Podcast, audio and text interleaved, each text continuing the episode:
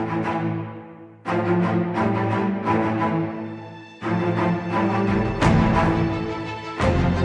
you.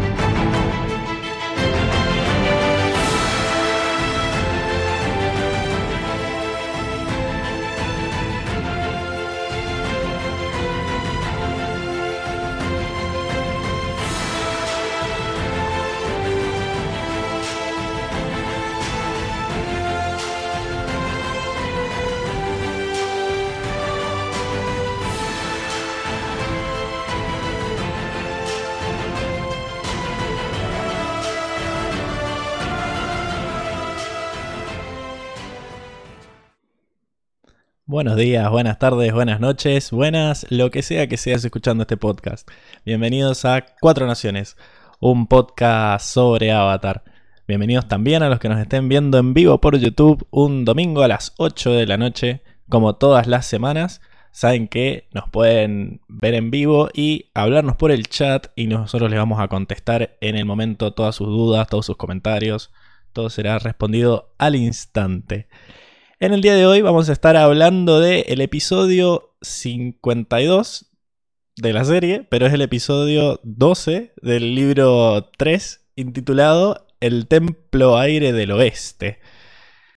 Un capítulo que a mí me encanta porque avanza y avanza simplemente guiado por el guion. O sea, es el diálogo lo único que hace avanzar el capítulo y es tan bueno. Están pasando cosas que estamos esperando desde que arranque la serie que estamos ahí al pie del, al pie del cañón todo el capítulo esperando a ver qué va a pasar, si Zuko va a lograr convencerlos o no de que es como él dice, ya ahora es bueno y, y estamos ahí expectantes de lo que pasa. A mí el, guion me encanta, es uno de mis capítulos favoritos y uno que a mi parecer posiciona la serie como algo maduro. O sea, todos esperamos que sí, llegue Zuko y, y todo está bien, pero de repente nos dicen, che, estas personas no tienen por qué confiar y es muy realista todo lo que pasa. A mí, sinceramente, me encanta. Pero bueno, vamos a ver qué les parece a mis fieles compañeros, como por ejemplo, ¿cómo estás, Seba? Hola Pablo y nuestra querida audiencia. Un placer, como siempre. Como siempre. Eh, hoy estoy. Me siento contento, estoy feliz por ah, lo que pasó hoy. Menos mal. Capítulo. Estoy feliz, un poco de tristeza en un momento, pero después feliz. Así que. ¿Por qué? ¿Por qué Coincido con vos que es un lindo capítulo. Y me sentí un poco mal por las cosas que le pasaron a, nuestro querido Zuko. Bueno, pero, un poquito se las merecía. Un poquito se lo merecía, pero bueno, ya. está todo empapado y se va con la cabeza baja. Me, me, dio un poquito de tristeza, pero después terminé feliz. Lindo capítulo, me encantó. ¿Te acordabas algo? O sea, vos ya sabías que Zuko volvía con ellos, pero no sé si. Sí, no, pero el, capítulo en sí, o sea, me acuerdo el concepto que en algún momento le enseñaba Fuego Control, pero del capítulo nada, cero. Así que. Buenísimo, entonces compartís que, es un buen capítulo, ¿no? Sí, sí, sí, sí, lindo capítulo. Lindo capítulo y coincido eso también realista. No me acordaba de eso, que es, no, no tiene por qué salir todo de entrada, así que me gustó eso también. Eso me agrada. Bueno, veamos qué, qué opina él, qué opina Diego. ¿Cómo estás, Diego?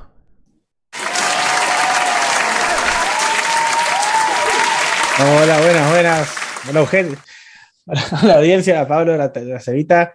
Hola. Eh, muy buen episodio, la verdad que eh, si bien no hay, no hay momentos épicos de batalla, solamente hay una que es eh. bastante buena igual.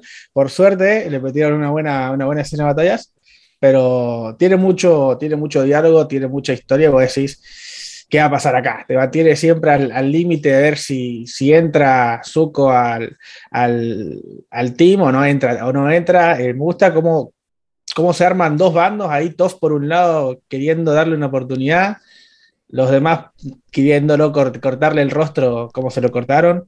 Y, me gusta, me gusta esto de que te, te ponen en un team ahí. ¿Qué, sí. ¿Que tienen razón o que no tienen razón? En realidad, yo siento que que el episodio lo que hace muy bien es mostrarte que cada personaje tiene una opinión diferente. Sobre todo te lo muestran al final, cuando deciden al final aceptarlo. Eh, pero me encanta como que todo está justificado. O sea, los, todas los- las Exacto. contestaciones, me encantan también todos los, todas las referencias a las cosas que pasaron, sobre todo en la primera temporada, que es como la más olvidada, pero me encanta que todos recuerdan cosas. ¿Qué recuerda cada uno? Es también habla mucho del personaje. Me, me encanta que, que no la hacen fácil, digamos. Y, y que sobre todo la escena final donde todos acceden a que llegue Zuko, como que cada uno lo hace por una razón distinta también. Entonces me encanta, me encanta este capítulo y, y yo creo que aún con lo loco que soy por las batallas, si no hubiera estado la batalla, creo que igual me, me hubiera encantado. Así que mm, eso. Pero bueno, eh, puede ser un capítulo un poco lento, quizás las veces que ya lo has visto, pero como digo, la, la primera vez que lo viste, tenés que estar ahí pe- expectante a ver qué Sí, va a sí, pasar, atento, porque atento. es muy importante todo. Si sale mal, cagamos. Pero Ahí en el, en el chat nos saludan Francisca y Tiago. ¿Cómo están? Buenas Ya, noches. aparecieron los, los mensajes en pantalla. Aparecieron los mensajitos. Y eh, bueno, preguntémosle a Emi qué opina. ¿Cómo estás, Emi?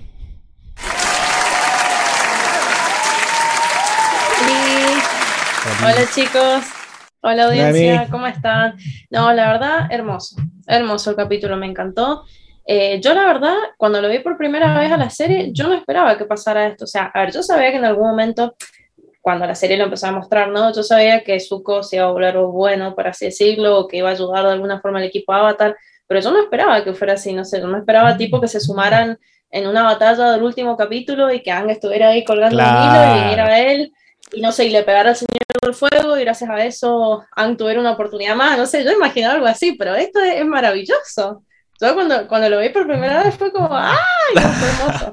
Fue hermoso la- las reacciones de todo, aparte también hacerlo súper realista, como decían ustedes, de, de que no es como tipo, ay, bueno, cambió, que se yo, se te mola, nada, las bolas, o sea, eh, el rencor de todos los personajes, la, la carga, el peso sentimental que le pone cada uno, no, hermoso, hermoso, me encantó. Sí, está bueno ver esto de qué, qué esperaba cada uno. A mí me pasa que yo nunca me espero nada, nunca, nunca adivino las cosas. Soy muy malo para hacer predicciones. Eh, más que nada, quizás si es, si es una fórmula muy repetida, que ya se ha visto en muchas series, sí. Yo cuando veía que Zuko era un personaje interesante, que no era tan malo como parecía, qué sé yo, yo me imaginaba como que iba a ser un uno de estos villanos justificados, pero no que se iba a redimir. Eso también me pareció muy extraño. Y una vez que vi que iba por el camino de la redención, eh, nunca pensé que se lo fueran a poner tan difícil. O sea, este capítulo no, no me lo imaginaba. O sea, yo decía, bueno, sí, ya habían habido acercamientos. Y digo, bueno, listo, cuando él te quiera volverse lo van a recibir con los brazos abiertos. Pero el problema es que como ya habían habido acercamientos y el chabón los había cagado, ese fue la principal, el principal causante del rencor que tenían todos estos personajes, básicamente. Incluso la que menos tenía era Toph porque no, no había vivido tantas cosas con él. Eh, así que sí, me, me- encanta. Es como que te digo, ya en este punto de la serie ya no sabe qué va a pasar. Eh, por lo menos yo me acuerdo, no, no tener idea qué carajo va a pasar y, eso me parece que, que está bueno, ¿no? Que, que te pueda tomar por sorpresa una serie. Pero bueno, no importa nada de lo que nosotros dijimos hasta ahora porque lo que importa es qué opina él. Eh, ¿Cómo estás, Enrico?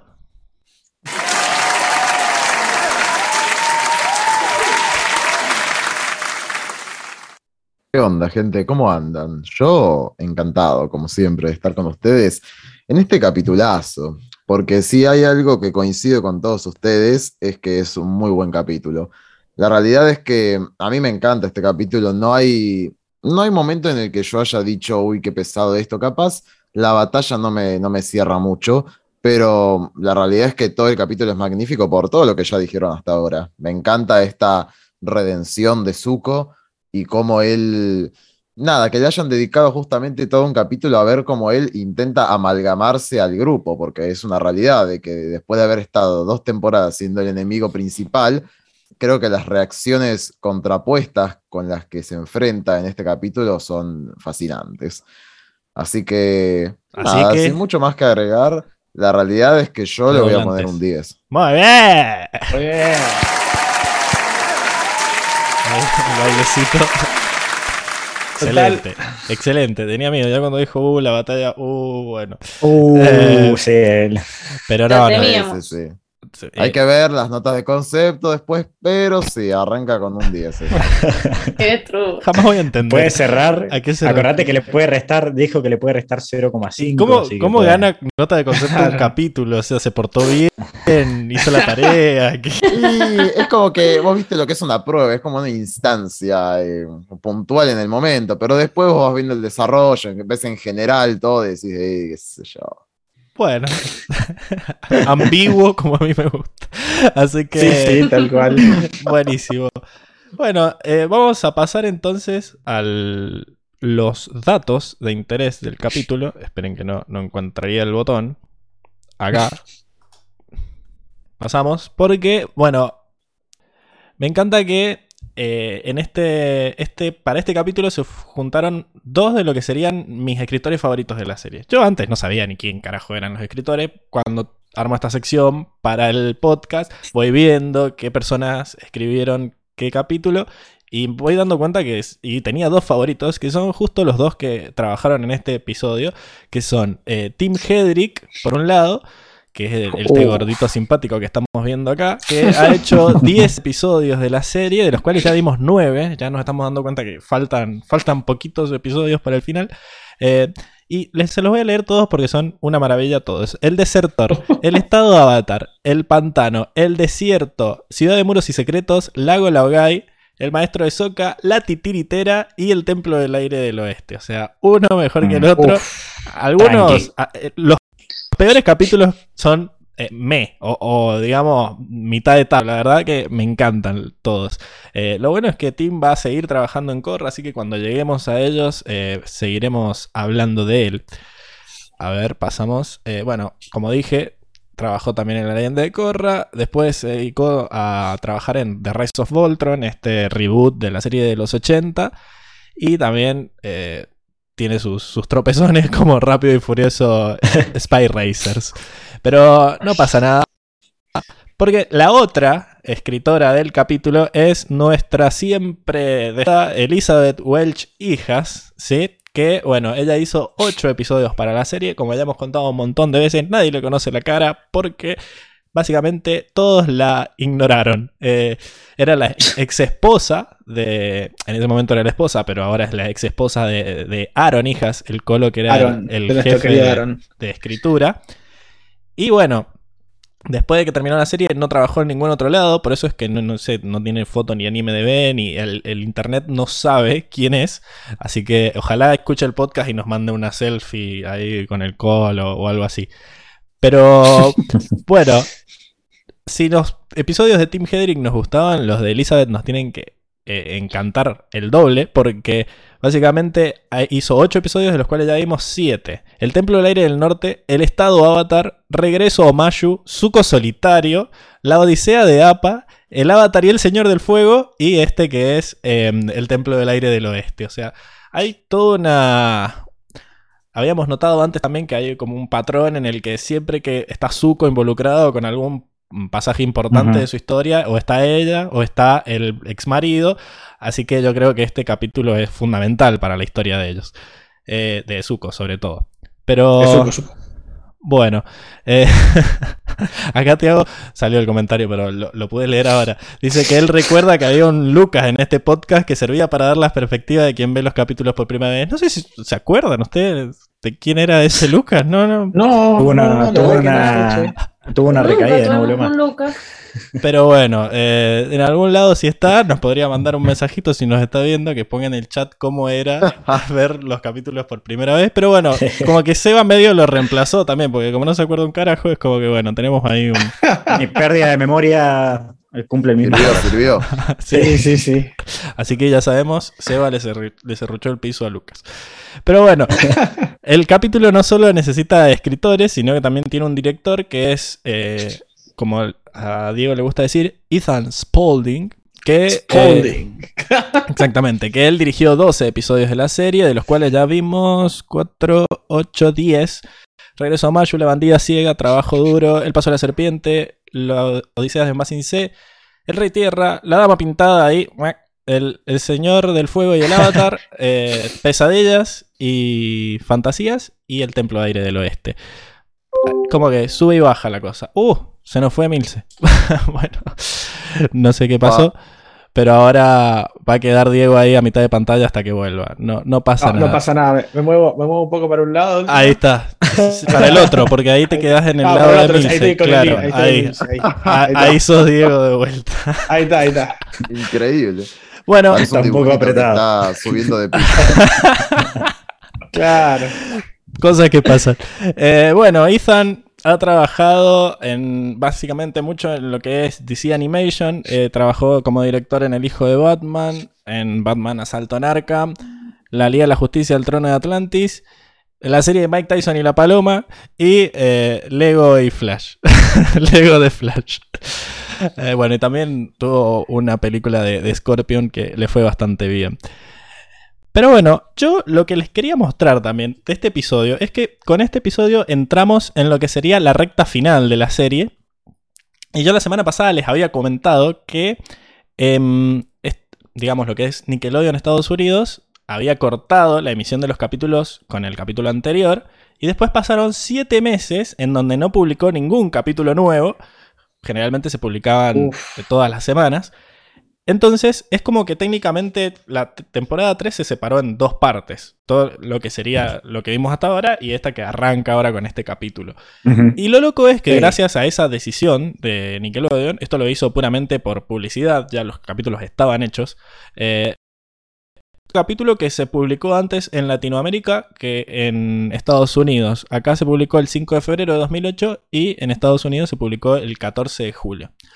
¿Por qué hizo esto? Porque en realidad lo que quería hacer Nickelodeon era un evento llamado Cuenta Regresiva para el Cometa, en donde todos los episodios nuevos iban a salir uno por día. O sea, se iba a estrenar este el lunes, el martes se iba a estrenar el que sigue, el miércoles el que sigue, y ahí en dos semanas se acababan Sí. los 10 capítulos nuevos. Después en Latinoamérica hicieron algo parecido, eh, pero de vuelta, repitieron todos los capítulos de la temporada desde el primero y daban uno por día. Y yo me acuerdo que en ese momento me estaba muriendo por dentro porque yo estaba en, en octavo grado, eh, que es lo que sería ahora primero de la secundaria, y mm, iba a la tarde y los capítulos los daban a la tarde y no había internet para, o, o sea, había internet, pero yo era pobre, no tenía. Entonces era como...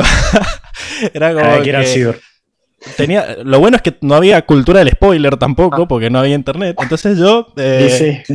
me estaba muriendo por dentro y bueno, me acuerdo que hubo un fin de semana en el que dijeron, todo el fin de semana vamos a dar los capítulos y me tuve que comer todo el fin de semana eh, viendo, el, el- viendo el- la serie, capítulo tras capítulo, sin levantarme. Iba al baño cuando venía la pausa. Eh, pero estuvo heavy. Qué Re manija. La ¿A, Qué a qué voy con esta historia tan larga? Ahí volvió Emilce. la cosa es Era, que... era todo para hacer tiempo nomás. Sí, increíble. ¿Viste lo que es? Mirá mis- qué mis- grande, mis lo dotes de- Sí, sí, olvidate. Ahí volvió Emi. Lo que vamos a tener que hacer es que Diego apagues tu cámara. Y Emi cuando prenda la suya, así vuelven a su lugar. Ay, La prende. Emi. Prende. Sí. No pasa Prende, nada. prende. Acá Francisca nos dice en el chat que fue el fantasma de Lucas que apagó la cámara de Emilce. Claro. Coincido. Me desconectó el router ahí. Ahora- Recordemos que no se, iba, no se llevaban muy bien. eh, pero bueno. No, Ahí, pueden- hacer ahí Hay teorías no cambian, no conspiranoicas de por qué nunca más volvió Lucas. Eh, ¿Qué pasó ahí? la, principal, la principal hipótesis fue que Emil se lo mató. Creo que incluso, si no, mal, si no mal recuerdo, hubo amenazas de sicarios ahí en la primera temporada. Sí, que, sí. sé. Yo lo Yo lo, recuerdo. yo lo Medio recuerdo, turbio, yo lo Medio recuerdo. turbio Contrató al de Nada, los es- tres ojos y lo liquidó. Pero eran Era contra pura Emil, se los. Era, es para, para Era para, para aumentar el rating, nada más. Claro, Claro. funcionó una cosa increíble. Pero bueno, eh, igual yo lo que les quería mostrar, la historia esta, además de para hacer tiempo que volviera Emilce, era porque en realidad Estados Unidos, con esto de la cuenta regresiva para el cometa, no Estados Unidos, sino Nickelodeon Estados Unidos, eh, publicó en la mm, Comic Con de Nueva York del 2008 un tráiler de esta última parte de la serie Y un Sí. arma caritativa, que es mi nueva persona favorita del mundo, grabó el momento en el que pasaban ese tráiler en la Comic Con y mostraba el tráiler y los gritos de la gente. Y yo no puedo evitar mostrarles ese video. Así que uh, dura dos minutitos nomás. Vamos a ver el video y vamos A reaccionar a la reacción de, A la reacción. de los encanta. eh, Me fans a ver ese video en ese momento y vamos a poder revivir, como decía Tiago, lo que era ver la serie por primera vez. A, a ver Ay, si a ver si anda.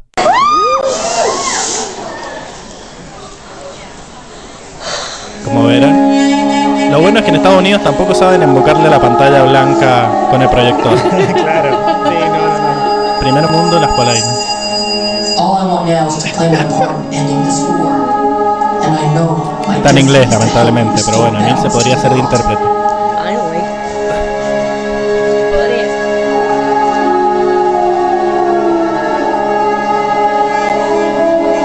Los dragones.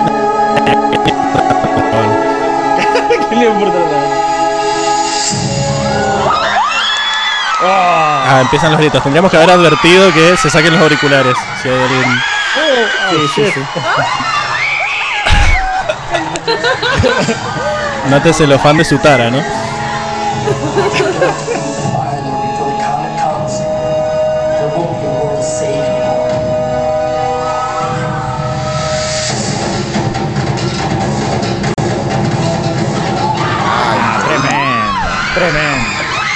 Increíble. Increíble. Oh, oh.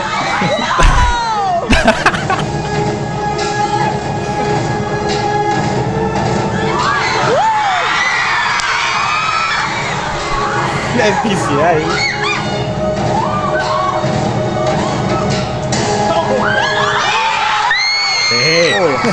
Ahí estaba el CEO gritando.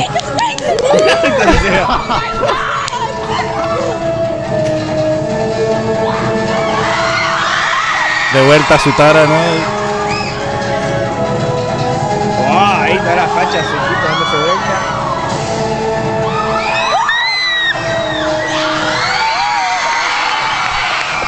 Tremendo.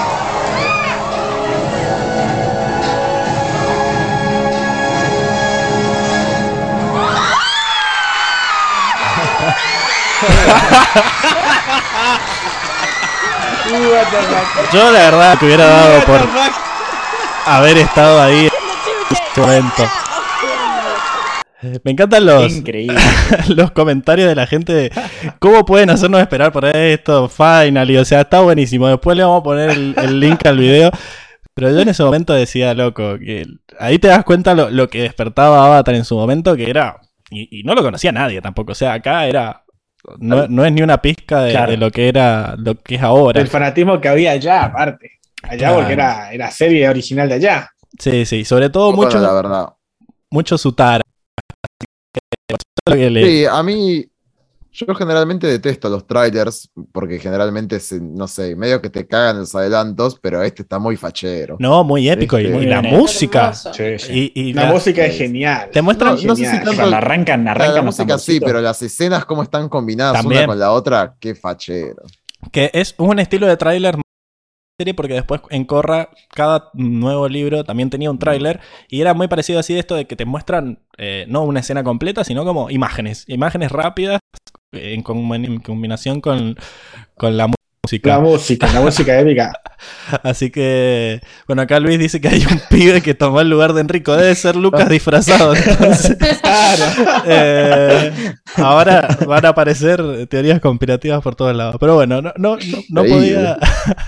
No podía no mostrarles este video. Después les vamos a subir al Instagram el video en, en buena calidad, sin Sí. los gritos. Eh, así pueden verlo tranquilo. Y bueno, ¿les parece que pasemos a la siguiente sección? Vamos. Sí, sí, pasemos, pasemos. Dale, dale.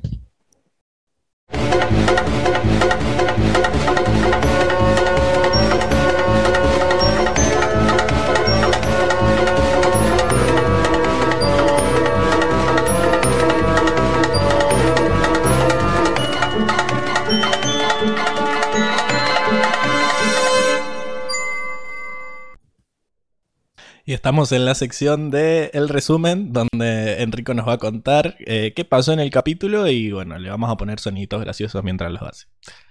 Todo tuyo, Henry. Excelente. Pues vamos. Comienza el capítulo con nuestros amigos, junto con Haru, Teo y el Duque, caminando bajo el ardiente sol, muy agotados. Todos se lamentan no solo por la derrota del día de la invasión y la nostalgia de sus familiares y amigos, sino por tener que caminar hasta el Templo Aire del Oeste debido al cansancio de APA por el exceso de personas transportadas. De pronto, Toff les avisa emocionada que llegaron, y aunque todos se desconciertan al estar parados frente a un inmenso precipicio, Ang les confirma que llegaron.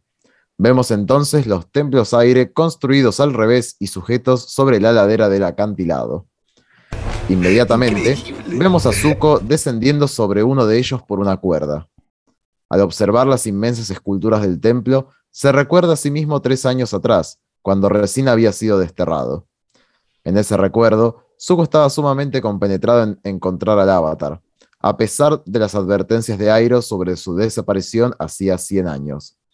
Aunque Airo le aconseja descansar, solo recibe insultos de parte de Zuko, quien le indica que visitarán cada templo aire y luego el resto del mundo, buscándolo hasta poder capturarlo para recuperar su honor. Zuko piensa en estos recuerdos con mucho arrepentimiento, pero es interrumpido por el sonido de Appa, haciendo que se esconda rápidamente. Por otro lado, Teo mira sorprendido este templo, comparándolo con el templo aire del norte. Haru los invita a los demás a investigar el resto del templo, pero Ang, quien estaba muy emocionado por ir, es retenido por Katara para que puedan conversar. Ella le dice que necesitan charlar sobre los próximos pasos a seguir, y dado que él es el avatar, le parece importante que esté presente. Ang acepta con mucho desgano y les pregunta cuál es el plan. Sokka le dice que en realidad el nuevo plan es el antiguo plan, lograr dominar los cuatro elementos y así poder derrotar al Señor del Fuego para acabar la guerra. Correcto. Ang reacciona molesto con sarcasmo, y aunque Katara intenta consolarlo, él directamente no cree posible esto, ya que no sabe dónde encontrará un maestro de fuego control que quiera ayudarlo. Katara piensa que podrían buscar a Jong Jong, pero Ang vuelve a reaccionar con sarcasmo sobre poder volver a verlo algún día. Sin pensar mucho más, Ang evade la situación queriendo ir a pasear por el templo, alejándose rápidamente del resto del grupo. Por su parte, Zuko se encuentra en la parte superior del acantilado, ensayando sobre la posible manera de encarar esa primera conversación donde pueda redimirse frente a nuestros amigos y explicarles sus nuevas intenciones. A pesar de los intentos, se da cuenta de que no va a ser nada fácil lograr convencerlos. Volviendo con Ang, los demás intentan alcanzarlo sobre Appa mientras él vuela alrededor de los templos aire. Ellos intentan hacer que Ang se acerque con ellos a charlar sobre los posibles planes a futuro, pero él intenta hacerse el distraído para no afrontar esa charla, descendiendo solo carajo, para invitarlos a visitar otros lugares del templo. Pero Toph le dice que eso va a tener que esperar, y señalando hacia sus espaldas, vemos a Zuko parado a la distancia. Zuko los saluda simpáticamente, pero nuestros amigos, horrorizados, se ponen en posición de pelea. Appa se acerca a gruñirle, pero inmediatamente lo lame, llamando la atención de Ang. Él se adelanta a decirles que sabía que iban a viajar hasta ahí y que seguramente era una sorpresa para ellos encontrarlo. Sokka contesta que realmente no, ya que los ha seguido por todo el mundo. Zuko se avergüenza de esto y muy nervioso les dice que ha cambiado, que ahora es bueno y que quiere unirse al grupo para poder enseñarle a Ang fuego control. Todos quedan absolutamente en shock. Katara es la primera en decirle que no puede pensar que van a ser tan tontos para creerle, siendo secundada por Sokka, quien recuerda que siempre ha querido atraparlos y capturar a Ang. Zuko intenta defenderse diciendo que no siempre hizo cosas malas, como cuando dejó el libro a Appa en Basing C. Nota que a Appa parece agradarle Zuko, pero Sokka no cree en esto. Y a pesar de que Zuko intenta empatizar con ellos, esto solo despierta la bronca de todas las malas acciones de Zuko contra ellos. Él intenta disculparse por todo, incluso por haber contratado al sicario de la Nación del Fuego, pero esto solo causa más ira en nuestros amigos que desconocían que había sido enviado por él. Uy, qué mal. Al no saber qué más hacer, busca a Ang, preguntándole por qué no dice nada, considerando que una vez dijo que podían ser amigos. Ang, callado, mira de reojo la desaprobación del resto del grupo, y le dice a Zuko que nunca confiarán en él luego de todo lo que le- les hizo, negándole la entrada al grupo. Zuko, desesperado, intenta decirles que ya no es como en el pasado, pero Sokka lo amenaza por última vez antes de atacar. Rendido, Zuko se ofrece como prisionero, pero Katara lo ataca con agua, obligándolo a que se retire y no vuelva, haciendo que Zuko se vaya sumamente frustrado. Una vez solos, el grupo se dispone a hablar de lo sucedido. Sokka está convencido de que seguramente quería dirigirlos a alguna especie de trampa. Katara recuerda con bronca lo sucedido en Basing C, en cómo él habló de su madre y ella sintió lástima por él, pagando el precio luego por su traición. Sin embargo, Ang les dice que tiene una confesión que hacerles. Les recuerda que cuando ellos se enfermaron y él fue a buscar las ranas congeladas siendo capturado por Sao, fue en realidad Zuko quien lo liberó de la prisión, arriesgando su vida por él. Katara reacciona indignada, argumentando que solo lo debe haber hecho para capturarlo él mismo, siendo secundada por Sokka, quien concuerda que Ang es solo un gran premio para Zuko. Y la perra esto, y Katara se indigna de la mentira de haber liberado a Appa en Basing C, pero Toph la interrumpe con serenidad, diciendo que en realidad no mentía. Sokka se indigna de que Toph parezca defenderlo, y justamente Toph dice que considerando su desunida familia y cómo fue criado, podría ser mucho peor persona. Katara reacciona con mucha indignación nuevamente, pero Toph sigue argumentando que él fue sincero con todo lo que dijo, y que tal vez no están pudiendo pensar con claridad debido a la rabia que sienten hacia él. Katara le pregunta indignada por qué insiste en defenderlo, y Toph se acerca enojada diciéndoles que están ignorando el hecho crucial de que Aang necesita un maestro de fuego control, y ante el primero que se les sirve en bandeja de plata, lo rechazan. A pesar del silencio que genera, Aang sujeto. cierra la conversación diciendo que no tendrá a Zuko como su maestro, dejando indignada a Toph. A la noche, Zuko se encuentra durmiendo en su carpa, pero un sonido en la oscuridad lo despierta. Grita preguntando quién es, pero al no tener respuesta, lanza una llamarada de fuego, no sabiendo que es Toph quien se acerca a verlo. Y a pesar de levantar un pilar de tierra para defenderse del fuego, al retroceder un paso, termina quemándose los pies con fuego. Zuko, al despertarse mejor, corre para ayudar a Toph, sintiéndose muy apenado por lastimarla. Pero Toph se arrastra muy nerviosa lejos de él, lanzándolo por el aire con un pilar de tierra y desapareciendo en el bosque. A la mañana siguiente, nuestros amigos se encuentran desayunando. Katara se preocupa porque nadie vio a Toph desde que se fue enojada el día anterior. Haru, Teo y el duque deciden ir a buscarla por el resto del templo a ver si la encuentran. De pronto, un estruendo altera a nuestros amigos, viendo cómo Toph cae por un túnel excavado por ella misma al piso. Le preguntan alterados qué fue lo que sucedió, y ella, intentando esconder la verdad, termina confesando que fue a ver a Zuko al bosque y le quemó los pies por accidente. Que Dios se Katara intenta curar los pies con agua, pero dice que necesitarán un tiempo para sanar.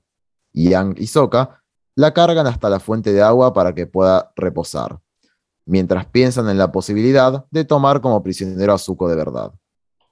Pero a la distancia, vemos cómo el hombre combustión los observa detenidamente desde otro templo, y luego de focalizar bien a Ang, decide lanzar un rayo explosivo desde su tercer ojo, el cual es afortunadamente desviado por Zuko, quien en el momento justo se columpia con su soga para poder empujar al hombre combustión. Nuestros amigos se alteran por la explosión y se disponen a agarrar a Toph para ir a cubrirse a otro lugar, pero sin antes lograr escuchar a Zuko intentando detener al hombre combustión para que deje de cazarlos de una vez por todas.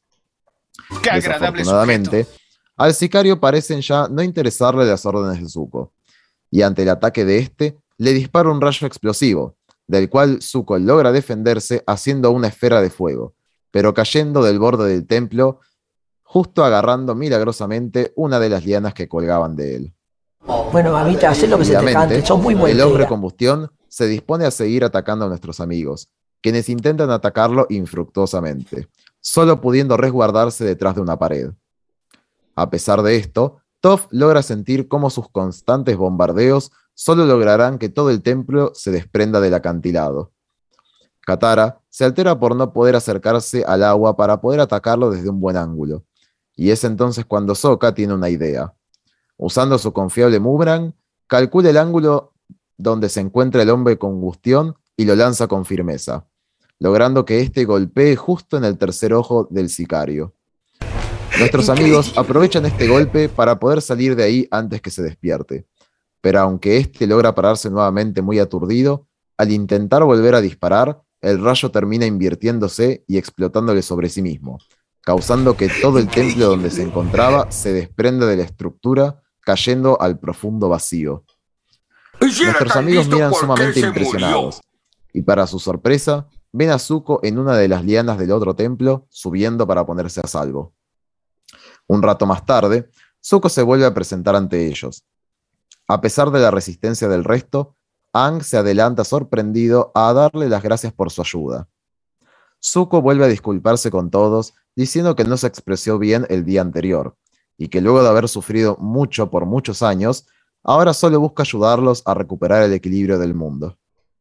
Qué Por otro lado, sujeto. se disculpa con Toph por haberle quemado accidentalmente los pies, diciéndole que el fuego es peligroso y salvaje, y que como maestro fuego es importante que sepa controlar su poder para no lastimar a la gente sin intención. Esto último hace reflexionar a Ang, y le dice que cree que él está destinado a ser su maestro de fuego control, ya que él quedó traumado de la vez que intentó usar el fuego por primera vez y quemó a Katara, no queriendo volver a usar el fuego nunca más. Ahora que él sabe que Zuko entiende lo fácil que es herir a la gente que uno quiere, le pide formalmente que sea su maestro de fuego control. Zuko, complacido, le agradece la confianza por aceptarlo en su grupo, pero Aang lo frena diciéndole que antes deberá consultarlo con sus amigos. Toph acepta diciendo graciosamente que sí, así podrá vengarse por haber quemado sus pies.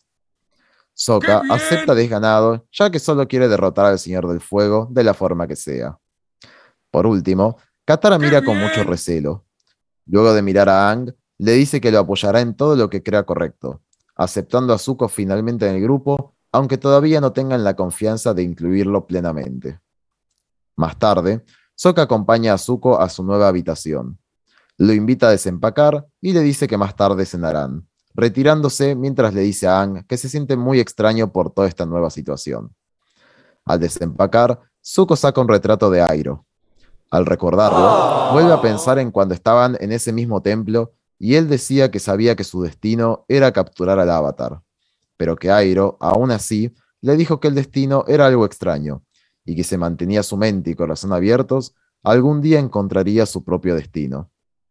Zuko se conmueve al recordarlo, ¡Qué pero siente una presencia cerca y al darse vuelta ve a Katara en la puerta de su habitación.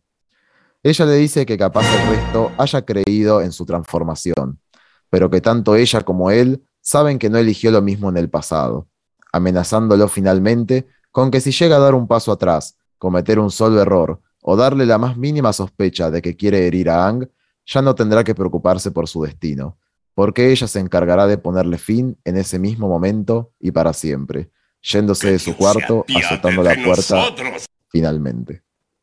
Increíble. Bueno, acá Luis Gessi dice que para su gusto Ang aflojó muy rápido, pero bueno, ya, ya vamos a hablar de, de todas esas cosas en la sección de, de personajes. Lo que sí está creciendo con fuerza es la teoría conspiranoica de que Lucas ha tomado el lugar de Enrico porque dice que ahora el pibe que está fingiendo ser Enrico está haciendo el resumen. O sea que todo concuerda. Pero todo cierra, todo cierra. Sí, Tiene sí, sí. La, la película sale en, en las vacaciones de invierno. Así que bueno, sin más que... Claro. Sí, ahora, ahora vamos a ver qué, qué hacemos, porque no, no, vaya, no vaya a ser que quiera, que quiera cobrar un nuevo sueldo. Está en rico, Ah. está, está el doble. Puede ser. No sabemos ahora. Puede ser. Para empezar tiene que cobrar el primero y después vemos. Ah, bueno, Son pero es una pasos. cosa más en la, en la- en la lista. claro. Vamos a poquito. Obvio. Así que para empezar, primer paso, vamos a pasar a la siguiente sección. Eh, primero, Dale. primero, primero.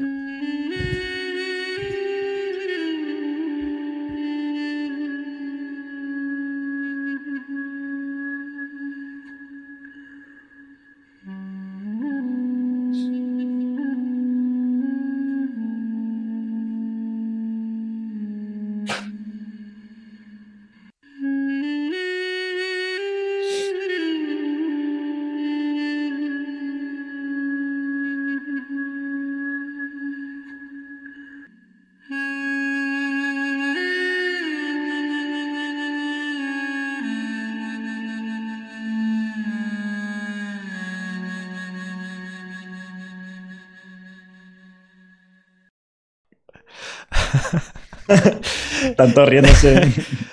Es que, sí, bueno, les decía que Milce es la nueva encargada de silenciar a todos. eh, pero bueno, como se fue y volvió, perdió los poderes de silenciación que le había garantizado. Y bueno, eh, se escucharon eh, ruiditos de fondo, pero no pasa nada, porque ya llegamos a la sección del resumen.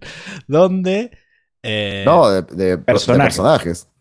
Personajes. Claro, eso dije, personajes. Ah, donde. eh, entendí mal. Claro, es que debo estar silenciado, por eso. Eh, la sección de Ahí está. Ah, que personajes. justo yo lo silencié, por sí, eso. sí. Ya, ya tenés tus poderes de vuelta.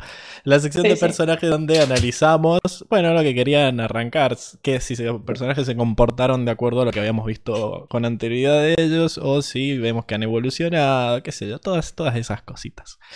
Y ya que, bueno, dijeron que Ang había aflojado muy rápido, me parece que sería buena idea empezar, empezar con Ang. Así que creo que era de... ¿De quién era Ang? Yo. Enrico. Vaya, empiece. La verdad es que me sorprende el desarrollo que tuvo Ang en este capítulo. Yo no, no lo recordaba así, digamos, viéndolo detenidamente. Miren que es un capítulo donde la verdad es que está muy distribuido. Es un, creo que es un, un capítulo donde hay un excelentísimo desarrollo de todos los personajes que vemos. De Ang me sorprende mucho, bueno, que yendo directamente a la parte que nos llama la atención, es como él intenta evadir directamente esta responsabilidad. Vu- Vuelve esta faceta que Hay ya hemos visto de recaída. Ang. Sí, hubo una recaída. Esta faceta de Ang de que es un niño. Pero me parece No. más que es. Pero, pero no tanto, Lo no tanto lo de. No tanto de que es un niño, a mí me parece que está intentando evadirse de lo que acaba de pasar, porque no, como dijo Soka, la gran zurra que les dio la Nación del Fuego. Y así es como se debe sentir Ang para mí, porque Hermosa llegan al palabra. Templo Aire y me mata como, mata como el guion hace que se desprendan estos personajes extra como Sí, Haru, sí. Teo y el Duque. Vamos a explorar el templo. Bueno, y Ang va a ir con ellos re emocionado, como si, como si no hubieran perdido la invasión. Me encanta cómo de golpe se olvida. Y Katara dice, che, vayan ustedes, vos quedate acá, sos el avatar, tenemos que hablar de qué vamos a hacer ahora. Una cosa que es sumamente madura y lógica. Y la primera reacción de Ang es de enojo. Vemos como que él está como un nene caprichoso, porque Sí. Acá hay una secuencia de, de imágenes que, que es fascinante, porque primero lo vemos enojado, está como cruzado de brazos, mirando para un costado, como diciendo, uy, qué pesada, Katara. Y inmediatamente es como que. Y inmediatamente lo vemos preocupado, cambia una cara como medio de angustia y dice, bueno, ¿y ahora qué hacemos? No es como ese traspaso de nene caprichoso a nene que no sabe bien qué hacer realmente, como acaban de perder la invasión y ¿qué- ¿cuál es el plan ahora? A lo cual, bueno, la realidad es que el antiguo plan, es- esta parte me encanta, de que el antiguo plan, que el a- nuevo plan es el antiguo plan. Eh, a lo cual Ang vuelve a reaccionar como con mucho sarcasmo. Acá, acá me encanta cómo él está totalmente evadiendo estas nuevas situaciones, como que él no quiere aceptar esta idea de que él tiene que volver a dominar los cuatro elementos y todo esto. A mí me parece que la invasión, de alguna forma, le había dado como cierta, cierto backup, cierta menos responsabilidad a Ang sobre el, eh, cómo iba a él, él a tener que enfrentarse al Señor del Fuego. Porque si nos tenemos que pensar en cómo lo va a hacer ahora, bueno, ni él sabe. eh, pero de golpe es como que ya no tiene aliados. Tiene a los que están ahí en el templo y nadie más. El resto están hechos prisioneros. Yo- lo cual yo- para mí, sí. Eh, eh, perdón, que- porque quería decir algo justo ahí. Yo lo que sentí en esa parte es como. Porque lo habíamos visto re preparado, Dan, como ya había superado esa barrera de, de enfrentar al Señor del Fuego, por eso me sorprendió que ahora como que da un paso para atrás. Pero Yo lo relacioné con, con el hecho de aprender fuego. Me parece que es lo que no quiere, más allá de que es el último elemento que le falta. No sé si tanto aprender los cuatro elementos y enfrentar al Señor del Fuego, sino que no quiere aprender fuego control. Coincido, Mm. coincido en eso porque recordemos que él había prometido jamás en la vida hacer fuego control porque eh, había quemado a Katara, que es algo que aparece mencionado en el capítulo y que va a ser de suma importancia. Es más, lo dice, exacto, lo dice él. Pero eh, más allá de eso, me gusta esto de que Ang tenga una recaída, porque él había tenido, tuvo una evolución a lo largo de las, de las temporadas en el sentido de que, bueno, los primeros capítulos, hablando de Lucas, que era el que siempre se quejaba de esto, que era un pendejo boludo, que no hacía nada, que no se ponía las pilas, a ver cuándo se va a poner a laburar. Y a lo largo de, los- de las temporadas él va logrando esto hasta que encuentra este, esta solución en la invasión eh, en la que puede derrotar al Señor del Fuego sin tener que usar fuego, como dice Seba. Pero vuelve a perder. Entonces el chabón tiene esta sensación de que él lo dio todo, hizo eh, todo lo que podía dar de sí y aún así no fue suficiente. Entonces para mí está sumamente justificado que él vuelva a la actitud de, bueno, sí, ya está, ya fue, ya perdimos. O sea, no, no sé qué quieren que haga. Además tiene sentido. ¿Cómo, cómo van a encontrar a John John? ¿Dónde carajo está? ¿Cómo hacen para buscar a alguien por todo el mundo? Es como súper difícil, pero, pero me encanta, me encanta que volvamos a ese Ang eh, insoportable de la primera temporada. Sí, pienso que es un poco más complejo ahora por esto de, bueno, de, haber perdido la invasión. Como que es distinto, es un Ang que está más crecido, pero como que está como medio resistente. Tipo, el Ang de la primera temporada sí era medio este pendejo boludo, que también era sumamente entendible, pero este lo veo un poco más distinto, como que ha intentado crecer y falló, y entonces está como en ese conflicto interno ahora. Ah, Yo creo, yo creo Eh, que se junta, se juntan los dos hechos. Está, eh, se- a ver, convengamos que ya lo hablamos eh, en el episodio pasado, de que fue un, un, un soplamoco en toda la trucha el hecho de que se prepararon tanto para la invasión y que, y que le, le fue un baldazo de agua fría que perdieron. Es más, él se va llorando de la Nación del Fuego. Eso no, no nos olvidemos. Y yo creo que acá encima tiene esto de que tiene que aprender fuego control otra vez, que es algo que no, que no quería porque para él eh, era, era dañino, era algo malo el fuego control. Y ya habíamos visto anteriormente que an- ante los problemas evade, que es lo que Claro. pasó. O sea, eh, eh, lo primero que quiso fue evadirse y irse a jugar con, lo- con los niños. Y dijeron, no, no, pará, que sos el avatar, te tenés que quedar en la, en la mesa de adultos, porque Sí. tenemos que ver qué hacemos ahora. Es muy raro eso de los niños también, porque Haru era un pelotudo grandote también. ¿Qué- Sí, Haru tenía, Me da- tenía 15, 16 Me años. da, me da bueno. mucha gracia eso de que el capítulo se deshaga de ellos. Porque por un momento es como, bueno, che, nos quedan pocos capítulos. No sé si conviene que aparezcan estos tres changos de vuelta y empecemos a darle eh, como caracterización, desarrollo de vuelta, perder tiempo. Estaría mejor cerrar todo con los personajes que ya tenemos. Y de repente el capítulo hace exactamente eso. Es decir, bueno, listo, estos van a ir a, a jugar. Sí, sí. Lo Van a ir a- gracioso van a ir a explorar. es que después lo hacen de vuelta. Claro, es Claro, más, eh, cuando justo durante, cuando se está durante por toda la pudrir, pelea con. Cuando se está por pudrir, el- se van. Claro, Vamos a buscar a todos. en toda la pelea con el hombre combustión, ellos entra Haru al final, como diciendo, ¿y acá qué pasó? Están todos ahí como- mirando Los detrás. limpiaron con una facilidad. Muy inútiles. Pero, pero sí, volviendo, volviendo a Ang, me parece que, que tiene mucho sentido que, que reaccione de esa manera, por más que en ese momento estamos todos gritando, che, vol- volvé, necesitamos. Claro, que- porque que ya lo que ayudes". pasa es que ya lo habíamos visto, ya sabemos que an- ante, ante situaciones de, de- de problemas intenta ir siempre. Es su naturaleza de, de nómada de aire, ¿no? Entonces, no, no me extrañó. Cuando, cuando empezó el episodio, yo no me acordaba que, que empezaba así. Y, y sí, no, no me extrañó para nada la, la reacción de él. Bueno, y viene. de hecho, es- Dale, sí. Esto, esto, que des- esto que decían antes, eh, que decía Seba respecto a, a su miedo a, a aprender fuego control, es, es la clave del capítulo también. Porque ese es un, un punto que no me había avivado, que tiene que ver con la invasión. En la invasión él contaba con que, que de hecho, un capítulo antes, él decía, ni siquiera sé usar fuego control, o sea, en el capítulo de, las pesadillas y fantasías. Las Él decía, ni siquiera sé usar fuego control. Hisoka le dijo, bueno, igual el cometa, eh, perdón, igual el eclipse va a bloquear todo fuego control, así que ni siquiera hace falta. Eh, y esto en algún punto sí le daba cierta coartada. Claro, pero evidentemente lo que se le viene ahora ya no es así. Él sí o sí tiene que enfrentarse a este trauma pasado de, no- de aprender finalmente a usar fuego control, que como bien dijiste Pablo, se había jurado que nunca más iba a aprender fuego control. Exacto. Bueno, y evidentemente lo primero que hace es decir, bueno, ya está, este, después vemos qué onda, como ev- evasor, full evasor, se va volando y los deja todos ahí sin hablar. Muy linda toda esta secuencia en la que ellos lo van a buscar, tipo, me gusta mucho esto de que ellos quieren seguir hablando con él y él se hace el boludo, vuela, dice, bueno, está bien, podemos hablar de esto, pero primero vamos a, a ir por acá. E inmediatamente pasamos a una nueva faceta, que es a Lang, eh, a la relación Ang-Zuko, que me parece fascinante cómo se desarrolla esto.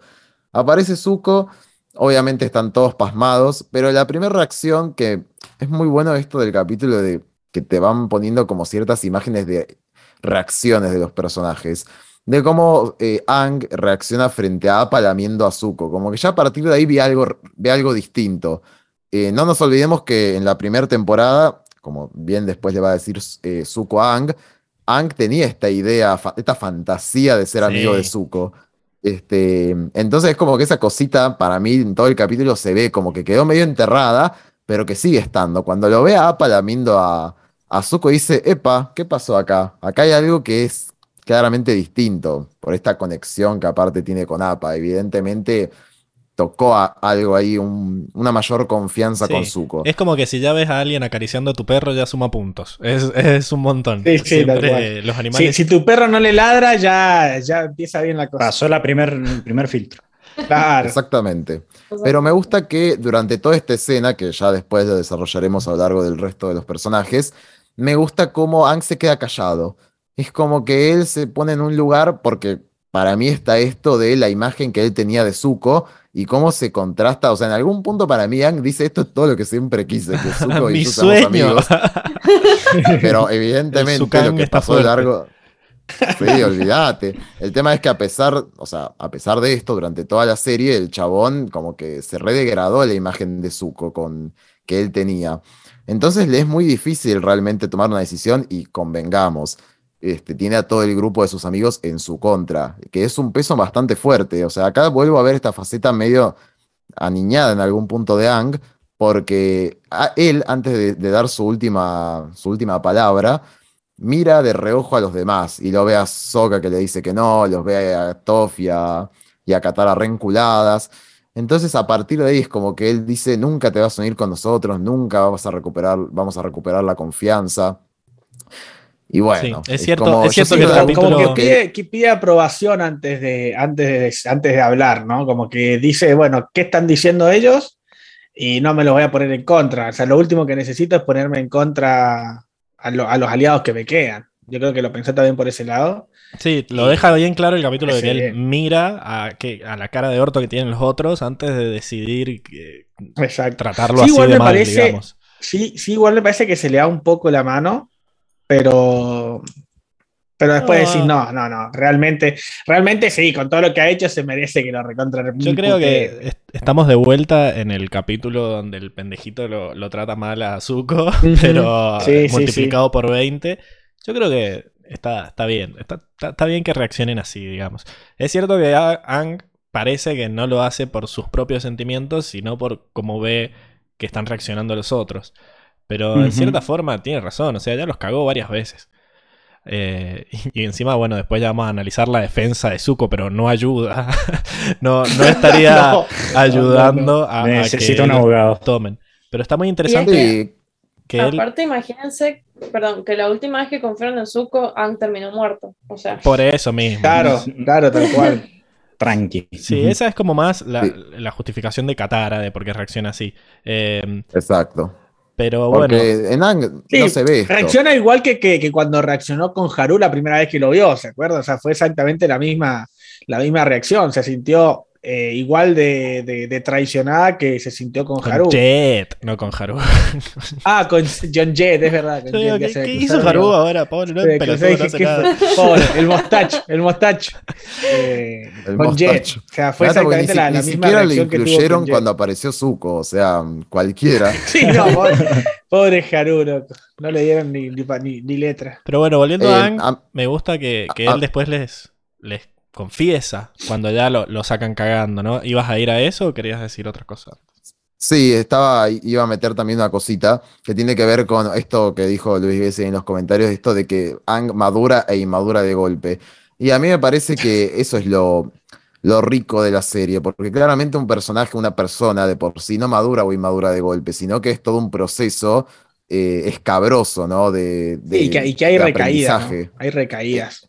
Sí, ni siquiera es recaída, es como, es como que la maduración no es como si fueran niveles de un juego, es como vos vas aprendiendo cosas y se tienen que ir como, no sé, como asimilando con otras ideas y es como algo muy progresivo y lento. Y yo, a mí lo que me parece que es importante de Ang como personaje, porque además, de vuelta, es un niño, y no, solo, y no un niño cualquiera que está creciendo, es el avatar, tiene un peso inmenso arriba suyo. Eh, y creo que una de las cosas más importantes como avatar es que, aparte que tiene una gran responsabilidad de, lograr las cosas, de hacerlas bien, es de tomar decisiones.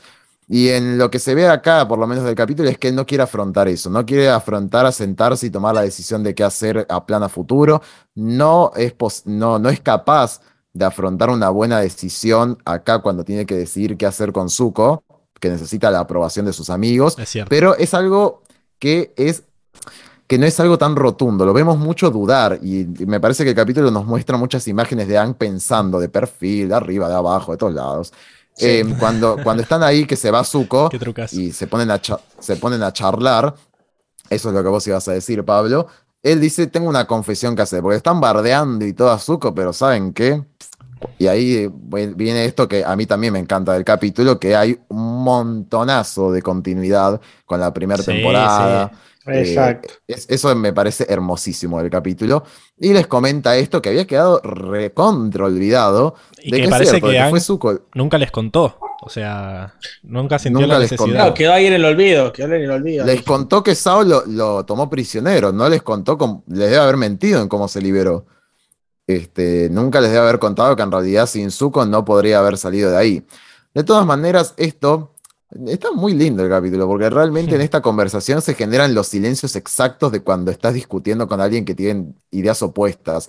Porque han visto, se genera un silencio de andás a ver dos segundos, pero es como decir, me chupo un huevo, tipo, eso.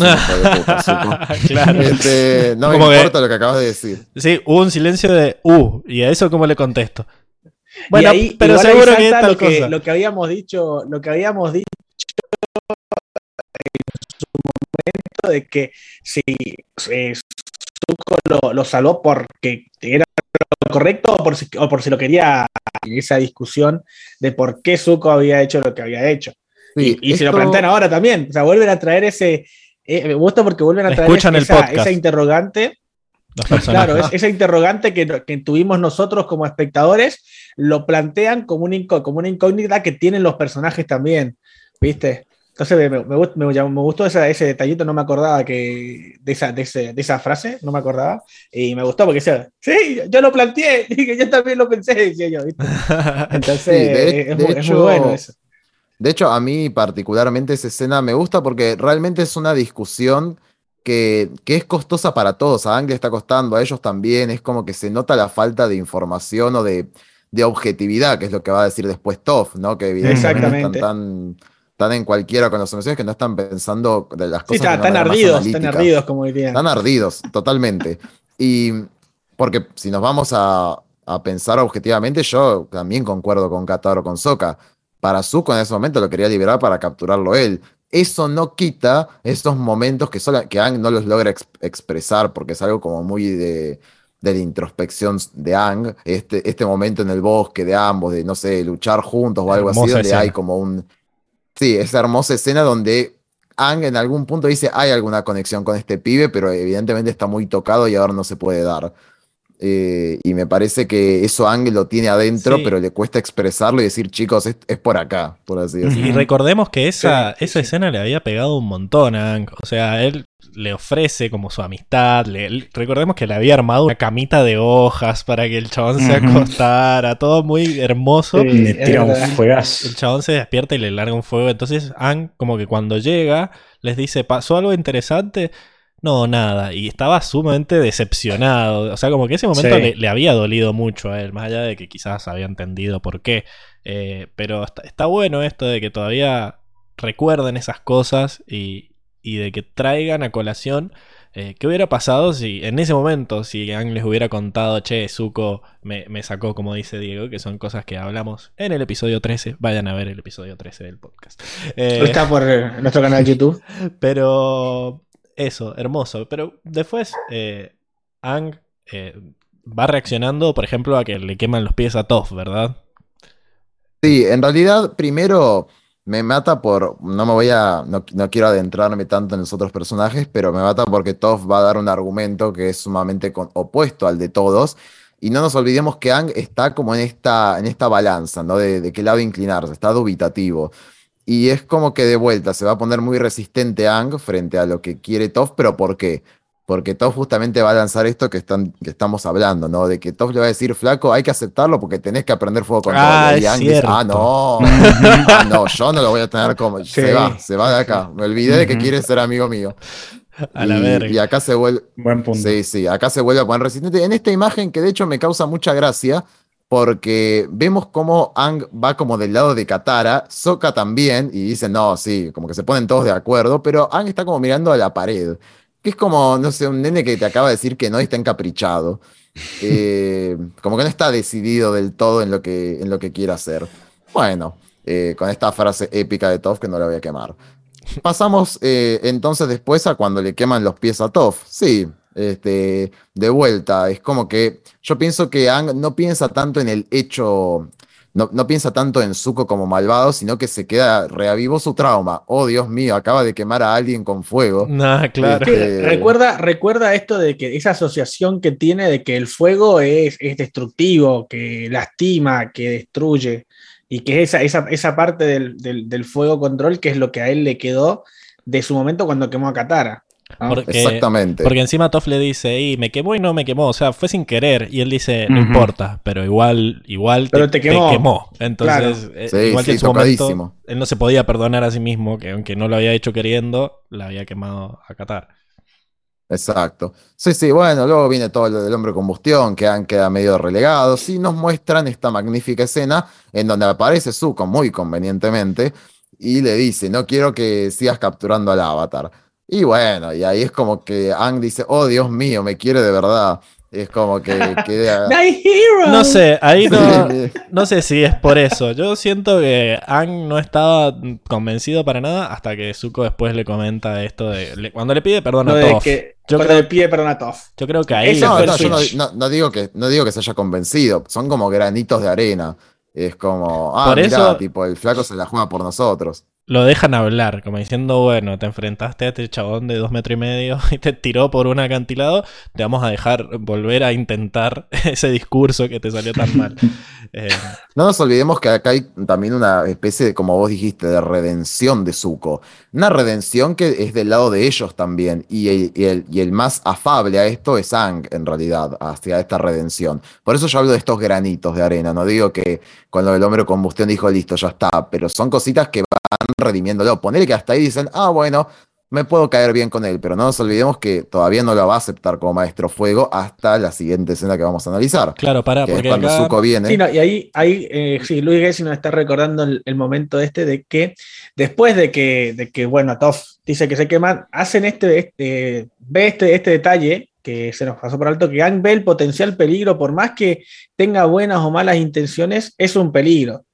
Así Sí, lo ve Ang. Y Ang lo dice, Incluso, es un peligro, claro, más allá de que... exacto. de que lo queramos o no. sin, sin importar sus intenciones, es un peligro. Algo tenemos que hacer, dice Ang. Y lo deja expresado en una frase que dice, el que se quema con fuego ve un suco y llora. Así que no puede, no puede bien. quedar mejor Sí, sí. explicado.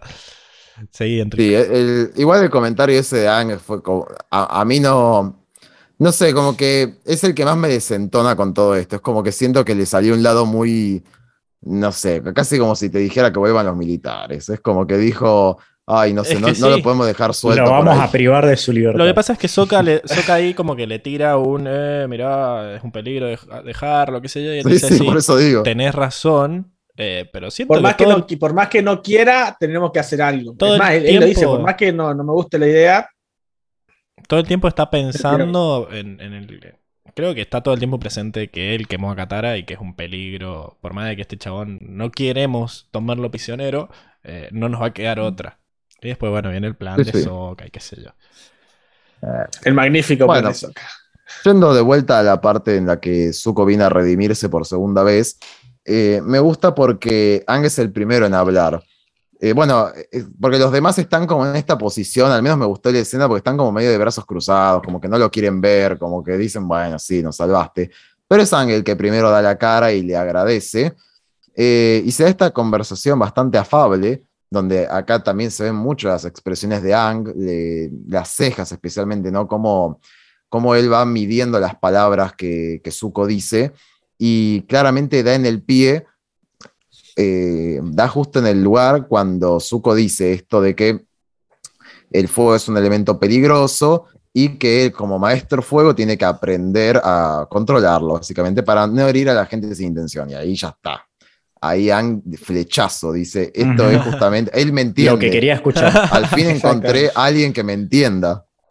Este, porque como en un momento dijo, creo que John John incluso, y también se ha repetido a lo largo de la serie, él es un maestro fuego, ya por el simple hecho de ser De el ser el avatar. avatar. Exactamente. Y entonces, eh, de alguna forma u otra, es como, debe ser su, su acercamiento más afable a un maestro fuego, eh, que lo quiero, quiero ayudar, digamos, ¿no? Eh, y a mí me parece que, como él dice, que me parece una frase bastante fuerte, pero que no, es como mucha, emo- mucha emotividad. Él dice, creo que estás destinado a ser mi maestro fuego. Y me parece que es lindo porque tiene sentido, porque su gran trauma con el fuego era ese, eh, que él puede lastimar a las personas. Y acá es como que Zuko le está dando a entender de que él conoce eso eh, y de que es algo de lo cual él es consciente y debe trabajar. Perfecto, cierra por todos lados esa unión. Eh, de hecho, ahí Ang no lo dijo, si bien nos la pasamos diciendo durante todo este análisis, la realidad es que Ang recién a, este punto dice eso, de que él se quedó muy mal de la vez que quemó a Katara. Eh, y bueno, básicamente con este, con, con esto que le dijo Zuko, le dice formalmente que quiere que él le enseñe fuego control. Es como que los granitos anteriores que hemos visto es como de Ang amigándose con esta idea del Zuko bueno, del Zuko amigo suyo, pero todavía quedaba la parte del maestro fuego. Acá se termina la pelea y dice, ya está, listo, por mí venía el grupo, pero no nos olvidemos del desarrollo de Ang, porque es un tipazo. Y dice, más allá de que yo te quiera, necesito que tener la aprobación de todo el grupo, no solo la tuya. Un demócrata bárbaro. Celoso Jacoba. Es un demócrata. Claro. Olvida. Eh, Qué boludo.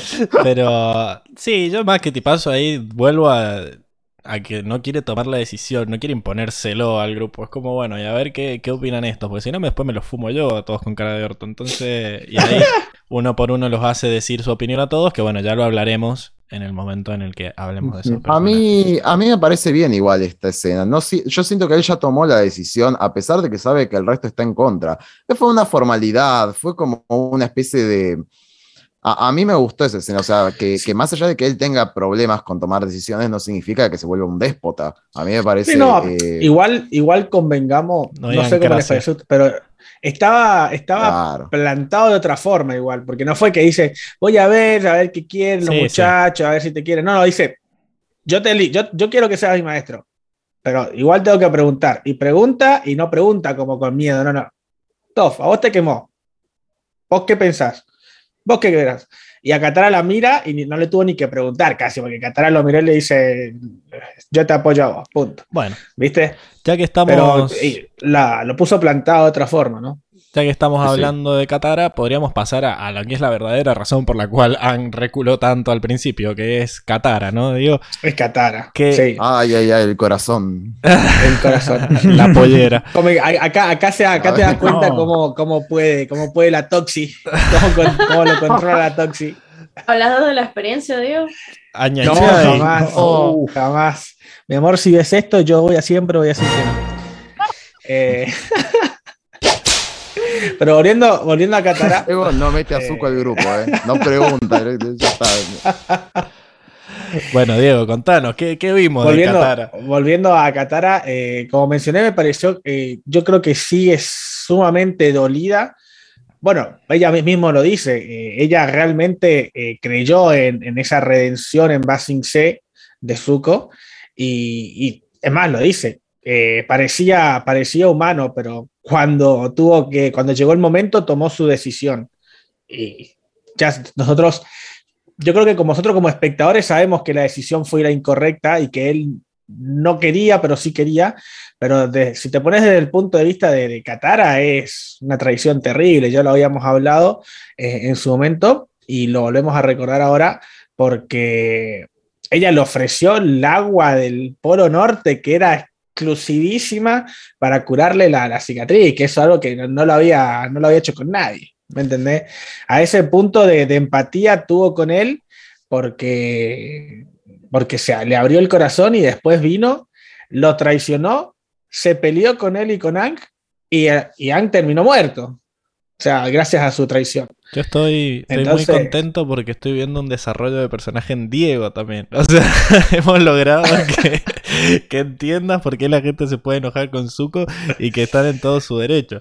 Eh, Exacto, exacto. Yo siento que Katara soy yo después de el, el primer capítulo del libro Fuego, viste, que no podía dejar de putearlo todo el podcast. Sí. Es como que es muy difícil eh, vivir la escena de la cueva, después no verlo por meses y que ahora venga Exacto. haciéndose el bueno de vuelta. Claro, aparte recordemos Ay, que la última imagen que tienen de Zuko resentimiento. es esa, es la de la traición, es de la de la que Ang estuvo muerto por unos cuantos minutos gracias a vos.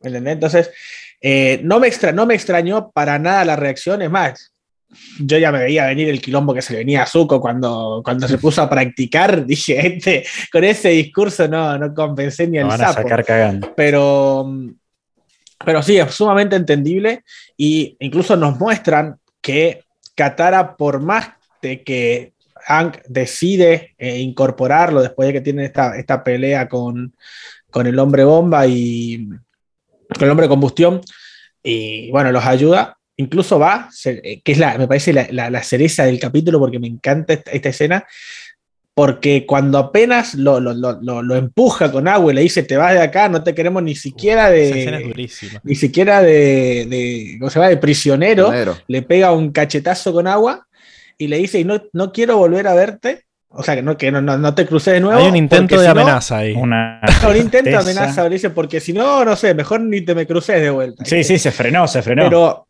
se frenó. Y después, aun cuando le dicen que se quede, que lo va a tener cerca, dice, no, no, pará. Ahora la amenaza va a ser posta.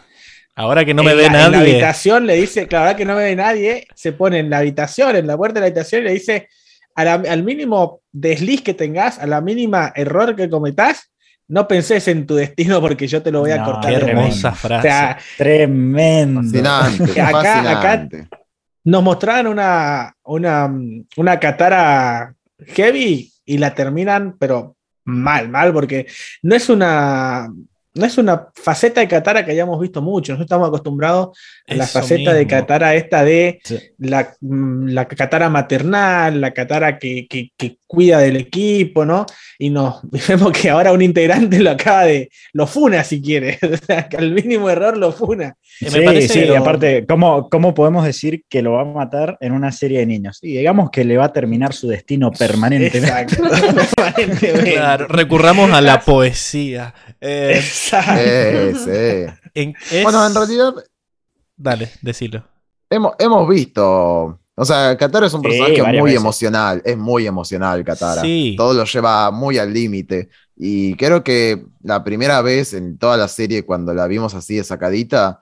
mm, Capaz con Jet, en todo caso, que le tiró un montón de. a mí me parece que fue con Estacas Jet, de hielo. Sí, bueno, pero caso, ahí ¿no? también le podíamos echar un poco la culpa a- al despecho y a no sé qué. Acá Y esto no, despecho. no No, acá tiene quiero, toda la razón. no quiero acá- acá darle tiene toda la fuego razón. a los Sutara, pero siento que va por otro lado el asunto. La Siento, razón. O sea, sigue Ah. siendo resentimiento. Pero es un. O sea, a Jet no le dijo. eh, No. no lo amenazó de muerte. O sea, lo atacó, le tiró con de todo, pero sabía Bueno. que Jet podía defenderse. O sea, no lo iba a matar. Yo siento que no lo iba a matar.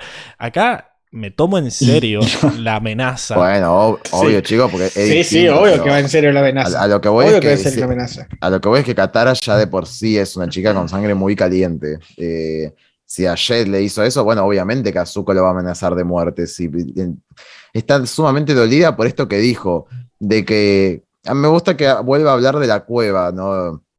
De comienza hablando de su madre, se hace el inocente, qué sé yo. Eh, y lo peor es, me gusta que dice eso, y lo peor es que le creí. Sí, como se sí, siente una estúpida. Claro, porque- Y- nuevamente, nuevamente confió. Lo que pasa es que pensemos que ella confió en él.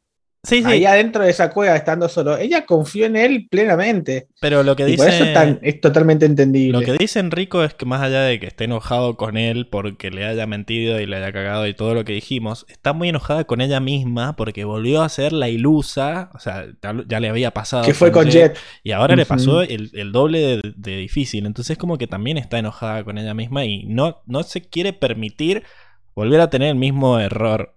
Por tercera vez.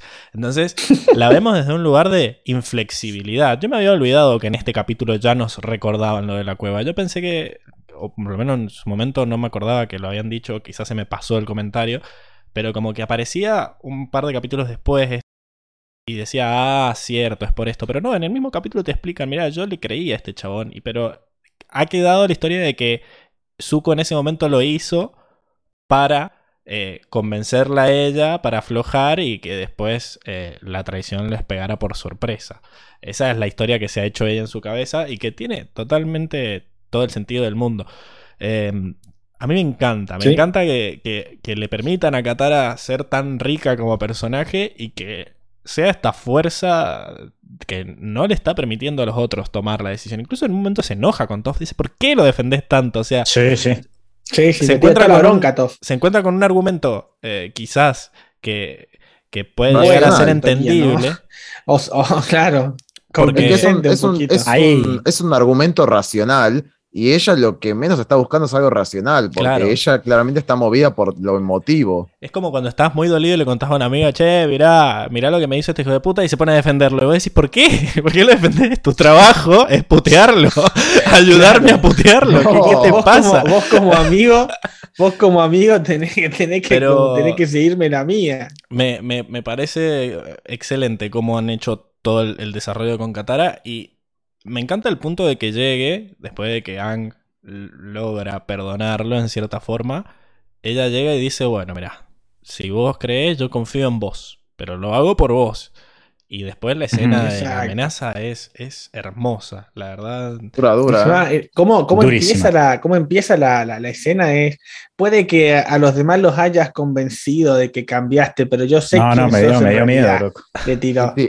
o sea, pero, creo y encima, encima esta piba maneja la sangre control. No, no. Creo, creo miedo. acá, miedo, boludo.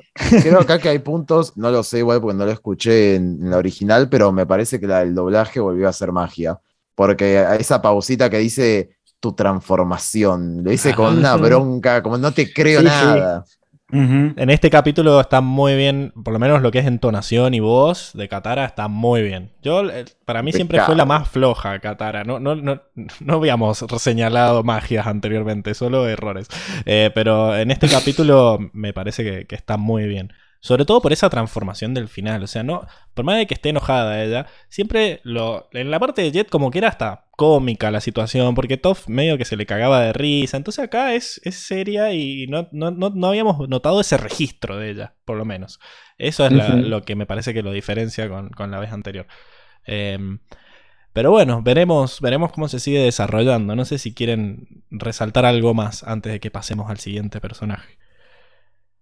No, yo personalmente no. Buenísimo. simplemente muy, muy buenas escenas, como cuando aparece Zuko y dice que, ahora es bueno, qué sé yo, y así como le marcan a Ang cuando, cuando lo ve a Appa lamiéndolo, en realidad cuando Zuko termina de decir las primeras líneas frente a ellos, le marcan a ella, atónita. Me encantan esos ¿Cómo te da la cara? Claro, falta que le diga eso. Em, sí, sí, tal cual. Buenísimo. Bueno, pasemos a la que quizás tiene el, menor grado de, subjetividad en este asunto porque básicamente no lo vivió y me encanta que durante el capítulo nos recuerden que tiene que andar preguntando y ese quién es y ese quién es y, se, pudre en un momento de eso. bueno, está bueno eso, está bueno. Ah, si, es importante me voy a enterar. Claro, exacto.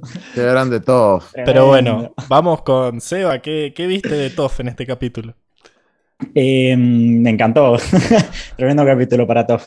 Bueno, no, arranca en la parte de la discusión eh, muy fiel y esperado a lo, que, a, lo que hemos visto de la personalidad de ella. Está como escuchando, atenta, y bueno, salta cuando Zuko la caga y menciona lo del sicario como que termina de dar el empujón a la discusión en contra de Zuko, ¿no? Creo que menciona algo, de, eh, estaba como muy indignada, como que estuvieron cerca de la muerte cuando la metió presa el... claro, que los quería, que este. casi, no, casi nos extermina, dice. Claro, que estuvo, en una prisión de madera, entonces eh, como que terminó de, echar el bardeo ahí a, a Zuko. Em, fiel a, lo de Toff, yo hasta ahí decía, bueno, ok, es verdad, ya está, tomátela. Este... Em, y después la siguiente escena, bueno, ahí ya empieza a tomar otro color Toff que, me encanta, ¿no? la siguiente escena que se va a Zuko y están ellos como discutiendo. eh, para mí es, es buenísima esta escena donde está tranquilísima, todos ahí alterados, así gritando. Katara dice: No puedo creer, no se dice algo por el estilo, ¿no? No puedo creer que este caraduro venga y nos quiera convencer. Está como re caliente y en un momento Toph agarra y dice: Bueno, en realidad estaba diciendo la verdad. Y se quedan todos como, viste, como sorprendidos Ah, así. sí, dice, dice, ¿y qué fue toda esa mentira de lo de APA? Claro. De lo de. APA, ajá.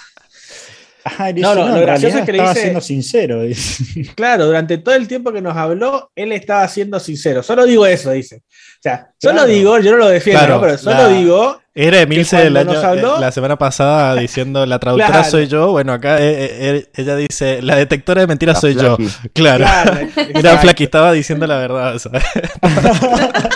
Lo, lo que me gusta es el, es el tono en el que, el que lo, en el que habla la, no sé si es actriz, la actriz de doblaje porque no lo vi en, en inglés, pero el tono de tranquilos muchachos, yo sé que re están, tranquilo. que están- yo, no lo, yo no lo estoy defendiendo, yo solo digo que, vea, eh, estaba siendo sincero, el chabón no mentía. Es Y, se- buenísima. y la- me- me gusta cómo, cómo le tira, siempre siendo su, su personalidad fuerte, ¿no? Les tira.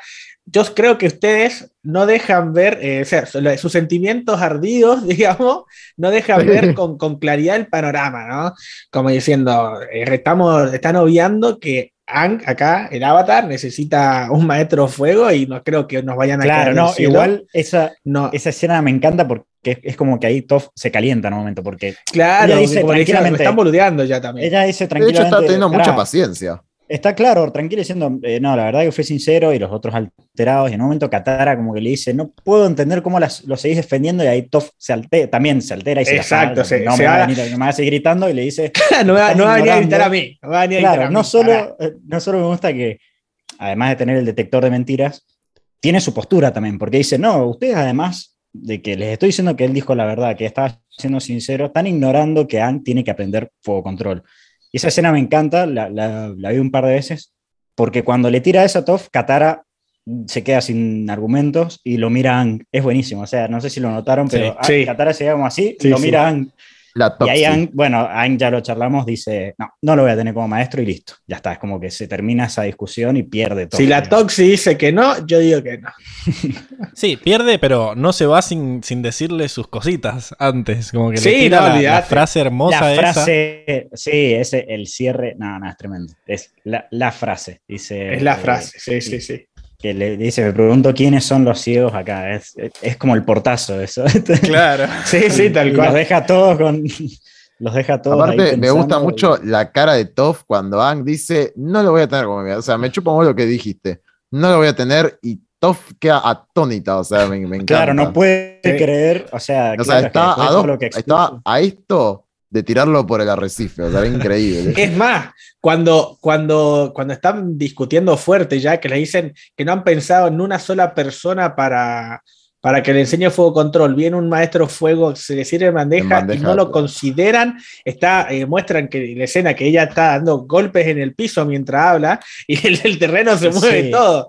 O sea, me encanta, que me encanta esa escena. está caliente, caliente la cosa. Quiero mencionar otro punto, por qué me encantó Toph, y es, no solo dijo que era sincero Zuko, sino la mención que hace a la crianza, ¿no? Que eso también los altera más. al Claro, lo no, ¿qué, qué justifica. clase de Sí, empa- es verdad, claro, ¿qué clase de empatía vas a tener con este tipo? ¿Estás loca? Y, y creo que Toph es un muy buen ejemplo de hablar de, de crianza y lo que puede generar los padres. Claro, no había la pensado crianza de un hijo, eso. ¿no?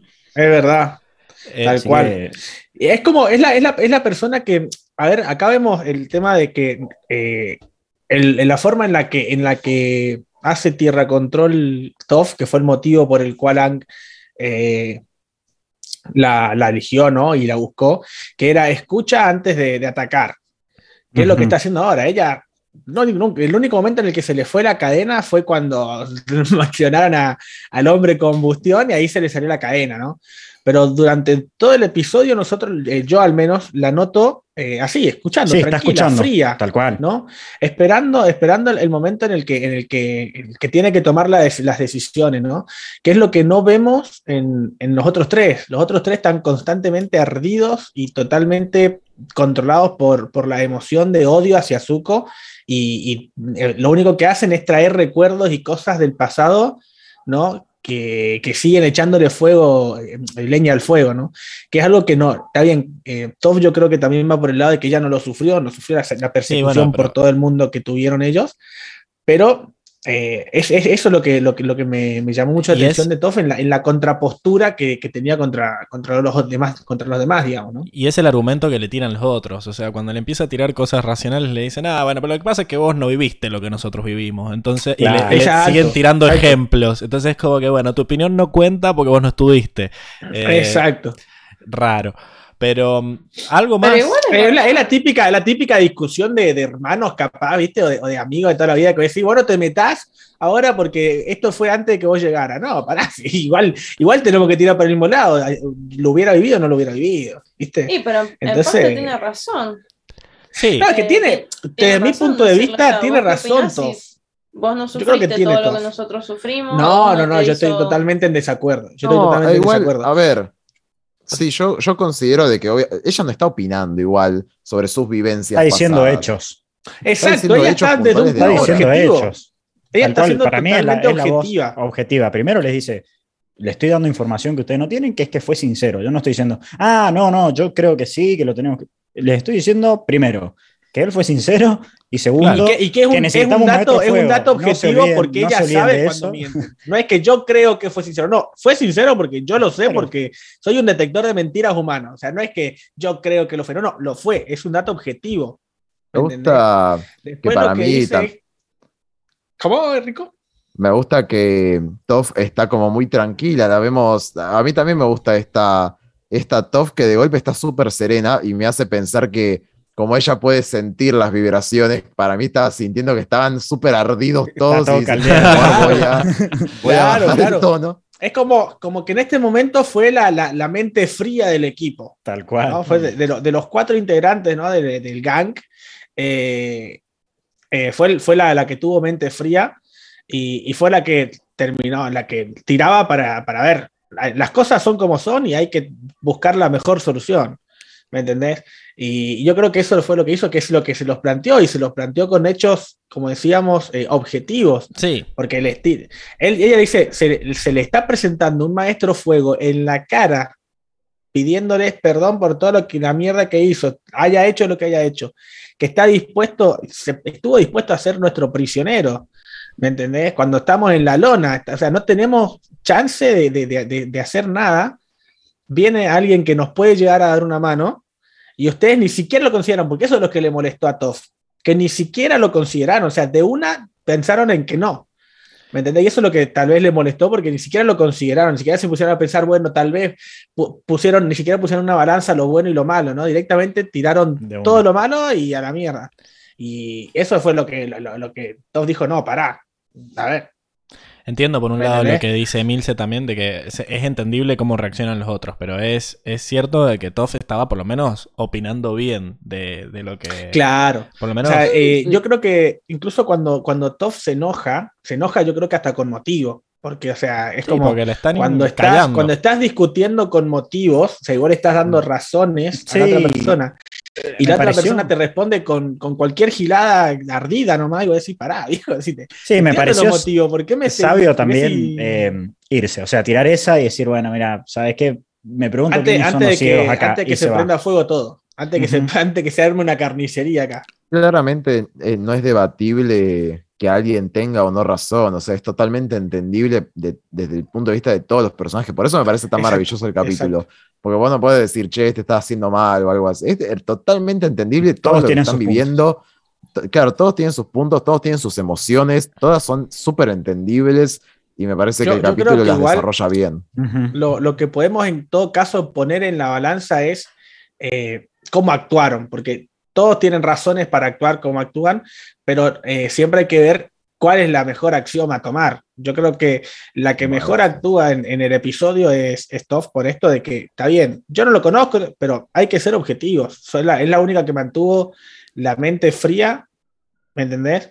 Y no se dejó llevar porque, a ver, también sabe que, es el que fue el enemigo durante un momento. Ahí cuando se enteró lo del bomba, lo repito, se le fue la cadena. Pero fue la única que, que fue sumamente objetiva. Incluso después Soka se lo plan después de que pasó todo el hombre bomba, se lo plantea y dice, bueno, está bien. Yo te apoyo, le dice, porque yo, es, si, es, si, es, la forma que, que, vos ves que es para, que tenés para, para vencer al Señor del Fuego, yo te apoyo.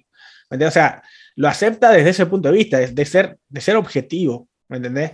Eh, nos habrá perseguido por todo el mundo, pero ahora, actualmente, el Today es la única herramienta que tenemos para acabar con la Today. guerra. Y hay que ir por ahí. el, el Today. El Today. Salió, salió bilingüe. Está muy bien lo que decís. Lo que pasa es que es difícil ser objetivo sí, sí, cuando a vos no te han hecho nada. No, no, no, por eso. Se entiende, se entiende. Para mí sí, se entiende. El problema también es que veníamos de que están persiguiendo a Ang, de que también tiene sus tomitas y le están diciendo, che, loco, concéntrate porque es importante esto. Y ahora cuando se les ocurre una solución para algo nuevo, ellos no pueden hacer lo mismo. Ellos no pueden dejar de lado todos los sentimientos que tienen para encontrar la solución al problema que tienen delante, por lo menos no les está saliendo. Uh -huh. Una última cosa para charlar antes de Toff y ya pasando a, al, al, otro lado, que algo que hace bien el capítulo es mostrarnos cómo Zuko se está preparando para todo, es que recordemos que Toff conoce a Airo.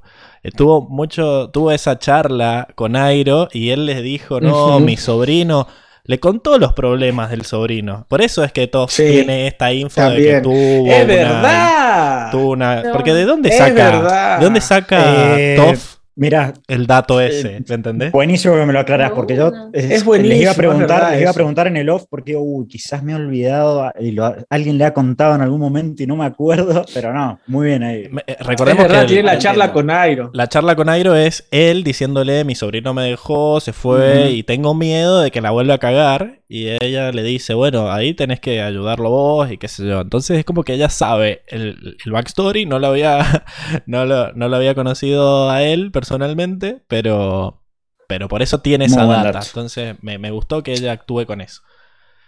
Y lo loco es, es que verdad, incluso ella reacciona bien, incluso después de que la quema. O sea, ella claro, va, no sí. se va. Sí, sí, sí, sí. Primer, primero el gesto nada más, de, me encantó el gesto también de no solo salir de la discusión, sino ir a buscarlo. Eh, Exacto. O sea, fue la que tuvo iniciativa de decir, a este flaco lo necesitamos, hay que acercarse. Eh, y bueno, lo que mencionás vos, Pablo, o sea, tienes encuentro y, y, lo, que, lo que hemos conocido hasta ahora de Toff, y yo viendo el capítulo dije, esta chabona lo va a odiar, ya está le quemó los pies, o sea, le cuesta ver ahora. Como le hubiera quemado los ojos. claro, claro, le cuesta ver, le cuesta claro. ver, y me dio mucha cosa cómo se fue arrastrando diciendo, ay, no, está asustada, porque no puede, Ay, sí, qué, la, qué escena, la, por favor. Está desesperada, porque no lo, imagínate que te quemen los ojos y no puedes ver se te está acercando a alguien, ¿entendés? Entonces, o sea, no solo no puedes caminar, sino que no puedes ver, o sea, porque, porque claro, tampoco puede caminar, exacto. o sea, porque eh, usa los pies para las dos cosas. Y de, después de todo eso, me sorprendió y lo tenía anotado, eh, que lo perdone. Sí, sí, sí. Muy Pero ella, que ya, ella sabía que no había sido a propósito, Exacto. a diferencia sí, de sí, las otras cosas que se habían sido a propósitos y premeditadas. Entonces hay una diferencia. Sí, pero es un montón igual el hecho de que te quemen y vos tengas la fortaleza para decir fue sin querer. O sea, te cagaron quemando y tuviste que arrastrarte ah, kilómetros. Claro. Yo me pasó lo mismo que Seba, de que dije, uh, la concha, la lora, o sea, aquí, ¿por qué soy? Dije lo mismo, ¿por qué sos tan malo para ser bueno aquí? Eh, después, ¿Cómo te puedes ir todo tan mal, boludo? Después Tenía terminé... unas ganas de que se diera ese diálogo, así decir, uy, se va a dar un diálogo interesante acá, y no, y la cagó Zuko, lo quería, lo estaba puteando. Claro, después termina siendo algo sumamente necesario para que Ang lo acepte, pero, pero en su momento dije, loco, qué comprensivo que está haciendo, porque cuando le preguntan, ¿te quemó? Bueno, sí, como chico, como no, diría la señora Bismarck. Entonces, es como, eh, me, me, me, gustó eso. Pero bueno, y de ahí Toff no fue tiene un, mucha está, más está, relevancia. Fue un está mal, pero no tan mal, ¿viste? Ajá. No tiene mucha más relevancia más que decirle que, que sí, que entre por la balanza quiere, quiere vengarse de Zuko, quiere tener la oportunidad de vengarse. Eh, uh -huh. Nada más. Pero bueno, yo creo que deberíamos. Deberíamos pasar a, a Zuko, Emilce. No sé qué, qué opinas de, de, cómo la serie nos vendió su, su prepararse bueno. para la lección oral. para la prueba de fuego, sí. Bueno, hay un montón para decir de Zuko. Eh, al principio del capítulo lo vemos recordando sus primeros días persiguiendo al avatar, o sea, cómo empezó todo este tema de la persecución, y lo vemos con el tío, vemos que eh, se da cuenta como del impulsivo y maleducado que era en ese momento, y ahora que no tiene a su tío a su lado y no tiene idea de dónde está, él se arrepiente de haber sido así. Eh, bueno, yo digo que se arrepiente porque medio como que se agarra así la, la Sí, esta sí. parte. ves como que se como que se da cuenta de lo, del imbécil que fue, digamos, se ve antes y se ve ahora y, y hay un cambio de actitud. Sí, cómo, cómo choca, Eh, ¿no? Ver a ese Zuko de vuelta y decir la puta madre, por eso te odiaba yo. ¿Por qué me Sí, tal tan cual. forro? Encima vemos a El Airo. que- pendejo pesado, empedernido, sí. La carita de Airo. la carita de Airo como diciendo, bueno, está bien, te acaban de quemar la cara, tengo que, tengo que ser comprensivo. Totalmente. Tal cual, Airo, tal lejos cual. de enojarse, eh, después de que le hayan dicho que es un perezoso, que encima el pendejo de porquería, o sea, no Lo sabes lo que pasó tu tío, lo que Sí. sufrió tu tío, y venía y le decís perezoso, y Airo, lejos de enojarse, respira y lo entiende y dice, bueno, qué sé todo, está bien. Eh, y es como que él lo ve en ese momento también y aprecia, y ahora que, que su tío no está, eh, como que lo aprecia, eh, digamos, esa, Ujú. esa actitud, esa paciencia que le tenía el tío. Eh, después en la siguiente escena lo vemos todo incómodo, sin saber cómo expresarse, saliéndose de personaje, porque es raro verlo a Zuko así, eh, para intentar explicar que es bueno a pesar de todo lo que hizo en el pasado. Eh, es no sé, a mí me, me dio esta vibra así de como cuando te querés chamullar a alguien y no sabes por dónde empezar, no es sé, como- es rarísimo. rarísimo así, todos los nervios, como... ah, Quizá ¿cómo me digo? conozcan de cuando intentaba atacarlos. Como- Troy- Excelente, o sea, con eso seguro los convencía. claro, viste que tu cerebro tiene muchas ganas de en ese momento la necesidad de decir alguna pelotudez. autosabotearte, sí, Claro. totalmente. y bueno, me encanta cómo casi que se lo toma con humor eh, cuando imita al tío Airo y Azula y reconoce que no, no es bueno para imitar gente. Como que el chabón lo, está dando todo, así. está haciendo lo mejor que puede aunque no le esté saliendo. Que para mí está Eh, muy después, equivocado, porque sí. para mí es muy bueno imitando. O sea, la imitación de Airo. Sí, sí, la imitación fue genial. La imitación de Azula fue exquisita. Fue exquisita. También, no sé si notaron que a partir de este capítulo la serie dejó de ponerle ese tono como muy, no sé cómo decirlo, oscuro a Zuko, que siempre que aparecía Zuko era como tum, tum, tum. Y acá está como, hola. Igual soy al Zuko". principio del capítulo Este, sí, sí. Sí, sí. Al principio del el- capítulo el Hola, soy Zuko es genial. ¿Vos lo decís desde, Sí. desde, desde cómo actúa él o desde, el- desde la música y el ambiente en sus escenas? Todo. La ambientación, Todo, dice, to- creo. to- todo de golpe cambió. O sea, ahí como la serie nos muestra una obra de un Zuko más amigable. Porque antes la- toda la serie también te mostraban a Zuko los perfiles de Zuko, eh, la música eh, con la que a- apareció su personaje, su mismo tono de voz. Siempre era muy drástico, muy oscuro, muy dramático. Y de golpe no. Acá está re simpático, re amigable, re todo. Siento que no está como que perdió la, la ira, perdió eh, como eso de que, de que tenía, de que todo lo, lo, llevaba a putear y a decir, loco, ¿qué, qué pasó? Acá lo vemos como que está frustrado, Como- pero de repente Pero reacciona. tranquilo. Claro. más- Totalmente, bueno, ya vamos a hablar de, de eso. Sí, de hecho está esa parte cómica en la que lo vemos por primera vez tan simpático. Creo que esta primera actuación de él como rompiendo la cuarta pared, tan simpático, creo que jamás lo vimos así de caricaturesco a Zuko. Y encima nos regalan esta escena en la que se enoja con el sapo y dice, ¿y bien? ¿Qué? Y tipo que ese es Zuko el que recordamos. Ahí está. Y, y le salta el saco y dice, y se pone comprensivo. Yo, yo habría dicho lo mismo. Es como. Es, es un personaje, sí, totalmente nuevo lo que vemos ahora en cuanto a las reacciones. Y se ve en la última escena también. Porque si, si la Katara esta asesina quizás le hubiera hablado al, al, al Zuko enojado, hubiera explotado todo. Eh, pero este Zuko como que se queda así como triste y, y, y, y hasta preocupado. Claro, es como, como que incluso dice, wow, no me esperaba esto. Se lo toma muy de sorpresa. Pero nos estamos adelantando. Sí, eh, sí. Bien, bueno, eh, después de todo este roleplay que hace con, con la rana, el sapo, lo que sea, ahora vamos a hablar, eh, viene el momento definitivo, la prueba de fuego. Eh, cuando finalmente se aparece frente al grupo y de una manera muy extraña y que me da mucho cringe, se presenta, encima como medio Sí. riéndose, encima se presenta, o sea, Ay. como si no lo tuvieran re Ya te conocemos, como, chabón. como la cara, el icono de la Nación del Fuego, básicamente. O sea, Katara misma le dijo, o sea, pienso en la Nación del Fuego y te veo a vos, pienso en el enemigo y veo tu cara. O sea, Yo creo, que mu- necesaria la presentación. yo creo que es algo que igual todos haríamos porque estás medio lejos, capaz como para que no flashen, pero digo, la, la marca en la cara ya te, te hace reconocer un kilómetro. Es que sí, es, es muy, muy, muy rara esa escena porque lo ves a él actuando como amigable, que ya es raro. La, la selección de palabras, eh, o sea, en inglés hay un meme con el. En inglés él dice Zuko here y es un meme. El eh, hola, acá Zuko. Y como que corta ahí. Y es muy como, ¿qué, qué carajo? ¿Por qué no, no podés leer la escena? No, no, no. Es como que no, no, no está el ambiente como para que te hagas el amigo tampoco. O sea, tendrías que haber arrancado pidiendo perdón de entrada y después ver si, ver si te lo aceptan, ¿no? Queriendo, eh, mira. Encima, la elección de palabra de ahora soy bueno. ¿Qué es ahora soy bueno? ¿Entendés? O sea, El- y, el, y, el- Y he y la- cambiado. y el- y el inicio de sabía que iban a estar aquí, que, que podían estar aquí, así que los esperé. No, re- Ahora Re menos stalker. mal, ¿viste? claro. Tipo de Yu, boludo. Sí. Pará, acosador. Mal. O sea, muy, muy confianzudo todo. y bueno, la verdad es que el chabón la tenía re difícil, porque tiene que ser suficiente buena letra como para poder compensar sus errores del pasado y lograr que le crean. Eh, tiene que romper este ciclo del villano y la mala imagen que ha mantenido durante esos últimos años. Si bien él se percibe a sí mismo como bueno, ahora toca convencer a los demás, cosa que no logra en absoluto y en un manotazo de ahogado apela a la bondad y al perdón de Ang, y estaba diciendo, bueno, ¿y vos por qué estás callado como decir algo? Tenemos a Ayúdame. chabón. Sí. Lejos de aceptarlo, le dice, nunca te unirás a nosotros. Y eso ya le parte Durísimo. el corazón. Le parte el corazón porque básicamente el chabón no pertenece a, ningún par a, a ninguna parte. En ningún bar. lo echan de No todos pertenece allá, no lados. pertenece acá.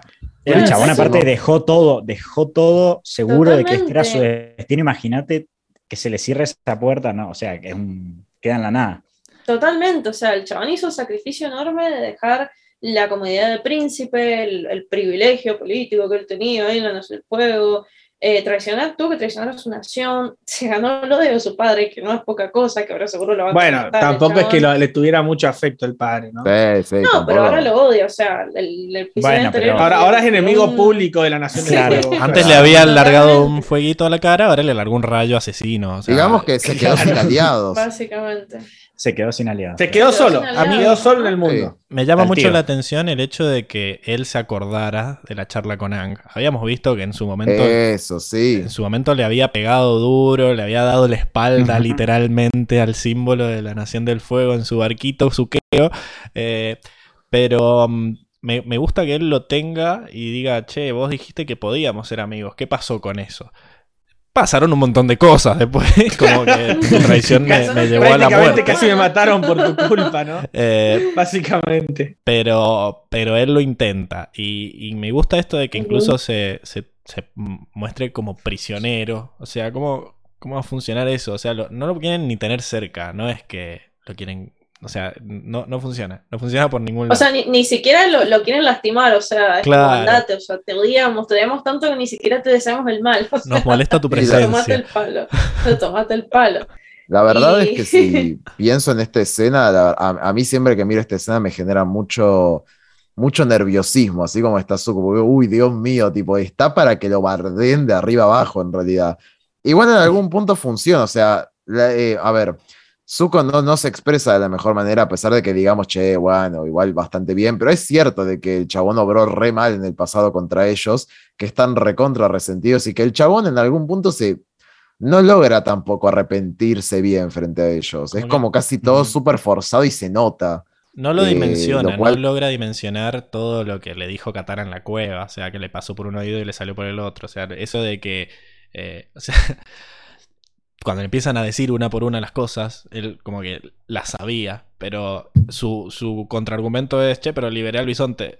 o sea, bisonte me quiere. O sea, podría, podría haberme robado al Podría bisonte. haberme robado. Y no lo Pero hice. no lo hice. ¿eh?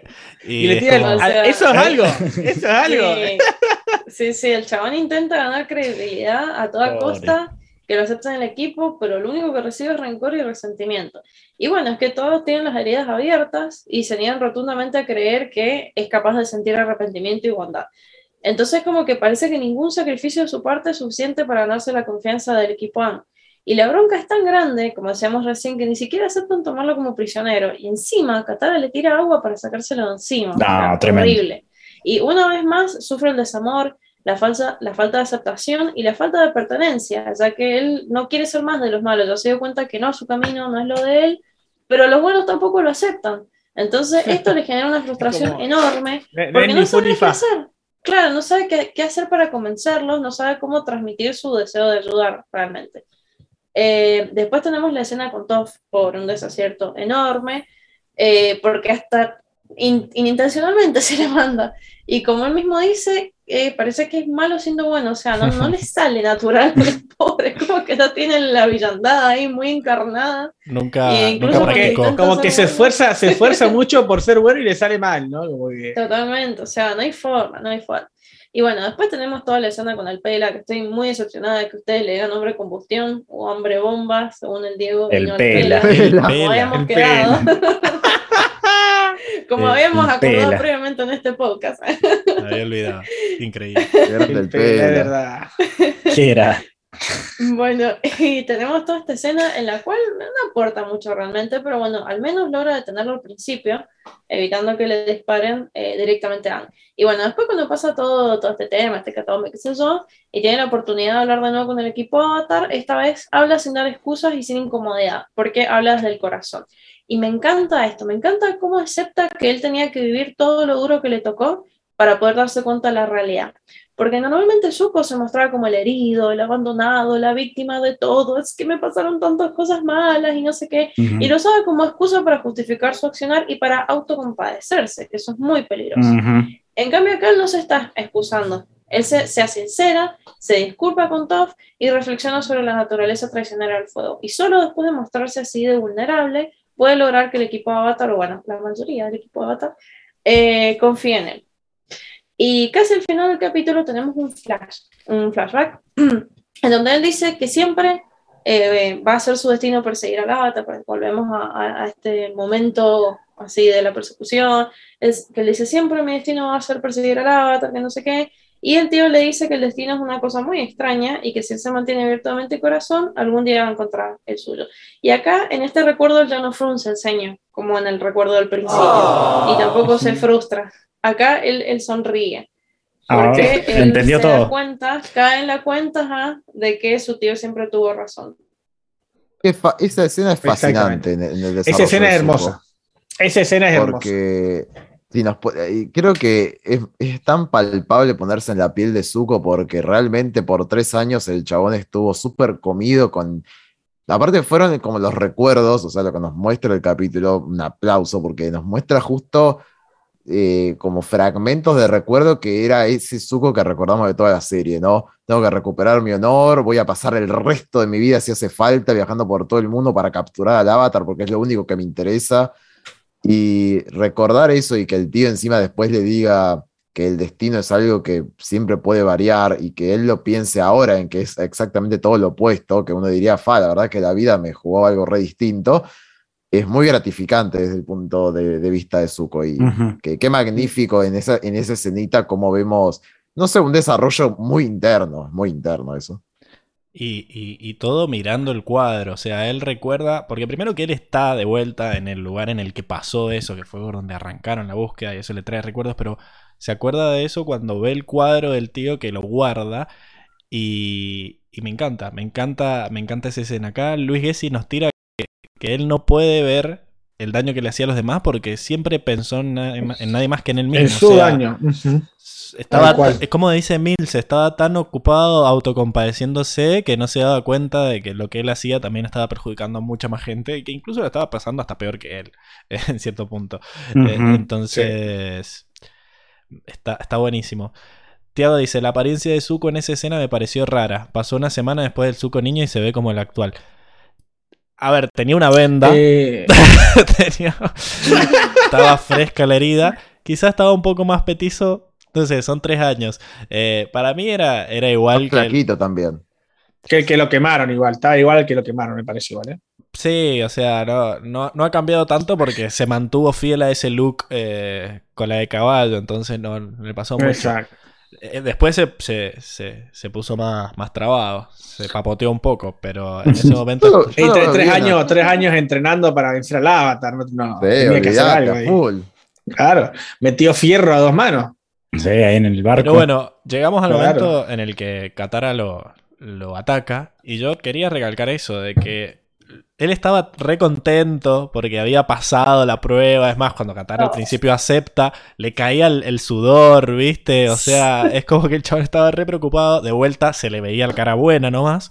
Eh, pero después llega y está súper sorprendido de lo que le está diciendo esta chabona. O sea, como que incluso está hasta asustado. Es como que ahí, ahí es donde yo siento que este es un personaje nuevo. O sea, en esa escena. La- el suco anterior no hubiera dejado que le hablaran así, ¿no? Que le hubiera- hablaran así ni en pedo, sí. Hubiera Sí, puesto- se hubiera Sí, tal cual. recalentado, le hubiera tirado tres bombazos y a la bosta. Esto, Se- a- a- se a- eh, ¿cómo, todo. cómo fue que dice? Eh, astuta campesina, me vas a venir a hablar así. Claro. Eh, muy pedante, Claro. muy altanero. Totalmente. Entonces, eh, incluso Esto llegas... es un, un suco mucho más humilde, ¿no? ¿Ves Como esa que sabe escena? que, que ya no es, no, es la- no es de la realeza. Ya no es de la realeza. ves esa escena y decís, pobre. O sea, entiendo, entiendo, entiendo que estés enojada, Katara, pero trátalo bien, pobrecito.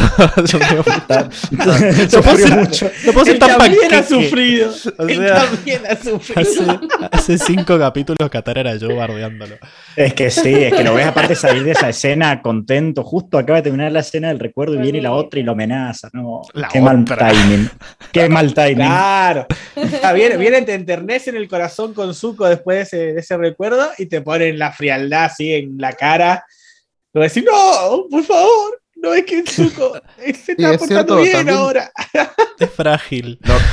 Es frágil. Noté de este capítulo que es cierto de que va durante todo este capítulo, así como se mostró esta faceta de Zuko como más caricaturesca o más simpática, también nos mostraron mucho menos la cicatriz. Todos los perfiles de Zuko sí. siempre es del lado bueno. Sí, tal cual. Bueno, que eso ya veíamos, veía, ya nos venían jugando con eso de que la cicatriz era el pasado, ¿no? Era este Zuko que quería, Claro. que quería eh, ¿cómo se El dice? honor. Eh, el honor de su padre y quería quedar bien con el padre y que est- este lado limpio, ¿no? Este lado nuevo de Zuko era a cara lavada, ¿no? Que era lo que él realmente quería y lo que él realmente eh, intentaba hacer.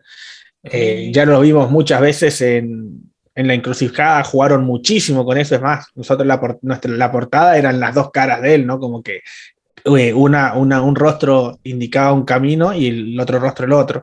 Lo vimos también, lo, lo- lo- lo llam- ya- y nos llamó la atención, también lo, lo mencionamos en el, en el capítulo pasado, cuando Sí. él se va.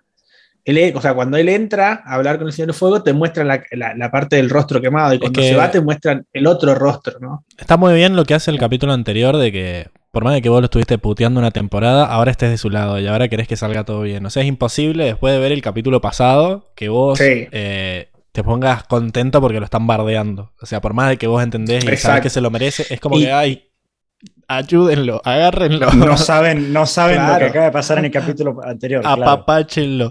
Eh, pero bueno.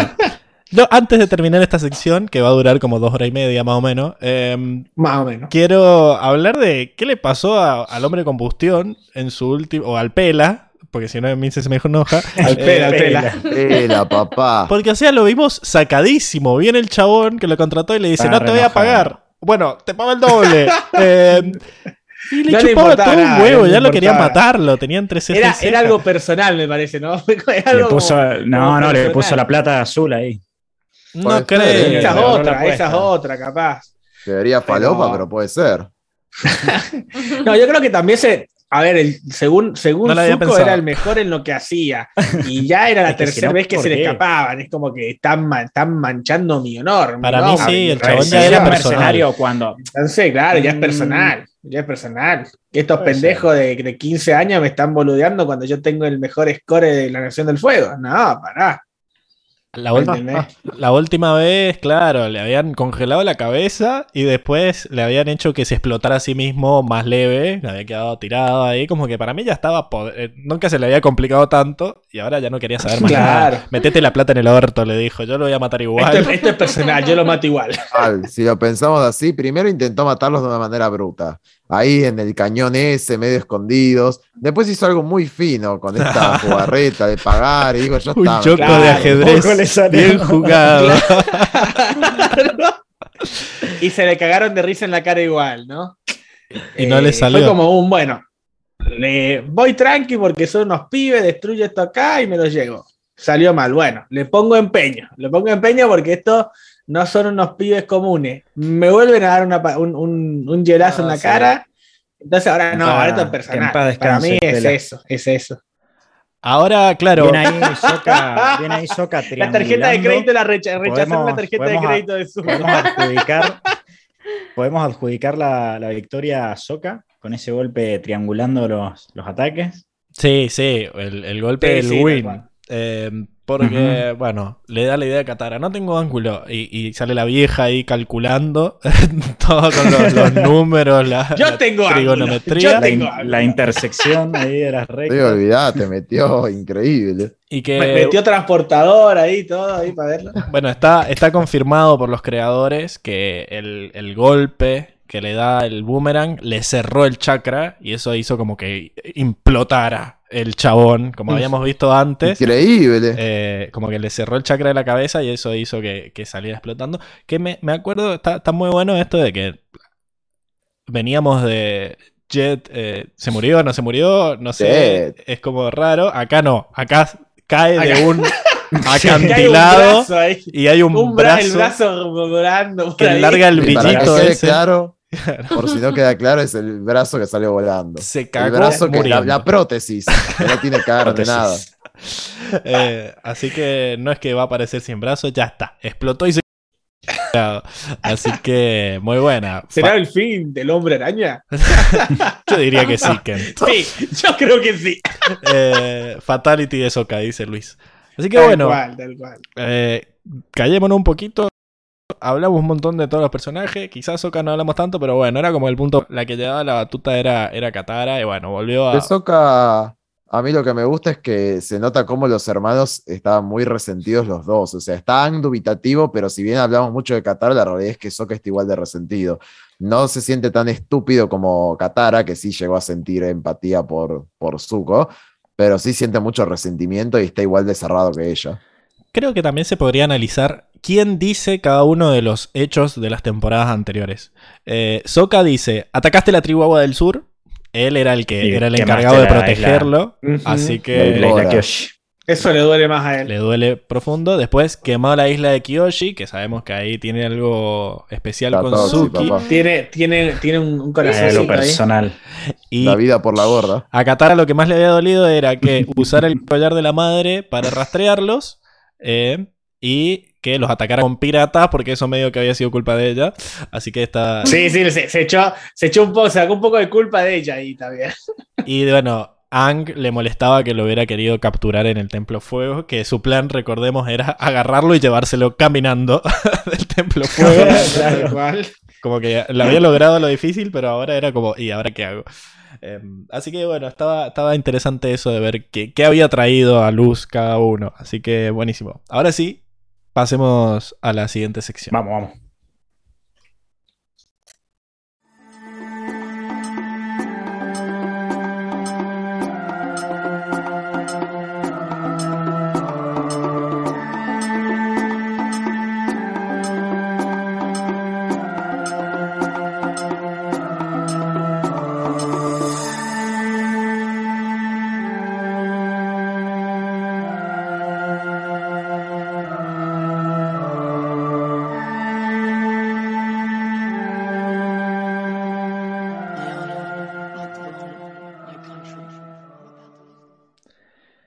Estamos de vuelta entonces en la sección del mundo, donde eh, básicamente les comentamos los pequeños detalles que nos muestra la serie acerca de cómo está construido el mundo, los lugares, la cultura, etcétera, etcétera, etcétera. Vamos a tratar de hacerla corta porque nos hemos tomado todo el tiempo que queríamos para hablar de los personajes en la sección anterior, así que vamos a pasar a ellos. Arrancamos con esta imagen preciosa de lo que sería el, el, templo aire del oeste, mi templo aire favorito. Ya vimos los cuatro, así que ya podemos tirar nuestras, nuestras decisiones acerca de cuál fue el mejor templo. Para mí este es el, el que tiene el, el, toque, así que está dado vuelta. Es Eso es una locura. Es hermoso. Facherito, es hermoso facherito. Pero bueno, para apreciar mejor, vamos a hacer una transición, lo vamos a ver en pantalla completa. Nosotros vamos a seguir en off mientras tanto, pero básicamente este es un panorama completo de todo el templo aire del oeste.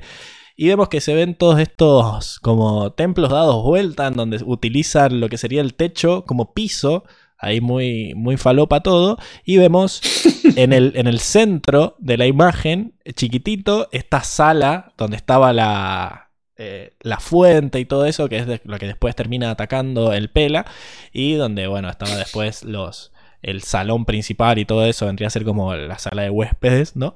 Y después vemos un montón de eh, estatuas grandes de, muchas monjas, porque recordemos que los templos del oeste y del este estaban eh, habitados por mujeres y los del norte y del sur estaban habitados por hombres, así que acá hay homenajes a las monjas que eh, tenemos estas tres que están juntitas ahí abajo a la izquierda, que es por donde llega Zuko y donde estaba parado en el momento en el que tienen la charla esta del flashback con Airo, y después hay un par sueltas por ahí que después las fueron metiendo de a una, supongo yo.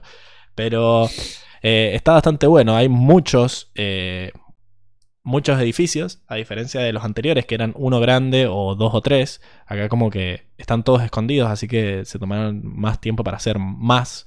Eh, pero no pueden tener edificios tan grandes porque están de cabeza. Se cae, eh, se cae toda la mierda. Sí, sí. Volvamos a, la, a las caritas. Me, igual me gusta, me gusta el hecho de que para este, para este templo eh, se tomaron muy, el, muy, muy en cuenta el hecho de que podés llegar si sos maestro aire, realmente si sos maestro aire. O tenés que colgarte ahí o tierra. hacer parkour para llegar. O tierra. O tierra. en todo caso. O si tenés una soga. La nación, la nación claro, la nación del fuego se tiene que colgar y hacer parkour ahí para, para llegar. Claro. O para poder moverse en todo el templo. Este estaba bastante cerca de la Nación del Fuego, así que supongo que vieron que estos estaban, eran más agresivos que los otros. Entonces. Claro. Eh, eso, llegaron, se tuvieron que ingeniárselas más. Acá Luis Gacy dice, ¿cómo, ¿cómo habrán hecho para atacarlos? ¿No? me obliga a usar eh, mi, mi botoncito. Nuestro instinto. Un hechicero lo hizo. Falopa. Ay, supongo Yo que... creo que se colgaban, se colgaban así y caían como SWAT ahí cuando, cuando llega la, la Interpol ahí, se meten para adentro y bueno, y a disparar fuego. O, o usando el ángulo como SOC. Pero bueno, Claro. lo, lo que vemos es que además de que está hecho para maestros aires que pueden volar de un edificio al otro, vemos que hay bastantes escaleras que conectan los, los edificios, ¿no? Acá vemos una que está como metida, en, en- va como zigzagueando la, la montaña. Y después tenemos otra que eh, bueno, hay una pasarela donde vos podés caminar y podés ir caminando de, de un edificio al otro. Acá Luis dice que tenían de fuego, claro. sí. Claro, tal cual. Compro, compro. Eh, bueno, el chiste es que estos. Los diseñadores de la serie se basaron en los, en los techos de los monasterios budistas butaneses. butaneses porque son de Bután, que es, una, es un paísito chiquito ahí cerca de Nepal, en el Himalaya. Entonces, eh, estos templos también están como encastrados en, en las montañas y, y, bueno, se inspiraron en los techos para eh, diseñar los de templos, ¿no? Bueno, veíamos esta imagen de, de la, la pasarela esta donde estaba... Es como un mirador, ¿no? donde estaba su El mirador. para sí. pensar y agitar el brazo fuerte y decir te voy a encontrar, te voy a encontrar. Acá lo que usaban gas butano. Puede ser también. es una- el- no, no es la pruebas, etimología pero del, nombre del país. Eh, pero bueno, me, me llama mucho la atención el hecho de que veamos estas, estas eh, imágenes, estas estatuas gigantes, ¿no? Porque veíamos que, que es- esos cositos negros que están ahí son Collairo, así que tendrán, no sé, 100 metros esas, esas estatuas enormes. Y bueno, esto de que cada vez que tenemos eh, una escena de mucho diálogo nos muestran diferentes tomas. Este las, las imágenes que estábamos viendo anteriormente eran las del capítulo. Este es el diseño, por eso tiene más calidad. El diseño que hicieron los. eh, lo- pasárselo a los animadores, ¿no? Y se logra ver que ah, se ven los techos que están colgando arriba, como veíamos en el diseño, y bueno, se ve un poco más de, del fondo. Eh, Pablo, no, no sé si lo habrás dicho, pero a mí lo que me llamaba la atención de todas estas estructuras del templo aire del oeste es, para mí es imposible, o sea, también lo he- me lo he preguntado con el resto de los templos aire, pero yo digo, este puntualmente, es imposible que no lo hayan hecho sin la ayuda de maestros tierra. No, tiene que haber ahí com- eh, cooperación internacional. Claro, Porque- sí. ¿De El- dónde, de dónde sacaron ese conocimiento arquitectónico los, los maestros aire? O sea, No, no, es que es imposible para construir también. eh, está La- raro. la- Sí.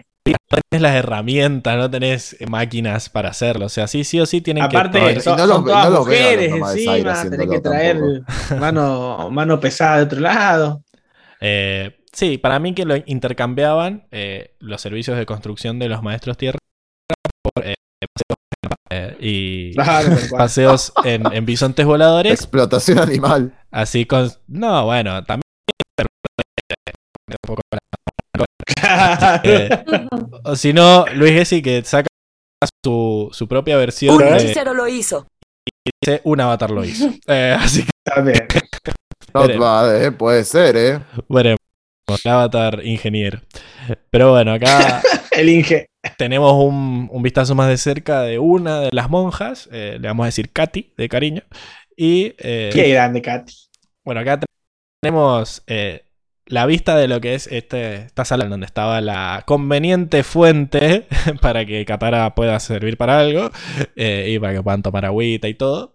Me encanta que se vean eh, como la niebla por debajo, ¿no? Las nubes. eh, está, está muy pro todo eso. Esto Ah, muy era... fachero este templo. No, mi- es mi preferido, eh, decía, mientras no estabas Enrico, ah, y van a tener que pensar cuál es el suyo cuando termine la sección. Así que en, en la bolsa de gatos votamos por templo, templo preferido. Bien, ¿Vimos todos? sí, ya vimos los cuatro. Así que El tres. del este lo vimos.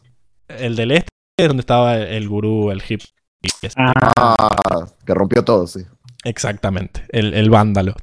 Bueno, este, este es como el, el balcón, ¿no? Porque ahí es donde se ven esos, digamos, columnas, en realidad son como puertas giratorias, ¿no? Que llevan a una sala principal, que las vemos acá. Y algo que me llamó mucho la atención es que habían como círculos dibujados en el piso.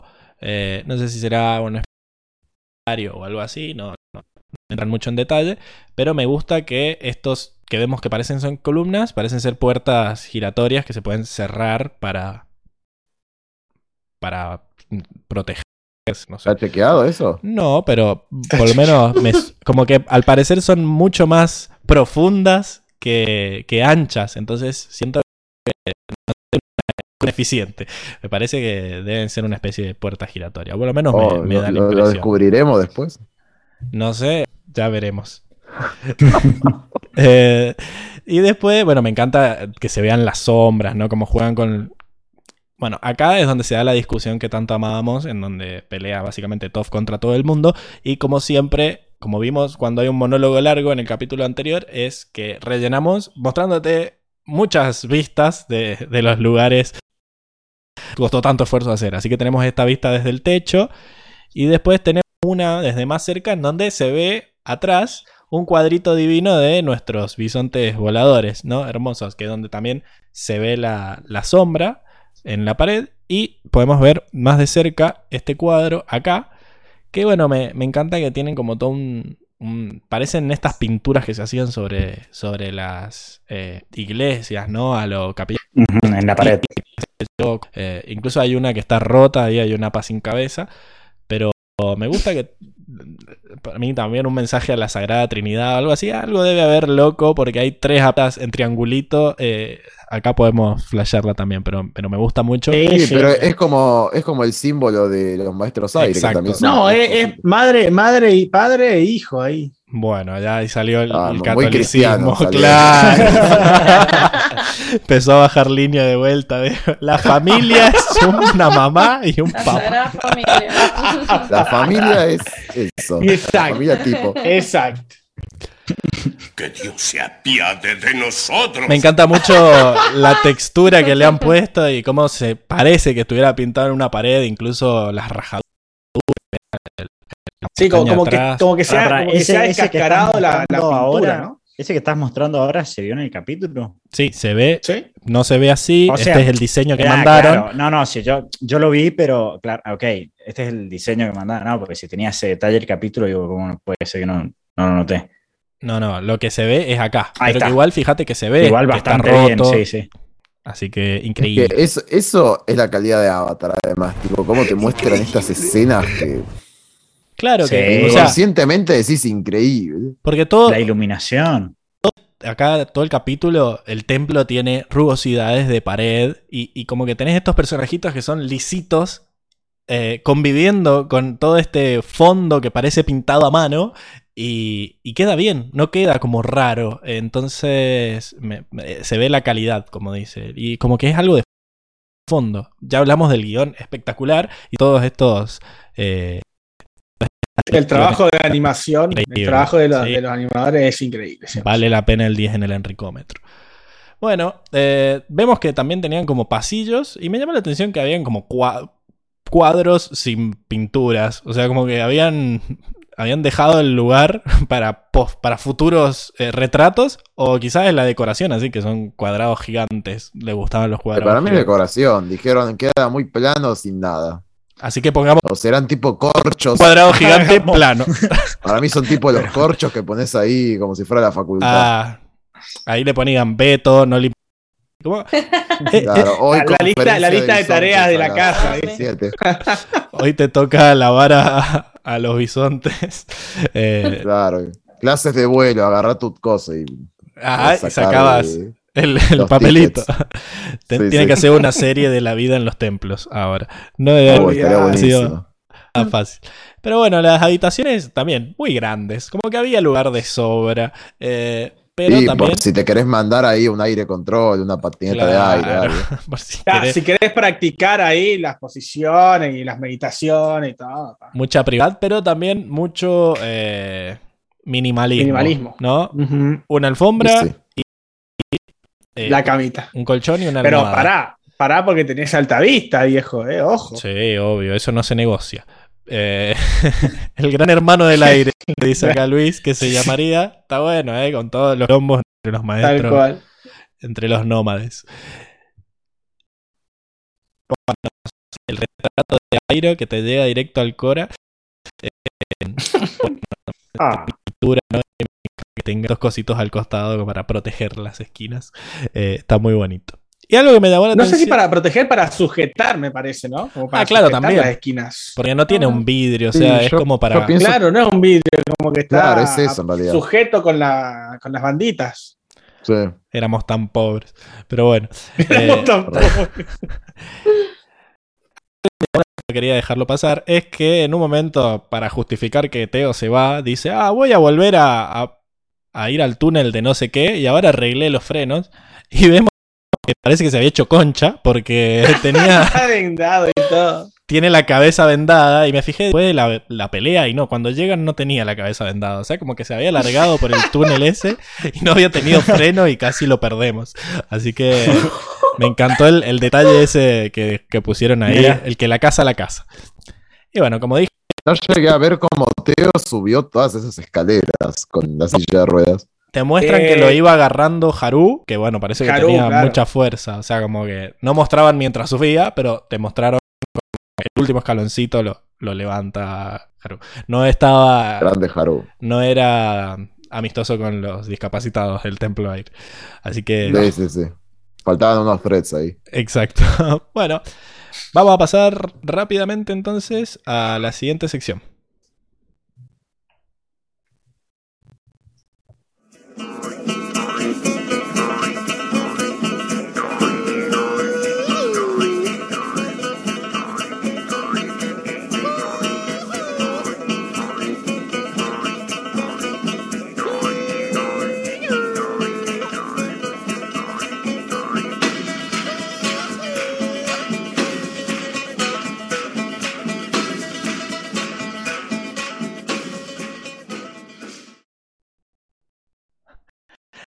Ok, acá nos dice que Teo se mata por no tener frenos. Bueno, la, la ironía, la ironía de la vida, ¿no? Pero estoy contento La porque vida misma. estoy contento porque volvió después de muchos capítulos eh, la sección de animales, volvió mi Funko, así que bueno, acá ya Luis Gessi está tirando su su, su predicción, sapo ardilla, dice, todavía no arranca, espérese señor. La Negra, Rivadeneira Luna nos dice saludos desde Perú. Eh, sumamos un país nuevo. Eh, Eh, saludos. no. Podemos. Quédate para la sección de traducciones por si necesitamos eh, al- al- alguien que lo diga. Algún modismo, algún, algún modismo de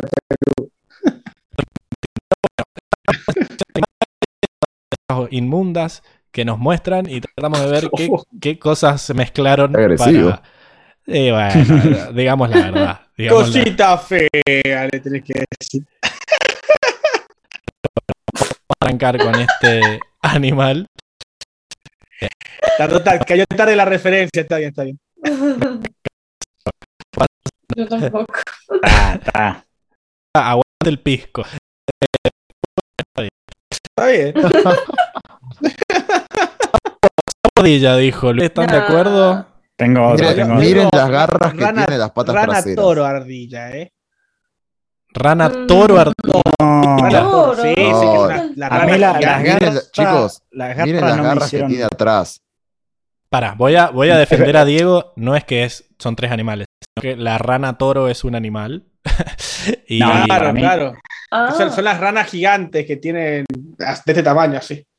Son gigantes. Para mí, Comen la- ratas. la- el- el- Mm. los colores de lo que tiene arriba, las orejitas y como esos cachetitos, eso es un mapache, muchachos. ¿sí? Para mí es un sapo no, mapache. oh, bueno, puede ser. Mapache No, para mí- Para mí Va es una- por ahí igual, Un ¿eh? topo. O es una rana Para toro topo. O es una rana camaleón. ¿Qué Porque mirale los ojos, qué raro. Rana- es un sapo, es muy grande para ser una rana. ¿Qué dijiste, Bueno, sapo. ¿Rana iguana? Sí, un sapo iguana, porque mirale las garras. el- No, pero- tiene el pelo. Tiene Pero tiene pelo.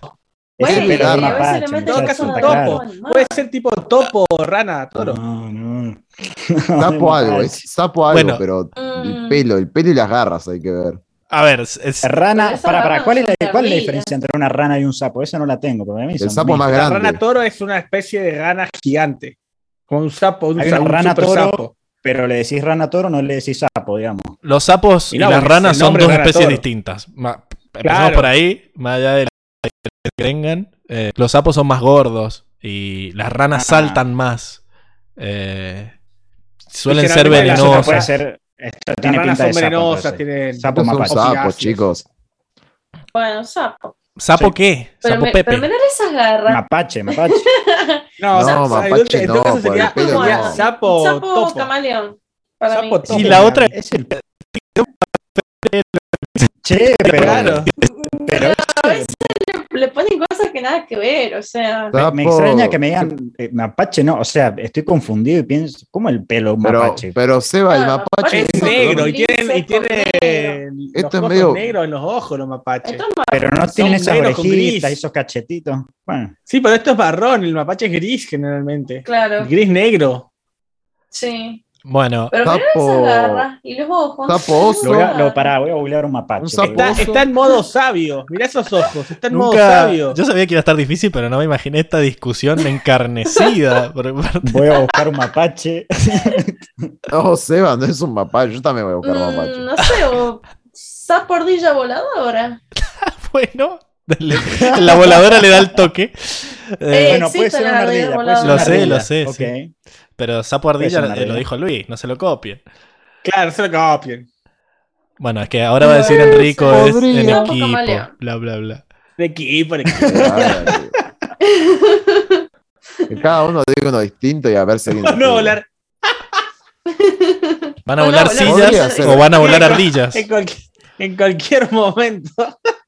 Bueno, Podría ser un sapo ardilla, Eh, ¿eh? Tienen mucha cara de mapache. Yo acabo de googlear un mapache. No, no, No, no, Seba, no, Seba. Seba, superalo, no es un mapache. Superalo.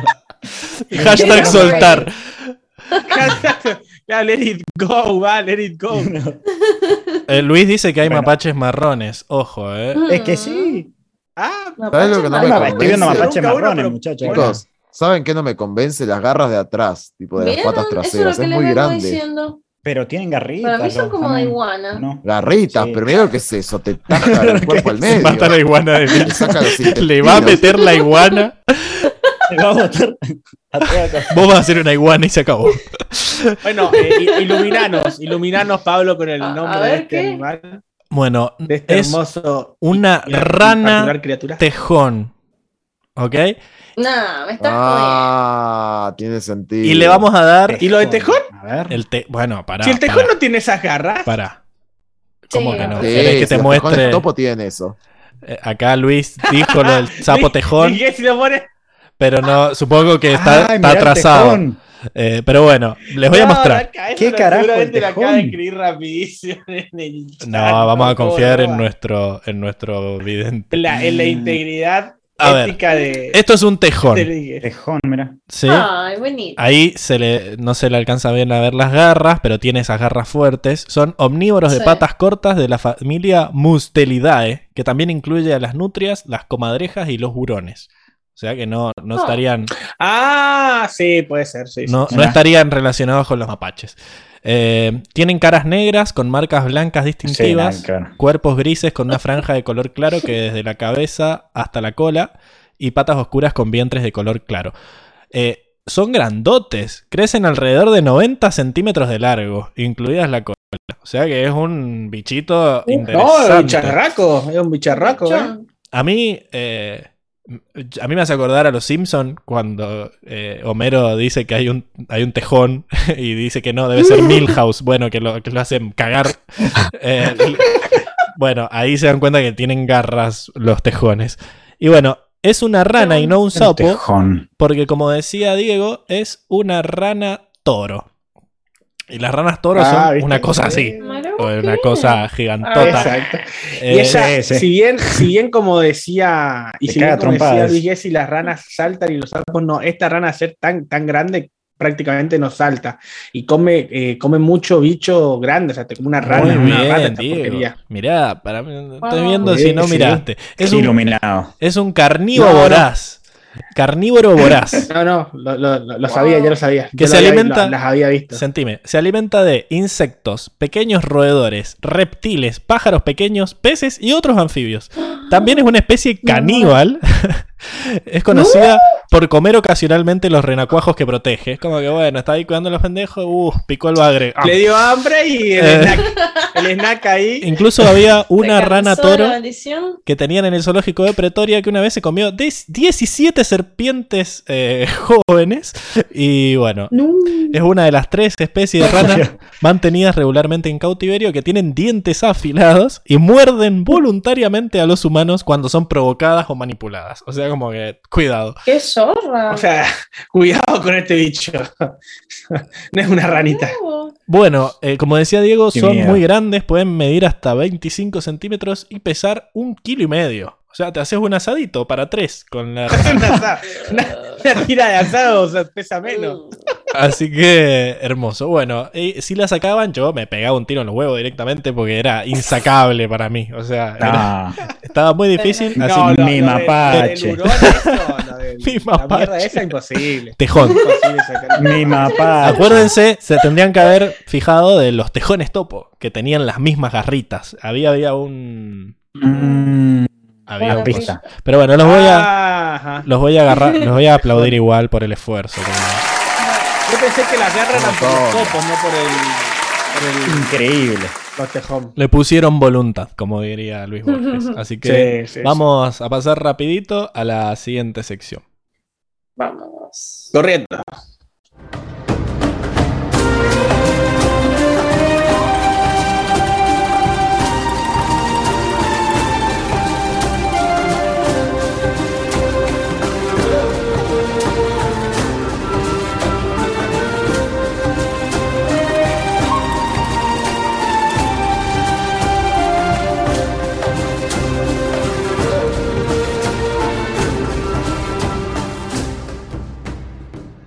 Y estamos de vuelta en la sección de traducciones donde Emil se intenta contarnos lo que cambió eh, el doblaje a la hora de traducir el episodio y entre todos la bardeamos y a veces se suma la audiencia. Así que todo tuyo, Emil. ¿Cómo que intenta? Intenta, ¿Cómo que intenta, intenta? porque a veces es rechazada a pesar de sus buenas sí. intenciones. Vieja zorra. vamos, vamos. Bueno, eh, vamos con la primera. Y esta eh, fue tremenda. O sea, esta la anotaron todos. Hasta Leo la anotó. Ah, Sí. em, Hasta el Diego. extraño. extraño a Don Nadie. Uy, qué nadie. mal. Uy, pasó qué ahí? mal. No, terrible, Don Nadie. O sea, eh, si lo sacamos de contexto, no está mal, pero ¿cuándo en la vida lo tradujeron al chabón a Pipsqueak como Don Nadie? Claro, O sea, que recordemos terrible. que lo habían dejado como Ah, eso fue un Pipsqueak. papelón. Eh, un Claro, papelón eso. exactamente. se suma Eh, a, a Roca Grande sí, no, el Sí, sí. mecanicista. O sea, ahí como que Ah, vuelven estos personajes, pero era mucha paja fijarse cómo lo habían prendido fuego las traducciones anteriores.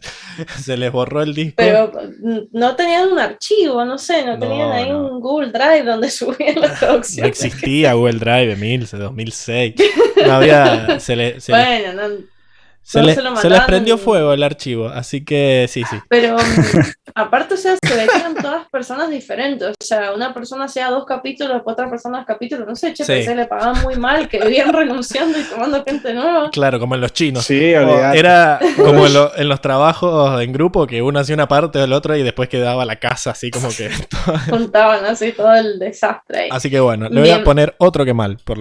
Uy, qué mal. Sí, otro que mal. Y aparte, se nota que la persona que lo hizo eh, ni siquiera sabía cómo se veía el personaje, porque Pipsqueak eh, significa una persona que es considerada insignificante, especialmente por su edad o por su altura. Y en este caso, el chiste de decirle Pipsqueak al chabón era que era gigante y, y te decían Claro. Pipsqueak, y igual te imaginabas Claro, una claro. así. Una mejor Entonces- traducción en su momento, la original del primer capítulo, el de Jet, eh, tendría que haber sido poca cosa, ponerle, una cosa así, ¿no? Poca cosa. Algo Puede ser. que vaya más con el, con el físico. Es como decirle chiquito a, a alguien que es muy grande, ¿no? Eh, debe ser. Totalmente. Así que Sí, bueno, es como el, el pequeño John de Robin Hood. también. que era una cosa gigante el chabón. Eh, bien, así que bueno, ya terminamos con eso. Después, Le pongo otra. acá Uy, qué me cuestionar, mal. solo me voy a reír. A Me voy a reír mucho con, con esto, ay Dios mío. Eh, con el tema de Soka. Eh, cuando Soka pone la rana congelada Es hermosa esa escena. verruga. Es hermosa esa escena. Que estaba todo en su cabeza, que Katara le dice. ya me fijé y no había nada. Me fijé. Sí, y Soka dice, podía sentirla, porque la cosa que cuelga es mía. Ay, Lo que tengo así. Increíble. No. No va a pasar una sección de traducciones sin que haya una referencia fálica en este podcast. Es terrible la cosa que cuelga es mía, Dios mío, y y eso que está bastante bien, ¿eh? porque no había forma, o sea, en inglés eh, es flap, lo que, digamos, así se refieren a la amígdala, que flap es básicamente un colgajo, es Que eso, no- una cosa... No es la, es la campanilla. Es la cosita que cuelga. La eh, campanilla. la Sí, sí, sí, ya sé, ya sé, pero no le dicen campanilla, en, eh, o sea, en inglés no usan el término, Ok. dice, eh, flap, y bueno... Me, me dio mucha risa y, y me imagino a los traductores ahí intentando de intentando no poner como es mi cosa colgante o la que me cuelga acá. Como- La que me cuelga. la que tengo acá colgada. Eh, básicamente La porque abogada. Lo, lo- lo pensaras como lo La pensaras sonaba muy feo, así que bueno. bueno, La- la hic- igual me gustó. bien. Me gustó la traducción a mí, eh, igual. Porque, No, sí está bueno, yo digo que le hicieron bien. porque encima por eso, porque- suena. a- ayuda a lo hilarante. A mí me gustó mucho ese, ese chiste. O sea, el chabón decía. Ah. Porque lo dice súper enojado. El otro le dice. Será el orto. Me fijé y no tenía nada. Es mía la cosa que cuelga. Era como muy bueno. Así que. Qué bien, ¿verdad? Sí, ¿Emi o, o Sí, no? sí, sí, qué bien. Sí, qué ¡Qué bien. bien! Hermoso. Hacía mucho que no poníamos el que bien. Debería durar más. Sí. y no depende de mí. Bien, después. Eh, solo digo que considerando su desunida familia y cómo fue criado, podría haber sido mucho peor. En realidad no dijo desunida, dijo algo más fuerte, dijo messed up, que en inglés es como desquiciada. Su enquilombada culo, o sea, familia. básicamente. Así que, eh, qué sé yo, no sé, estoy entre un ponerle voluntad y un que mal. ¿Y qué, me lo- qué le hubiéramos puesto? Su. eh, ¿Cómo se llama esta? Desquiciada. Eh, había otra palabra más. Disfuncional. Su- Ah, pero Disfuncional. en ese momento no sé si No, había. pero di- disfuncional es una, es una, Eh, una es muy moderno, es un término muy moderno de la familia disfuncional. Puede ser, puede ser. No hice parece, la pero tarea de ver en qué años inventó la, la palabra La disfuncional. funcionalidad. Pero bueno, sí, desunida. Solo me di cuenta cuando vi los subtítulos. O sea, en el momento se entendió. O s- podía haber. ¿cómo, ¿Qué decías vos? Sí, ¿Cuál era tu.? messed up, de- desquiciada es una posible traducción de messed up. O sea, es como jodida, pero muy, muy Sí. mal, muy jodida de la cabeza. Sí, sí, como que está su familia arruin- arruinada. No, sí, desquiciada. Me, me gusta, sí. Desquiciada. Pongámosle voluntad entonces. Póngame Pongámosle voluntad. A la concha de tu madre, ponele voluntad. Excelente. Bien, después tengo esta que em, yo pensé que todos lo habían interpretado como acá, pero todos lo interpretaron bien. que eh, es cuando Toff dice, tal vez sus sentimientos heridos no lo dejan pensar con claridad. Ella dice, no lo dejan pensar con claridad, pero en realidad se refiere a, a Katara A y ellos. y a Sokka, claro, Ah, no los ah. dejan pensar dice, con no claridad. le- no, en realidad, cuando Por dice eso. eh, la, Qué la mal, qué traducción mal. dice no lo dejan y es no les deja, hablando a Exacto. ellos. Claro. Es, fuerte, Claro, es claro. terrible esta. Yo me, yo me acuerdo Sí. que la anoté apenas, apenas lo dijo, lo paré y dije, Sí. lo volví y le puse los subtítulos y dije, porque no puede ser, no sé, cualquier cosa. Y, y efectivamente. Sí, yo no- ni me di Sonó cuenta. muy mal. O sonó muy mal. no le presté atención al, al pronombre. Quedaba bien dentro de todo, pero le cambiaron el, le cambiaron el significado a lo que están queriendo Es decir. que, claro, le cambia el sentido porque si, Claro. o sea, ya no, no, no está diciendo que no lo dejan a Zuko, sino que no lo dejan a, a Katara y a Sokka, que son Sí, ellos los por que están eso- siendo sentimentales o irracionales, qué sé yo. Bueno, Por bueno, eso todo en, en el análisis que hicimos de Toff eh, hablábamos de eso, de cómo ella realmente se pone muy objetiva. y de que no estaba eso es un- un, a su... súper error. Exacto. Exacto, pero eso Exacto. es un súper error, de- un re mal, un re que mal. Bueno, vamos, vamos. Uy, qué mal, Vamos a jugar. uy, qué mal. Ahí con, con delay y todo. Bien. bueno, la próxima. Lo veis, confiaste en Zuko y te quemaste, literalmente. Buenísimo.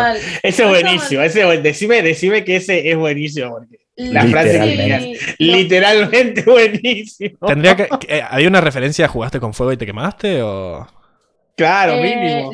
Lo que pasa, claro, es que. el fantasma? eh, Lucas, salí de ahí. Vino a cortarme el internet no. No, no, de vuelta. Eh, no, lo que pasa es que en, en inglés le dice you got burned y to get burned es eh, que te maltraten. O sea, como que ha- hace un juego de palabras Ah. entre quemar y get burned, que es maltratar a alguien, como fuiste con el chabón y, y te maltrató. Entonces ahí eh, no está mal igual, o sea, que se lo pasa, pero yo le hubiera puesto jugaste con fuego y te quemaste, literalmente. Para mí hu- hubiera quedado mejor así. Como que se Jugaste con Zuko y te quemaste. Está bien. Claro, como aprovechar mejor la frase, entiendo. Igual se Claro. entendía. Así que, Sí, así, solamente que bueno, le podría haber puesto un poquito más de voluntad y de paso tirarle la frase y conservar el juego de palabras. bueno, entonces Bueno, bueno, sí. Ponele voluntad a la concha de tu madre, ponele voluntad. Ahí está. Bien, y la última, que acá pasó algo muy raro, eh, que me siento mucho más aliviada. Ahora espero que el mal olor se vaya. sí, En sí. realidad, O sea, fue muy flashero. dice algo totalmente distinto, Toff, en inglés. Em, lo que dice ella es, em, ahora sé cómo se sienten ustedes, como, sí, ahora sé cómo se sienten ustedes, no poder ver con los pies apesta. Yo no sé Eso fue si lo que es dijo. que se realmente. confundieron con el apesta o es que... Nada que ver. hicieron ahí una cosa, una equivalencia entre la peste y el mal olor, pero le cambiaron como todo, y yo no sé, porque igual lo que dice Toff tampoco tiene mucho sentido en inglés, porque dice, bueno, ahora sé cómo se sienten ustedes, no poder ver con los pies apestan, y es como, bueno, no pueden ver con los pies, pero no son ciegos, o sea, es como... No, bueno, porque ahí yo entiendo que ella en ese momento no está pudiendo ver con los pies porque tiene los pies quemados. Entonces es como un chiste, supongo. Eh, Pero raro, no sé, medio raro. no sé por qué decidieron cambiar Es todo. raro. Porque se podía, o sea, no, tampoco es que es largo. Sí, Ahora, podría po- haber dicho, qué sé yo, ahora entiendo lo que se siente no poder ver con los pies. eh, o lo que sienten ustedes al no poder ver con los pies. No hubiera mejorado mucho, pero no sé por qué cambiaron todo. Y además porque tenía mal olor, descubrimos que tenía hongos, tenía pie de atleta. eh, no, para mí que el, el mal olor era por el quemado, no sé, se me ocurre el olor a piel quemada. No, yo entendí como que era un chiste de que se le iba a ir el mal olor del pie ahora que se le había quemado todo. O sea, como que tenía olor a pata. O por- o por- no, porque se estaba lavando los pies, me parece. Puede ser. Eh, Parece es buena porque la, hemos visto que se le hacen las costras de tierra a Toff. de Claro, Puede se, ser. se- se va a ir el olor porque se está lavando los pies. Me parece que, que va por ahí. Pero bueno, no, ahí Puede ser, ¿eh? ser. ponele Una voluntad. cosa rara. Sí. Sí, lo, lo que pasa, igual me siento mucho más aliviada, eh, tiene mucho más sentido. o sea, en realidad no me gusta mucho lo que dice Toff en la versión original, no me parece que tenga mucha coherencia el comentario. Bueno, un comentario Eh, jocoso, me parece, era un chiste. Mm, no sé, no me cierra. Así que bueno, la primera frase no, no me parece mal, me siento mucho más aliviada, queda, pega bastante el porque bueno, la del olor. justo en el agua. Pero claro, el tema es el olor. Última podrían haber dicho, no sé, estar en esta situación apesta, o no sé, o esto apesta, qué sé yo. No sé, porque apesta en, en español se dice como, uh, Sí, sí, qué, sí. qué mal, eso apesta. Uy, qué mal. Entonces no entiendo. Qué mal. No, no, para mí va, vale la voluntad de vuelta. Ponele voluntad Sí. a la concha de tu madre. Ponele voluntad. Bueno, y con eso concluimos la sección de Traducomens del día de hoy. Yo algo que quería notar, que estás medio metido con el mundo, es que dicen que Toph- los pies de Toff necesitan un oculista. Y yo no sé si eso estaba en el original, tengo esa duda. Ah, Porque ¿cómo es que en Sí, este estaba. mundo Sí, existen los Em, oculistas? ¿Qué carajo? sí. ¿Llegamos a ese nivel de especialización en la medicina tan temprano? Sí, lo, lo iba a mencionar, pero como quedó perfecto, no dije nada, no dije nada, pero después me bardean, me jedean. Pero sí, en realidad. Yo la duda la que realidad tengo. es que te vamos a bardear igual. Claro, aguántate Digas la lo que digas. Así que ya jugátela, jugátela. sí, en realidad no, no dice. em, no dice eh, optom- optometrist, eh, oculista. Eh, dice. Oculistation. em, ah, sí, dice algo así como: deberías man. hacer. de- deberías hacer que te, que te revisen los ojos de los pies o algo así, algo así para. Acá tengo el- la transcripción, te la voy a buscar. Pero sí, no, no menciona la palabra oculista. Para mí es un Eh, qué mal pero eso. como- Porque están metiendo algo que no sé si existe en este mundo. Como que un oculista Claro. está asumiendo muchas cosas que existan los Y si te pones a, a pensar como bien en profundo, sí. Pero. O es un error de world para- building o es un error de... Porque no hemos visto a nadie con anteojos. Eh, el único, o sea, ahora Acá. aparecieron los El, anteojos de el Eclipse. ingeniero, creo, nada más. Claro, ¿no? pero se los debe haber hecho él a mano, digamos, nadie, no es que hay. Entonces... Mira, acá dice: I think your feet need their eyes checked. Como que. mm, Un eh, control de ojo. Anda a hacer que te los claro, revisen. Tus, pies necesitan que le revisen los ojos. claro, ok. Eh, sí, era medio difícil de traducir. Era complejo. Pero bueno, así que. Yo le sí, voy a poner el pasa, yo creo que pasa. Pablo. porque está rompiendo el mundo, el world Y building que tanto se han esforzado en construir. Si lo ves en esos términos, sí, pero en realidad en, términos de traducción queda bien. Mm, Yo le doy un que bien. qué bien, hablamos va. Si hablamos en términos de traducción, sí, porque queda bien y queda natural. No, es como de- Pero no, Y- no sé si juega con este ah. mundo, ¿me entendés? Yo estoy con el dedo en el que mal hace dos horas, Emilce, pero no puedo ir tan contra tuya. Eh, vamos a ponerle un guido. Está mal. Pero no está Porque es exactamente lo que vos. estás diciendo vos, que está mal, pero no tan mal. Así que yo estoy diciendo que está mal en realidad. Bueno, quería desahogarme con eso. Vamos a la siguiente sección.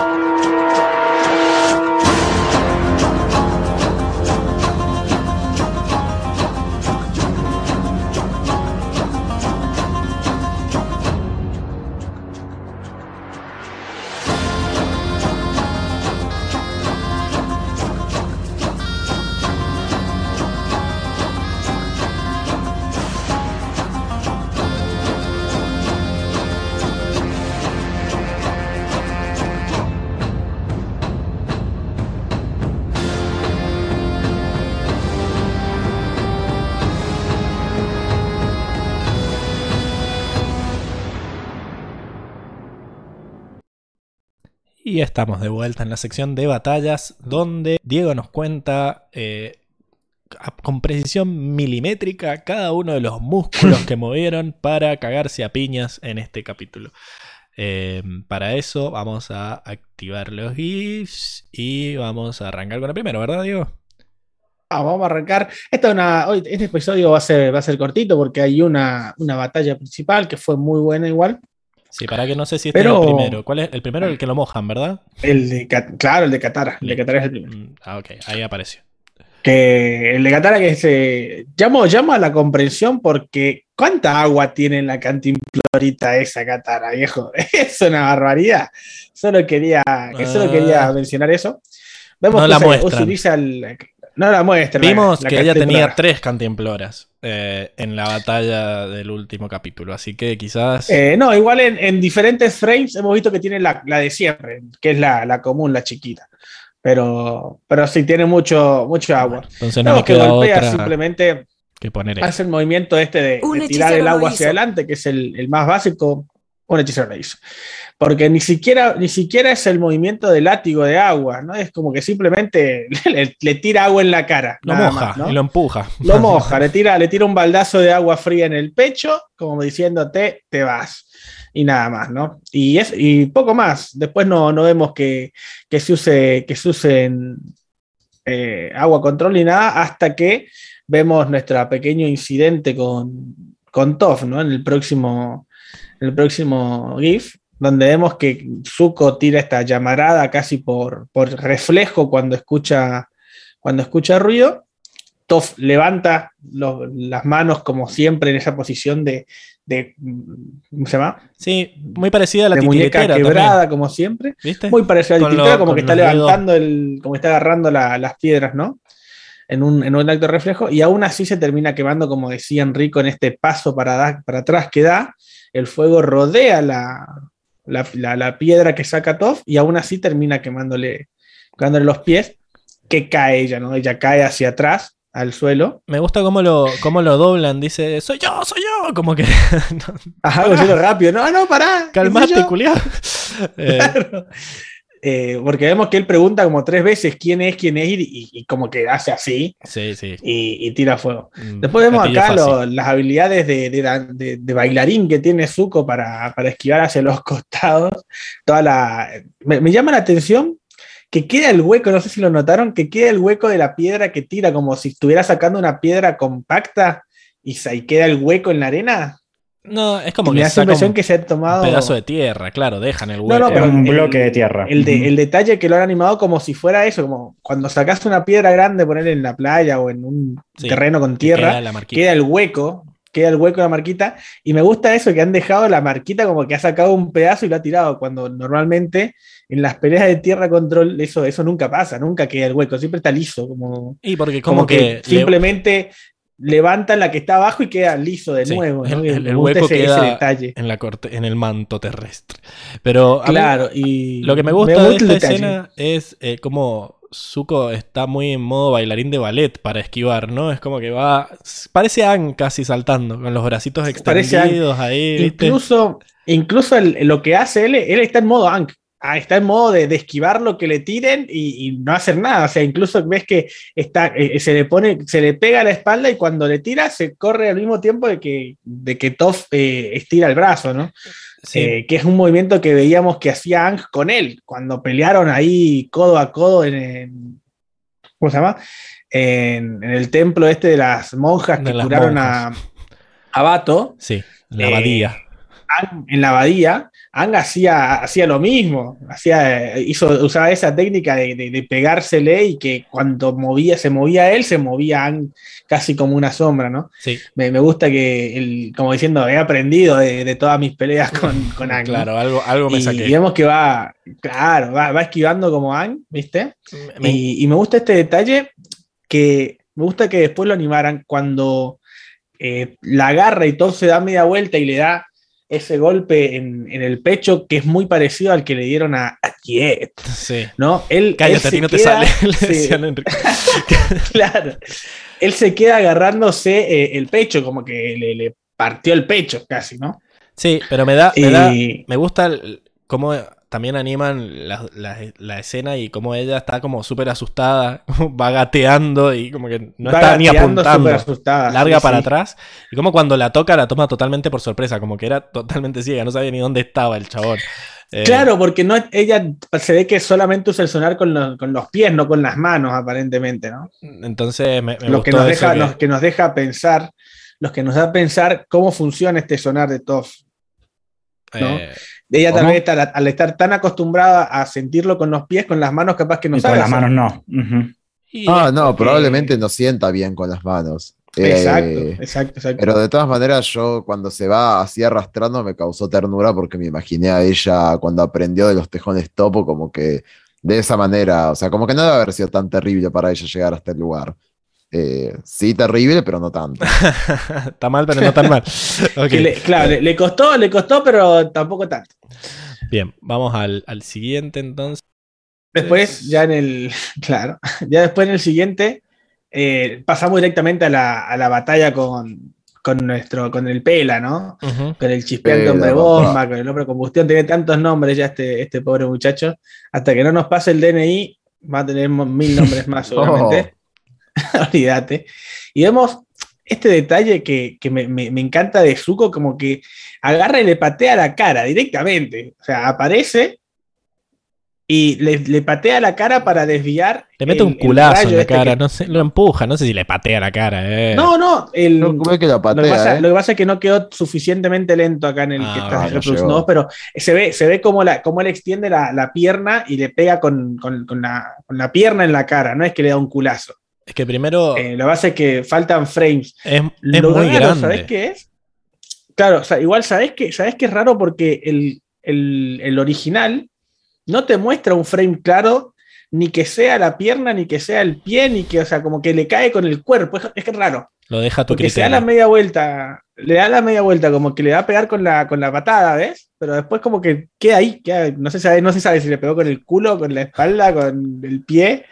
Lo importante es que lo desvía, ¿no? Un Y esto me hace pensar que si, esto me hace pensar que si él tiene que eh, estar constantemente viendo, ¿no? Y que la trae para, para explotar, que yo lo que llamo, lo que habíamos visto, que es como que él hace explotar lo que está viendo. ¿no? Sí. Que eso ya, lo- ya lo habíamos hablado en la Como que primera el aparición. rayo, el rayo ese es como una, Es visual, una guía es- es visual, una- como una que guía el visual. chabón eh, hace explotar directamente. No sé si va un rayo de calor a través de, de lo que él ve. Es como que lo que apunta lo hace explotar. Eh, entonces, está bueno esto de que cuando lo golpean a mitad, de, a mitad del tiro, no, no le Se dan el corre, blanco. se corre la explosión, claro, no dan el blanco. Igual me, me- me asombra lo prolija que tiene la barba, ¿eh? A mí como que me cuesta ahí abajo afeitarme el chabón, como que se nota que, mira, eh, la linecita. El chabón impecable. tiene, tiene, va al barbero, va al barbero Sí, todas sí. las semanas. pa. Es un estilo. Con lo que gana, debe ganar.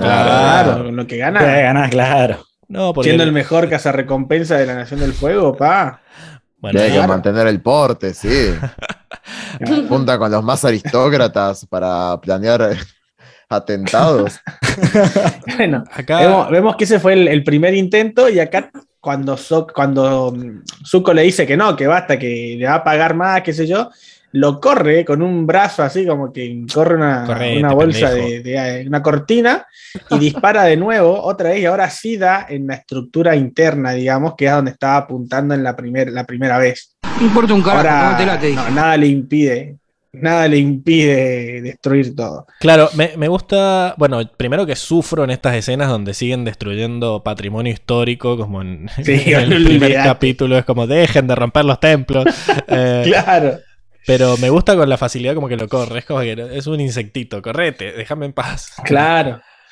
Después, incluso, en el siguiente, vemos que pasa más o menos lo mismo, porque Zuko le dice, bueno, si no, si no aprendes una mala, te voy a tener que pegar. Y le tira una bola de fuego que el chabón lo agarra del cogote y lo ¿Qué empuja. fue, ¿Qué fue ese ataque a de medida, Zuko, a medida que, le, que está disparando, o sea, lo empuja y dispara.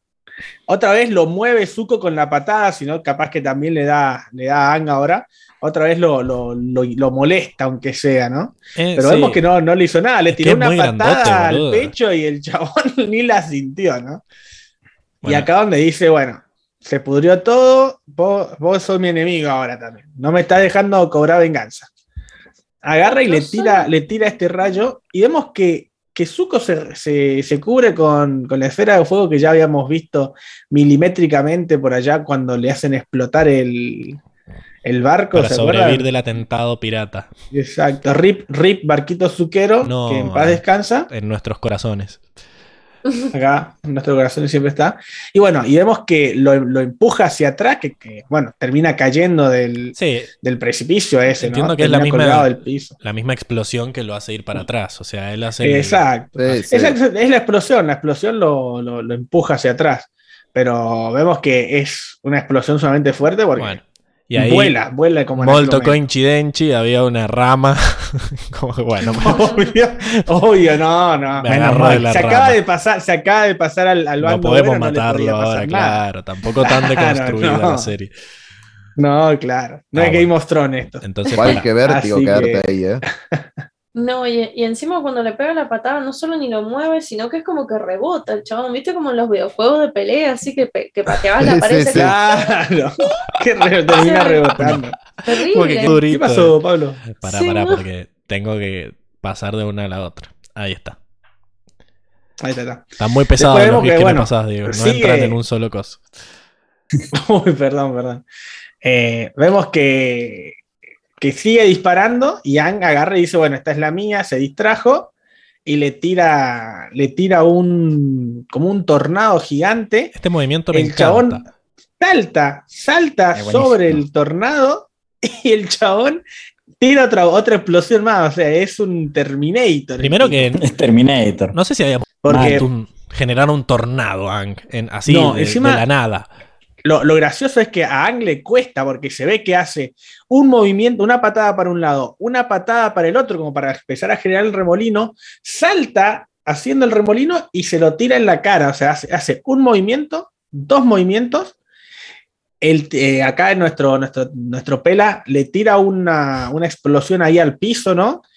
Ang salta, generando este, este tornado, torbellino en el aire, y se lo tira, porque ve- vemos, recordemos que está como Sí. a, a- a- a muchos metros de distancia.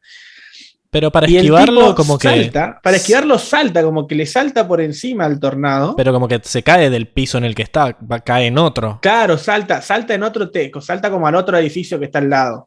¿no? Y mientras va cayendo, Y- le larga pero el mientras, disparo. mientras va cayendo, le- les dispara, o sea, el chabón está en modo imparable.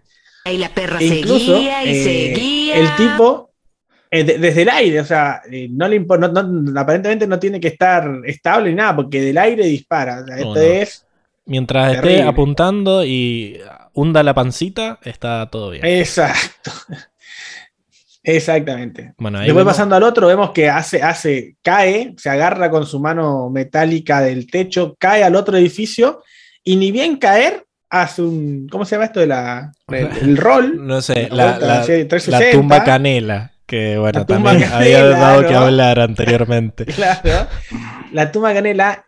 Y tira otro rayazo más. Claro, ni- que voy a decir, sin pará, ponerse en pie. un poquito. No, no, de rodillas ahí. Tira el, el- el bombazo. Y ahora Katara toma la rienda y dice: Bueno, me toca a mí. Justifica Justo, la toma. fuente. Justifica que hay una fuente ahí, fantasma. Y le tira también una, una, una ola gigante que no solamente genera la ola, que ya vimos el movimiento característico, que es como hacer como la ola, o sea, con los brazos, básicamente hace Mucha la ola con los tiene brazos. Mucha cancha, sí, sí, fue a jugar mucho, fue a ver mucho jugar a, la, a Boca y También. seguramente lo aprendió allá. A Palermo. Y, y termina cuando con el movimiento, hace este, este movimiento de, de dedos y, y brazos cruzados como para decir, acá te, te tiro las, la- los hielos, que ya lo hemos visto, como que ponen los dedos en forma de, de lluvia para tirar las, las estalactitas de Dedos hielo. en forma de lluvia. ¿Cómo se Claro, ¿eh? Es, el, el, el GIF ese la, de la una explicación pizca. para el. Claro, el de la pizca, tal cual.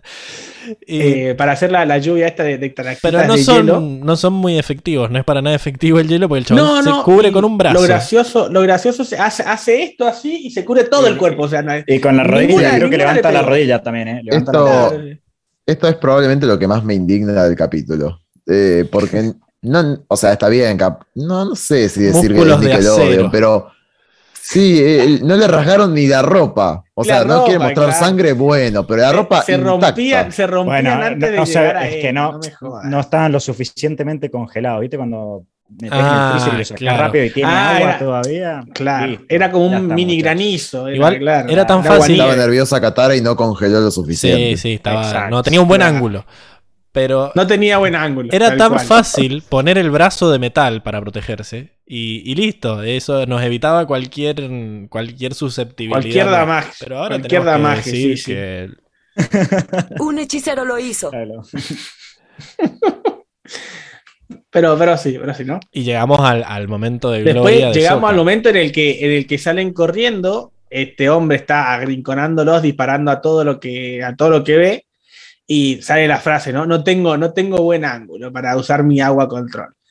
Y se le prende la bombillita de luz a, a. Sokka y dice, claro, la bombillita de luz. Bombillita. No, no veas que nunca lo había escuchado El eso. foco, El se le foquito, prende el foquito. el foquito. Claro, la Se bombillita. le prendió el foquito. Ahí, ah, bueno, ahí. Se le prendió el foquito. Está viendo que mucho ser latinoamericano así, la- neutro, ¿viste? Hay que ser neutro.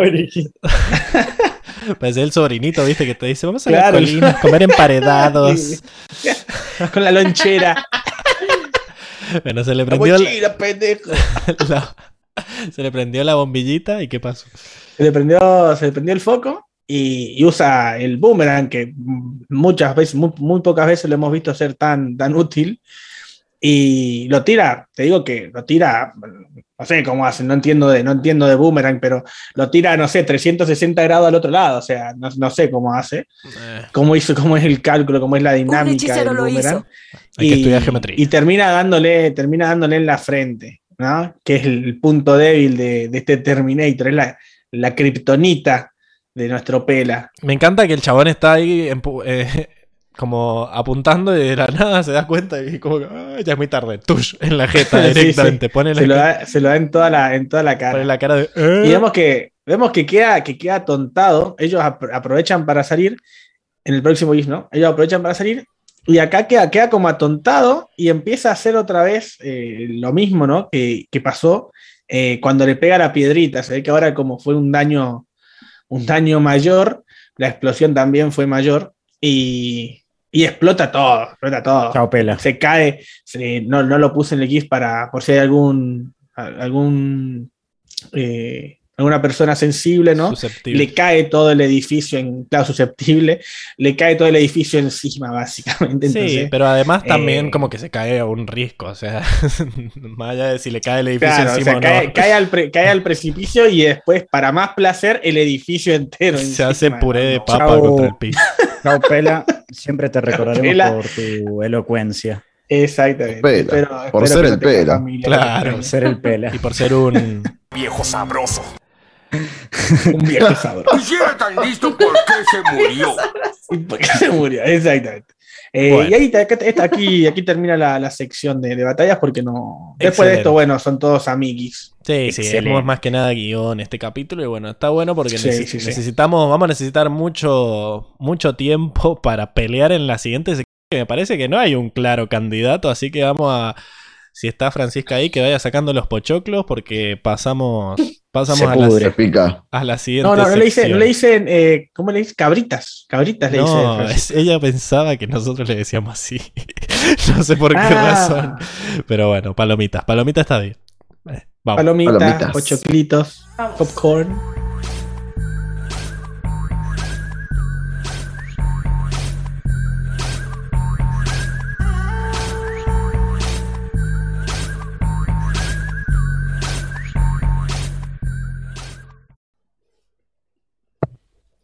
Y estamos en la sección de mejores momentos, donde eh, un montón de cosas. En realidad es la bolsa de gato. Es donde agarramos y hacemos todo lo que no pudimos meter en otras secciones. Yo acá es donde busco mi celular para ver qué votó la gente en nuestras historias, porque saben que nos pueden seguir en arroba cuatro naciones, donde todas las semanas ponemos una historia para que ustedes voten, pero no encuentro mi celular.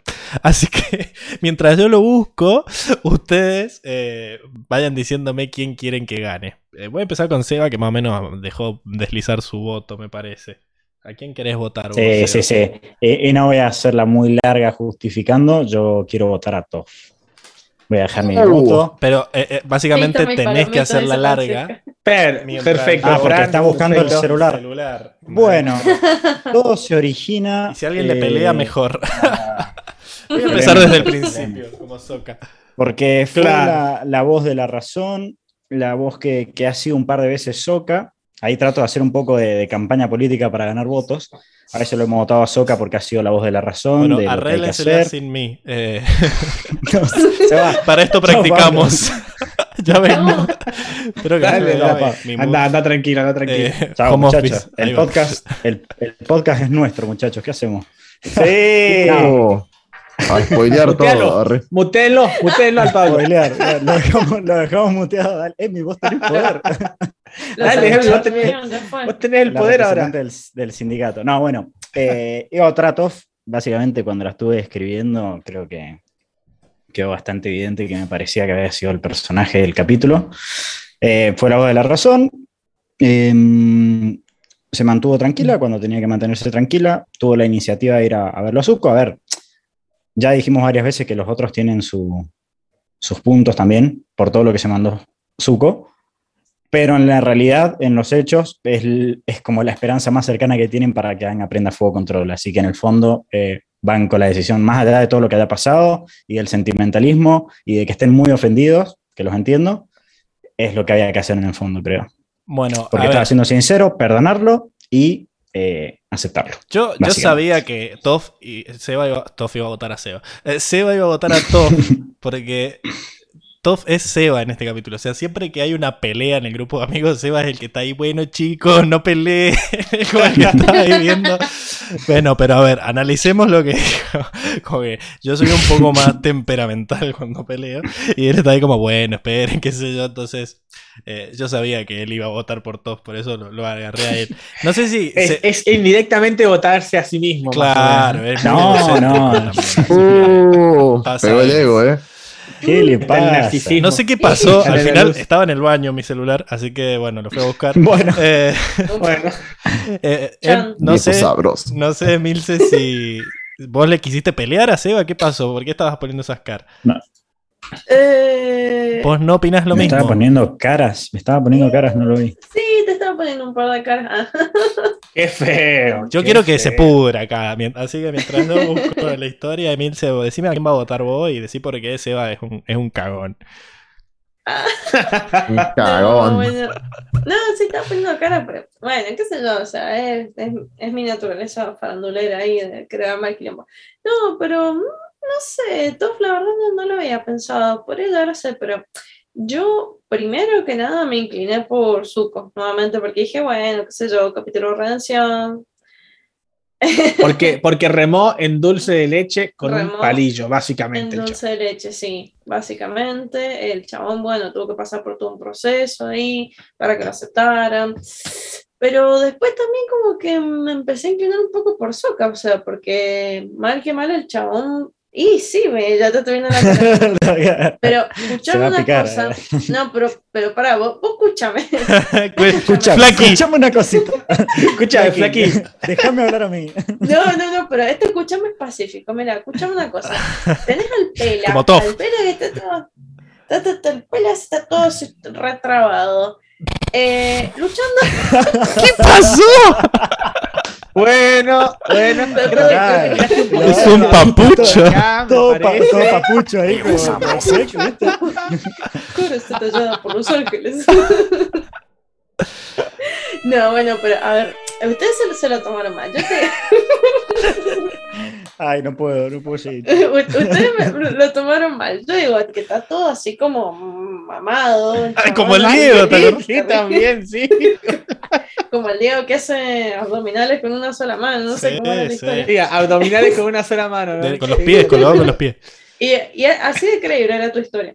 No. Bueno, y Vos querías que se picara Pablo, nos Sí, empezamos a pegar. salí muy, ¿Cómo salió muy bien. esto, eh? Y fue por culpa de Enrico, encima. Por, por la cara de. Enrico. Y vos ahí- Qué bueno, bueno, me pongo caros durante todo el podcast. Y bueno, pero sabes lo sensible que es Emil. Claro. no, no, no, bueno, Vo- vo- volvamos al punto, o sea, el chabón tenía muchísima fuerza. El chabón estaba peleando contra tre- tres maestros, tres maestros. Y uno de ellos era el avatar. Y no había forma de detenerlo. O sea, este chabón, vos lo dejabas 10 minutos más y lo cagabas matando todo y se nos No. terminaba Y nos rompía el templo. No rompía el templo. La No, vieja que Importantísimo, Nos tiraba todo el templo al templo. piso. No, Con mis no, impuestos al- al pagamos los templos. Sí, sí, sí. Claro. No, no, no, no. Nos mataba el avatar de nuevo. O sea, terrible. te- te- Terrible. Ah, Ang iba a volar y iba a sobrevivir. No, no le va a dar. Ang no se acuerda ni que sabe correr rápido. Está medio boludo últimamente. Así que yo no confiaría en que se escape. Eh, tiene un punto. Tiene un No punto de. Milce. Metió, No sé, boludo. O sea, metió el triple en el último segundo. Soca y eso es MVP de cabeza. Así que puede ser. No sé, Milce, si. Vos Te- votás a Soca no entonces. Y es que está complicada, porque Oh, vos decís, posta, o puta sea, bueno, ahora tiene. Oh, No, no, no, Ella, no. y muy hora Tres maestros. Tres maestros seguía. Lo sigue- seguía se, y está convenciendo, seguía. se está convenciendo a sí misma, ¿viste? Sí, sí, tal cual, tal cual. Es la mejor opción. Es la mejor opción. Miraba el, el papel que tenía bajo Bueno, tres maestros. Era lo que había notado. Bueno, mira, Milce, Tres para, para que te Le inspires. larga el fuego. Para que te. Le larga el huracán. Katara le larga las chispas Y de la perra hielo. seguía y seguía. Voy a leerte lo que dicen los comentarios para que veamos que, a quién votó el público. Vamos a Acá vamos a poner de vuelta el, el comentario de Tiago Fumoto la merece Toff porque se mantuvo racional todo el capítulo, pudo comprender a Zuko aún cuando lo quemó y gracias a ella pudo convencer a los demás para que Supo, Zuko pudiera entrar al equipo. Sí, te hago, sí, te hago. Eh, Desacuerdo además, con, de Tiago también lo dice Marlene, la archienemiga de Milce, también dice Oh, Marlene- Flaky, Marlene Flaky. alias Flaky, claro. Flaky. Eh, después, Luis Gessi nos dice: Yo sé que no va a ganar, pero yo la banco a Katara. Le dejó bien en claro a Zuko las cosas. Eso es otra cosa también. Hay que pararse Ah, pa. ahí y decirle: Hay Te que voy a- pararse ahí. te hace caga culeado. Eh, está difícil. Pero, lamentablemente, metí una vipa. eh, la gran mayoría de los votos, y yo acá permítanme poner eh, la musiquita de vuelta. Porque. eh, No. soy una Fran, dice Zuko, yo le perdono todo. Corazoncito, carita enamorada, carita enamorada.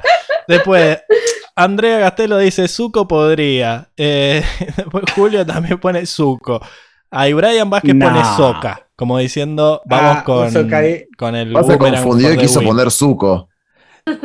Mira, a mí me pasa algo porque los que ponen, o sea, Zuko es con Z y Soca es con S. Y han- me han puesto Zuko con S, después me han puesto Soca con No, Z. Pablo, Pablo, Eh, eso es voto anulado, voto anulado. Voto Eso anulado. Claro, también me ponen Eso- Zuko No con dos boleta. Acciones. Boleta, boleta, que, boleta Claro, escrita, no, boleta que no anulado, man. No, vamos, vamos a dejar igual. Yo no creo que nadie más quiera votar a Zuko, Nah. así que le vamos a dar como que tres votos para Zuko, dos para, Para uno para Soka y uno para Katara. El voto del público lo gana Zuko. Eh, Seba votó por Toph. Yo voy a decir que yo también voy a votar a Toph. eh, porque. Por todo lo que dijo Tiago, básicamente el comentario de Tiago es mi argumento. Eh, básicamente ella es la que fuerza a que se siga hablando del tema. Ella es la que va, aun cuando la queman, dice sí, el chabón lo hizo sin querer. y después, bueno, me encanta que... Quería votar por Soka, porque yo creo que también fue el MVP de la pelea y el que los salvó a todos, pero me parece que el capítulo hace algo muy... eh, lo hace de vuelta, esto de que cada vez que hay una pelea que Toph podría resolver fácilmente, de repente Toph desaparece. ¡Ay, le quemaron los pies a Toph! ¡Qué mal! De vuelta, cuando van a pelear contra Zuko y Azula en Basing C, ¡uy, Toph lo la agarró Ty Lee! Entonces, como que... Yo creo que Toph también podría haber terminado esa pelea fácilmente, pero más allá de eso, que son pura teoría falopa, eh, se lo merece porque ella fue la que vio que en este momento la única opción que tenían de salvar al mundo, que es como el objetivo final, es que Zuko viniera y le enseñara Sí fuego. que sí. Sí Así que sí. voy a ir con Toph también. Porque es, es el Seba y el Seba me cae bien. Así que vamos. vamos a- es como votar al. Seba indirectamente.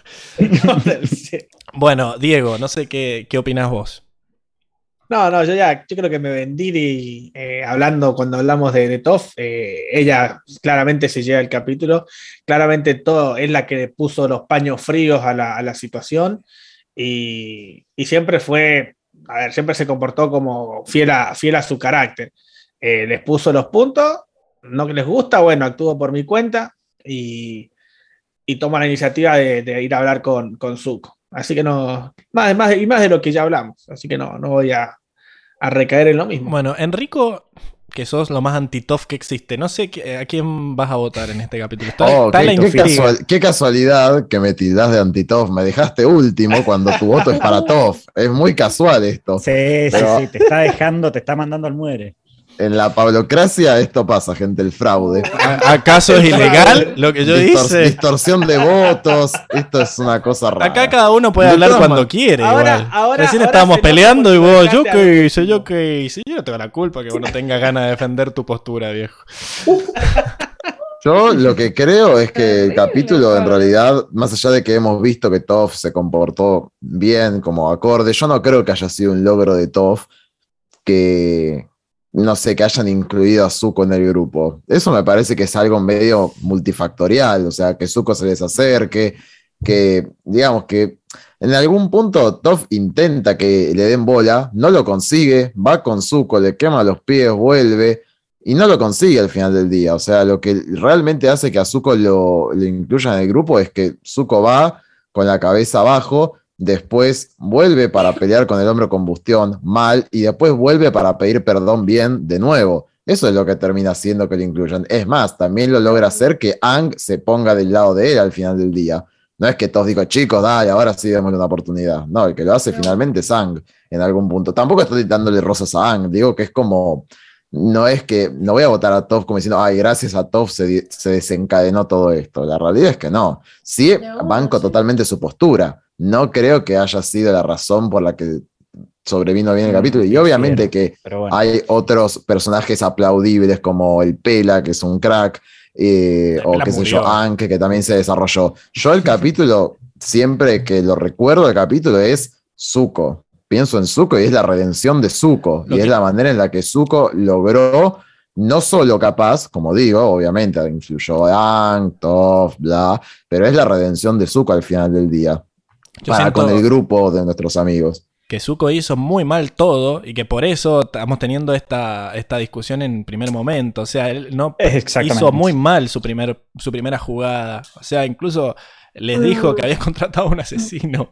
Eh, o sea, siento... Bueno, Eh, eh, yo, yo iba, yo nervioso en ese sentido. Pudo con lo que tenía. Pero O sea, muchachos, esto estamos votando un MVP, o sea, hemos votado a alguien que ha hecho bien y, y creo, si no me equivoco, tendría que, porque tengo mala memoria, como saben, que le hemos, no, hemos dejado de votar a un personaje por un error que cometió. Quizás hizo todo bien, pero hizo algo mal y en este caso Zuko cometió varios errores y para mí eso que decís, Enrico, también lo de multifactorial, eh, para mí sí fue un, factor muy importante lo de Toff, porque primero le dijo que estaba siendo sincero. Eh, eso afecta eh, de alguna forma al grupo y lo que le dice a, a Katara, ya la, la forma en la que reacciona Katara le cambió un poco la mentalidad también. Y creo que sí, Toff ahí decía, sí, la verdad es que me quemó y es un pelotudo, no hay que aceptarlo. Yo creo que cambia un montón la opinión del grupo en ese caso. Y además el hecho de que ella haya ido y haya producido la quema es lo que después hace que Ang lo, lo- Eso, bueno, ya es más el guionista, pero es una cuestión de que sin Toph no, no, no hubiera estado ese clic para que le den la segunda oportunidad. O sea, es como... eh, encima después Zuko viene y no, no lo puede ni mover al chabón que él contrató. O sea, no puede evitar que... No, no resuelve el problema. Es como que al final intentó hacer algo y le dan la posibilidad de hablar y ahí es cuando, bueno, vuelve a decir lo mismo que dijo el capítulo pasado. Ya le dimos la moto el capítulo pasado.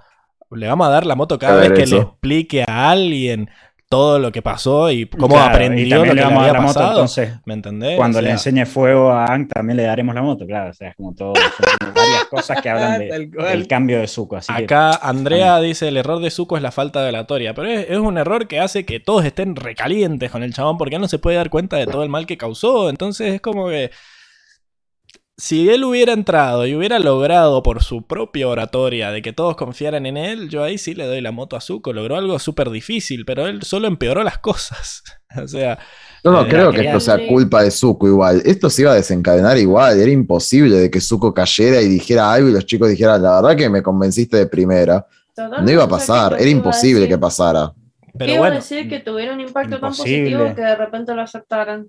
No, no iba a pasar de primera, o sea, es obvio que el chabón iba a tener que seguir Sí. intentando, intentando, intentando. Bueno, pero justamente por eso, o sea, si vos estás diciendo de entrada no lo iban a aceptar, es un factor muy importante la reacción del grupo. Yo creo que el, el, el pie fundamental en la reacción que tuvo el grupo, el equipo Avatar, fue Toff. Pero bueno, quería Toff que se es la que carreó ahí para que lo dejaran y para que le miraran y para decir, che, miren. Es, es la- los otros estaban en posición que no venga este culiado porque lo hacemos cagar. Y eh, que ella hablara fue que hizo que, que después lo tuvieran como un poco más en poquito, consideración. A ver, la mina habló, Claro. la mina habló, fue con Zuko, se quemó los pies, volvió y estaban, o sea, ya en realidad en el momento en que ella habló y dijo, "Eh, ustedes son los ciegos, la mina ya estaba recaliente y, y el grupo ya estaba decidido en que no iba a incluir a Zuko. Como vio que no le iban a dar bola, fue, se quemó los pies, volvió y el grupo estaba más decidido todavía en no incluir a Zuko. Se dio que, volvió, que vino el hombre combustión, que escucharon, ponerle que, que Zuko quiso luchar contra ellos y que Zuko después volvió y siguió insistiendo con el perdón y demás, que bueno, se desarrolló Sí, mejor, pero digamos, en este se, sumó momento. eso, se sumó eso a toda la discusión que ya habían tenido. No es que ignoraron y dijeron, bueno, Sí, como que no a ver, pasó yo no digo nada que lo- y arrancamos de acá. No, tuvimos una discusión con Toff. Hemos. Repito, no digo que Toff no hizo nada o que vamos a desmerecer a Toff, solamente digo que no me parece la piedra fundamental para que lo aceptaran a Zuko. De hecho, hasta lo que ustedes están defendiendo, el grupo decidió que no iba a querer aceptar a Zuko, a pesar de ¿no? que sea totalmente racional lo que dijo Toff. No logró su cometido hasta ahí. Y en algún punto suena injusto, pero al final todo se dio vuelta porque lo vieron queriendo derrotar al hombre de combustión mal, porque no lo logró, y que después viniera de nuevo a pedir perdón y que Ang dijera la verdad que sí. De hecho, cuando Ang termina diciendo quiero que seas mi maestro y qué sé yo, los demás es como que dicen, uh, bueno, qué paja, excepto Toff, obviamente, que estaba más del lado ese. Bueno, no sé, está 3 a 2 la cosa. 3 para Toff, 2 para Zuko. Emilce. Se, se picó Andrea, se picó Andrea con lo que le respondiste, me parece. No, dice, bueno, con gran oratoria hasta vuelven a reelegir a personas inútiles en cargos públicos. La oratoria puede influir bastante. picó. O sea, es cierto, puede influir bastante. Y él no lo hizo, no la usó a su favor. Él necesitaba algo la que primera influyera. vez, pero la segunda vez sí.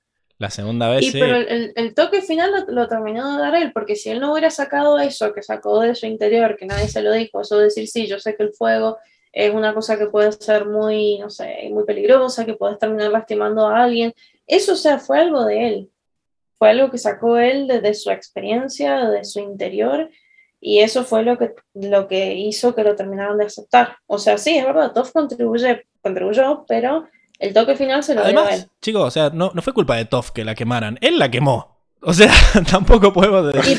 Eso fue un error muy grave fue- también. No, es- no es que Escuchame, fue a que la quemaran, ella fue a hablar y la terminaron quemando. Igual yo no, no digo que fue culpa de Toff. No, bueno, fue Yo digo que fue culpa de pero- Zuko y que, Que fue, encima que después. fue error de Zuko. que Toff vuelve bueno, y fue no logra convencerla, pero porque él sigue cagándola, ¿me entendés? Si él lograra poder Sí, ser un sí, poco yo más bueno ser bueno. Si no fuera Sí, tan pero banco ser los yo- argumentos. yo la verdad que Cuando lo- haber querido defenderse, el chabón no sabía que se le venía encima y se defendió nada más. Si hubiera sabido que era ella, no le hubiera hecho nada. Bueno, pero la sigue Banco-. Además, banco Zuko argumentos. todavía sigue aprendiendo y, y yo la verdad que valoro muchísimo que el chabón, a pesar de saber que todo el grupo lo rebardeó, que le quemó los pies a Toff, que intentó vencer al hombre combustible y no lo logró, aún así el chabón vuelve, pide perdón, la verdad es que habló bien la segunda vez. Este, incluso con lo de Katara, frente a la reacción de Katara, que le es así severo, el chabón, eh, qué sé yo, como dijimos, no es que le conteste mal o algo, el chabón realmente muestra arrepentimiento y quiere buscar un cambio en él.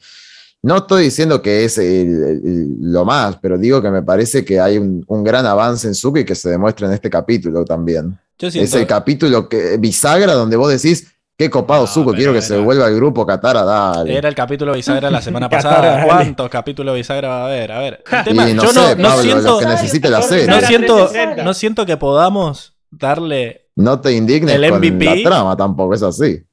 No siento que podamos darle el MVP a alguien que metió dos goles en contra. O sea, es, es muy difícil, chicos. No yo sé. por eso, yo, yo, lo- yo solo voy a, por ahí para, para cerrar por mi lado, eh, entiendo todos los puntos por ahí en contra de decir, para mí Toff no es MVP.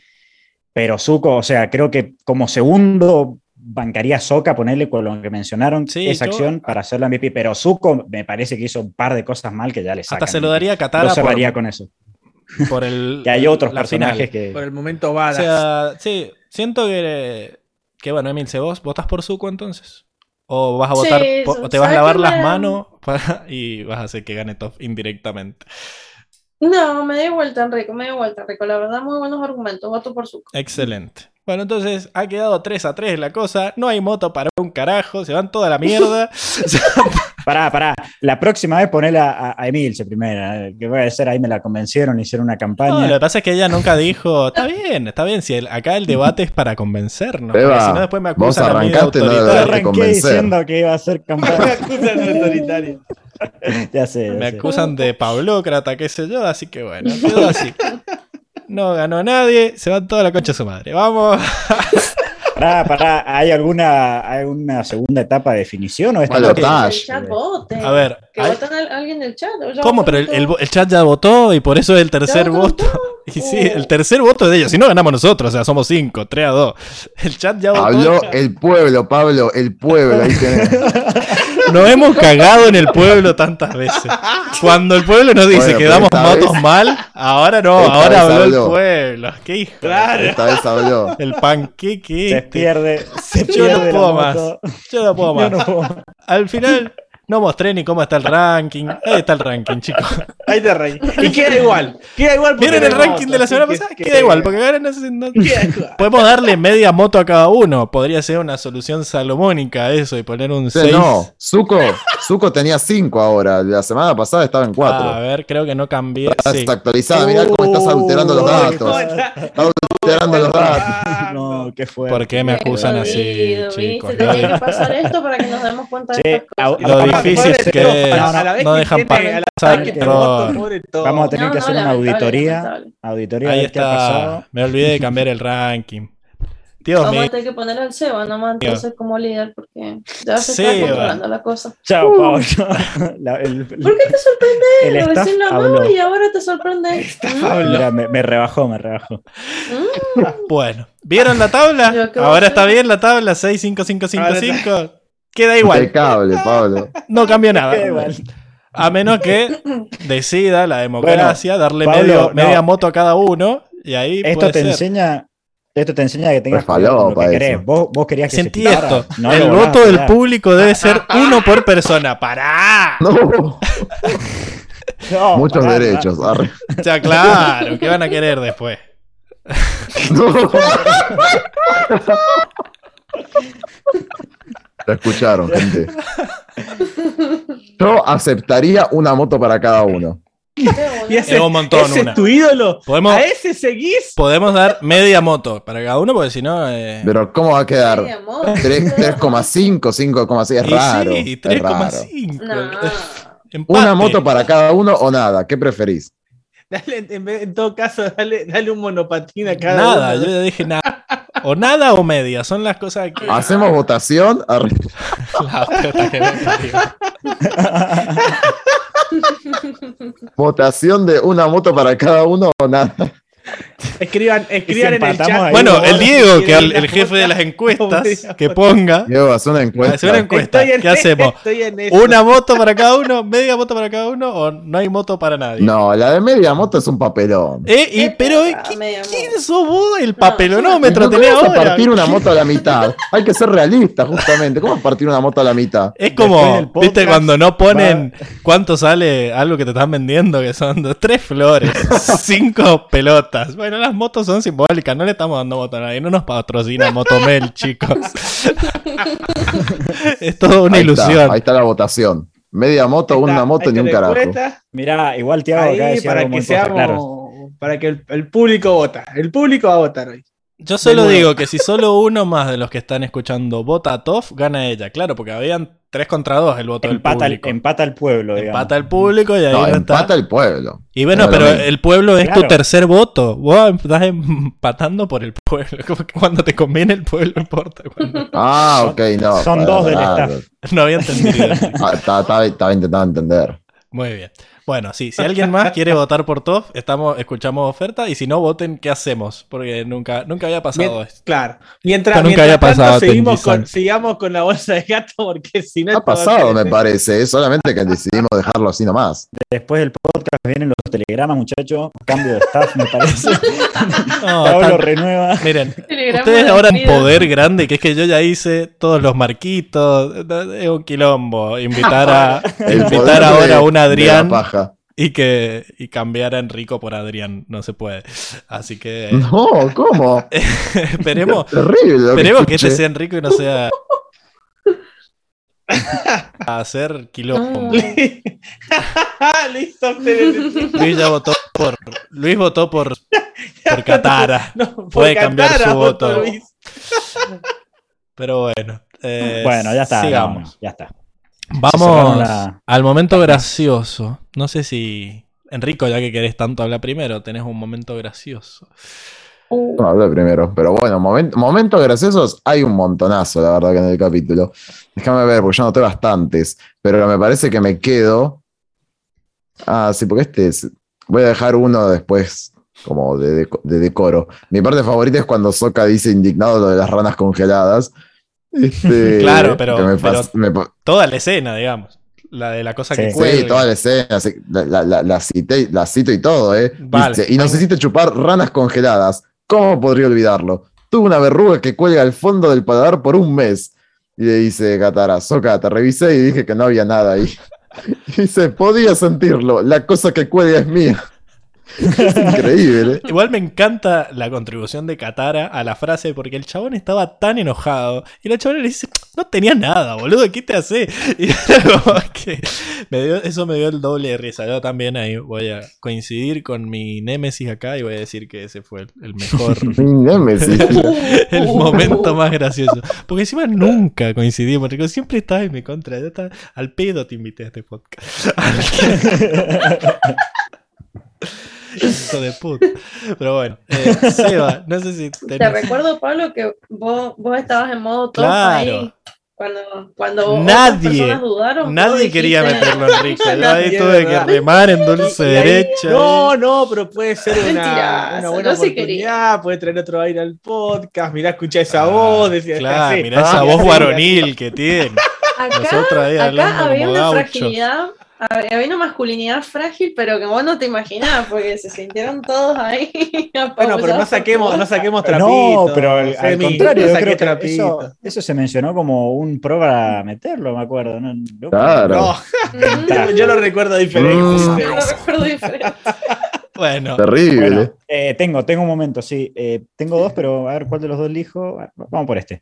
Eh, cuando están charlando de hacerlo prisionero a, a Zuko, y sale Soka como asombrado diciendo, ah, me parece un muy buen plan, le decimos que venga como qué para que se entregue como prisionero y lo atacamos, lo atacamos y lo hacemos prisionero.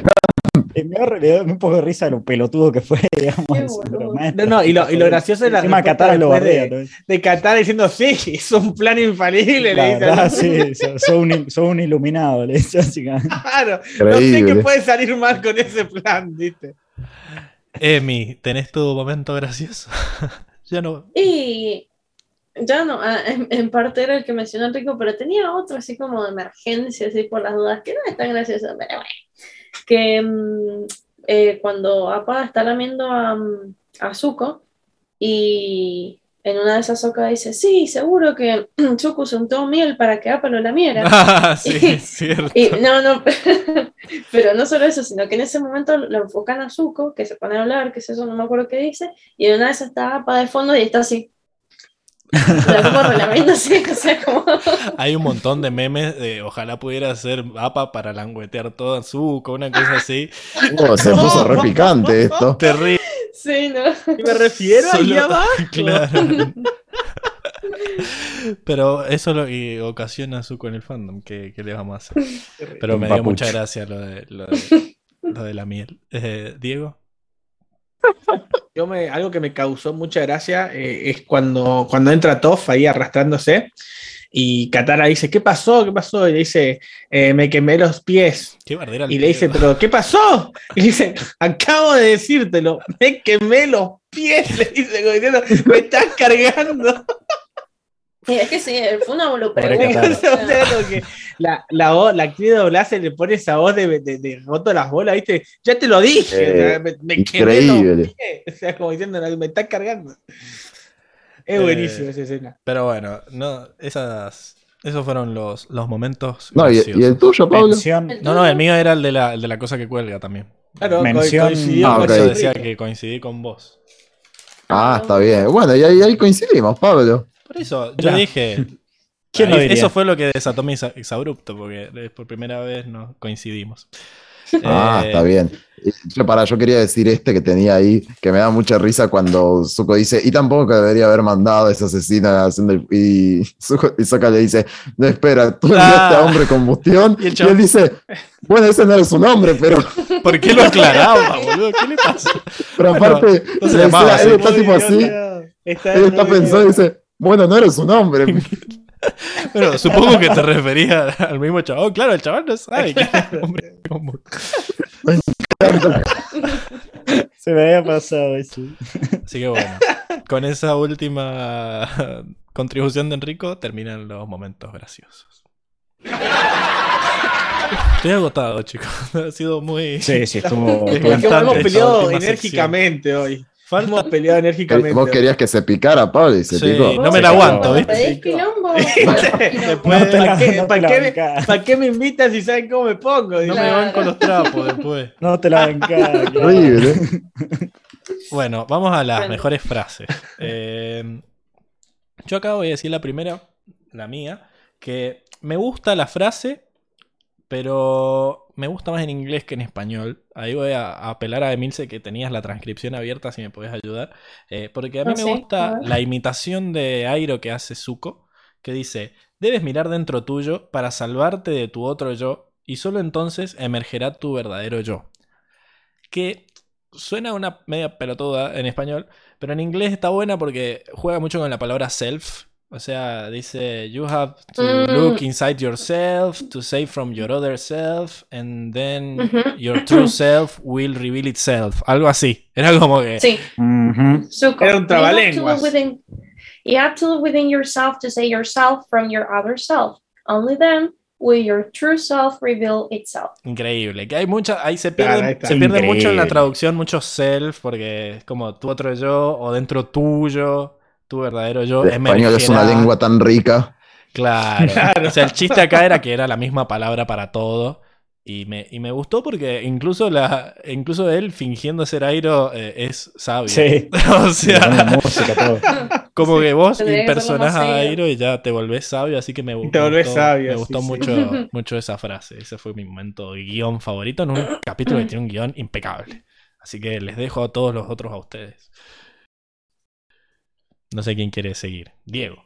Yo, eh, yo voy a quedar con, con el aporte de Airo que apareció poco en este episodio, que es cuando, cuando le dice lo del destino, ¿no? Que le dice que lo, lo raro del destino es que si, si mantienes la, la mente abierta, eh, podrá- podrás encontrar tu propio destino. Me, me encanta, me encanta esa frase otra vez, Airo tirando su sabiduría ahí desde el pasado. Es buenísimo. Increíble. Eh, bueno, ahí finalicé la encuesta, pero no, no me muestran los resultados. Ah, ahí apareció. Eh, ¿Qué Ahí damos? está. Eh, tres votos para una moto y un voto para ni un carajo. Así que le vamos a dar una moto a cada uno. Y, y listo. Y vuelve a ganar Enrico que se ríe como un. Pueblo. Ah, no, son. son ocho Son votos, ocho votos. Así que son seis y Son dos. ocho votos, Claro. ocho. Increíble, ocho Son ocho. No votaron Porque ustedes. cuando el pueblo, Eh, cuando llamas No, al pueblo, el pueblo viene. Acá Rico- tener- a- a- Hay ocho personas viéndonos. No, no hay ocho Eh, personas. sí, tenemos, Sí hay, tenemos ocho sí personas. hay ocho personas. Fraude, Yo veo cinco. No. Hemos, hemos llegado, hemos llegado a nueve habría incluso, aunque no lo crean, ¿eh? Increíble. Bueno, vieron el, el quilombo vende, parece. Así que hay que pelear. Gracias, gente. La farándula en los Pudimos, gente. Pero no. Bueno, Enrico. No fue magia. No magia. un hechicero lo hizo. ¿Cuál, ¿Cuál fue tu mejor frase, Enrico? Ah, yo, a ver, eh, déjame ver, porque tengo muchos. Eh, Ay, me duelen los pómulos, chicos. Ejercicio. No soy soy pedir la Barbie de Toy Story.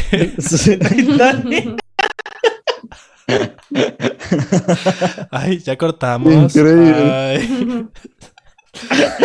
Bueno, mientras Rico busca, le pregunto bueno, a Nils. no, no, pará, pará. Acá la tengo, acá la tengo. Ah, O sea, en realidad Oye, es toda acá, la- acá eh, Tiago está diciendo que hubo fraude, que hay siete Sí, ya personas está, nomás. Tiago, no importa. No, no, yo vi que se unieron más personas. Está chequeadísimo. Deben, deben haber, deben haber boteado. Chequeadísimo. deben haber Chequeadísimo, boteado y después deben en las estadísticas que se pasan al final. Después hacemos auditoría. Bueno, Sí, por favor, una auditoría te pido. Mira, lo- lo- respaldado por Andrea, tomen, gente. hasta un segundo antes habían ocho personas. Bueno, está bien, Andrea, te crees. Bueno, está bien, está bien. Bueno, eh, mi frase favorita. eh, Sí, mi frase favorita es la de Airo, que dice: Sabes, príncipe Zuko, el destino es algo extraño. Nunca se sabe cómo van a resultar las cosas, pero si mantienes tu mente y corazón abiertos, te prometo que encontrarás tu propio destino algún día. ¿Pero esa no es la que dijo Diego? ¿O estoy flasheando? Sí. Sí, pero Sí, la dijo más hermosa. La Ah, más él, dijo él- el- él la leyó. Ah, bueno, pará, si no tengo, tengo Claro, la otra entonces. Pero no sé si Emi la ibas a decir vos. Eh, Yo iba a decir la parte final de Katara, tipo todo el diálogo de Katara. voluntad Era el tuyo. No, es épica. Esa, esa frase badass. voluntad. En- Bueno, decí la de Qatar, Enrique. Bueno, está No. bien. A ver, quería dar la, la opción. Bueno, puede que todos los demás crean en tu transformación, pero ambos sabemos que no luchaste por hacer lo correcto en el pasado. Así que te diré algo ahora mismo. Retrocede un solo paso, comete un solo error, dame una sola razón para creer que quieres herir a Ang y ya no tendrás que preocuparte más por tu destino, porque yo me aseguraré de que éste termine, en ese mismo momento y para siempre. Tremendo. Increíble. Increíble. Piel, piel de gallina en ese momento. eh, Piel de gallina. Eh, Toda la botonera juntos. todo, todo junto. Todo junto. Correcto. bueno, Emi, no sé si vos tenés tu frase. ¿Te la acabamos de cagar? Sí. Mm, sí, ya me la cagado como 15 veces. O sea, tenía varias por las dudas. Muy bien. Pero eso, bueno. Eso es trabajo. ¿Vieron? Uh, que, no, que no me vaya a robar la mía, por favor, Emi. Sí, es la tuya. ¿Qué querés No. que te diga?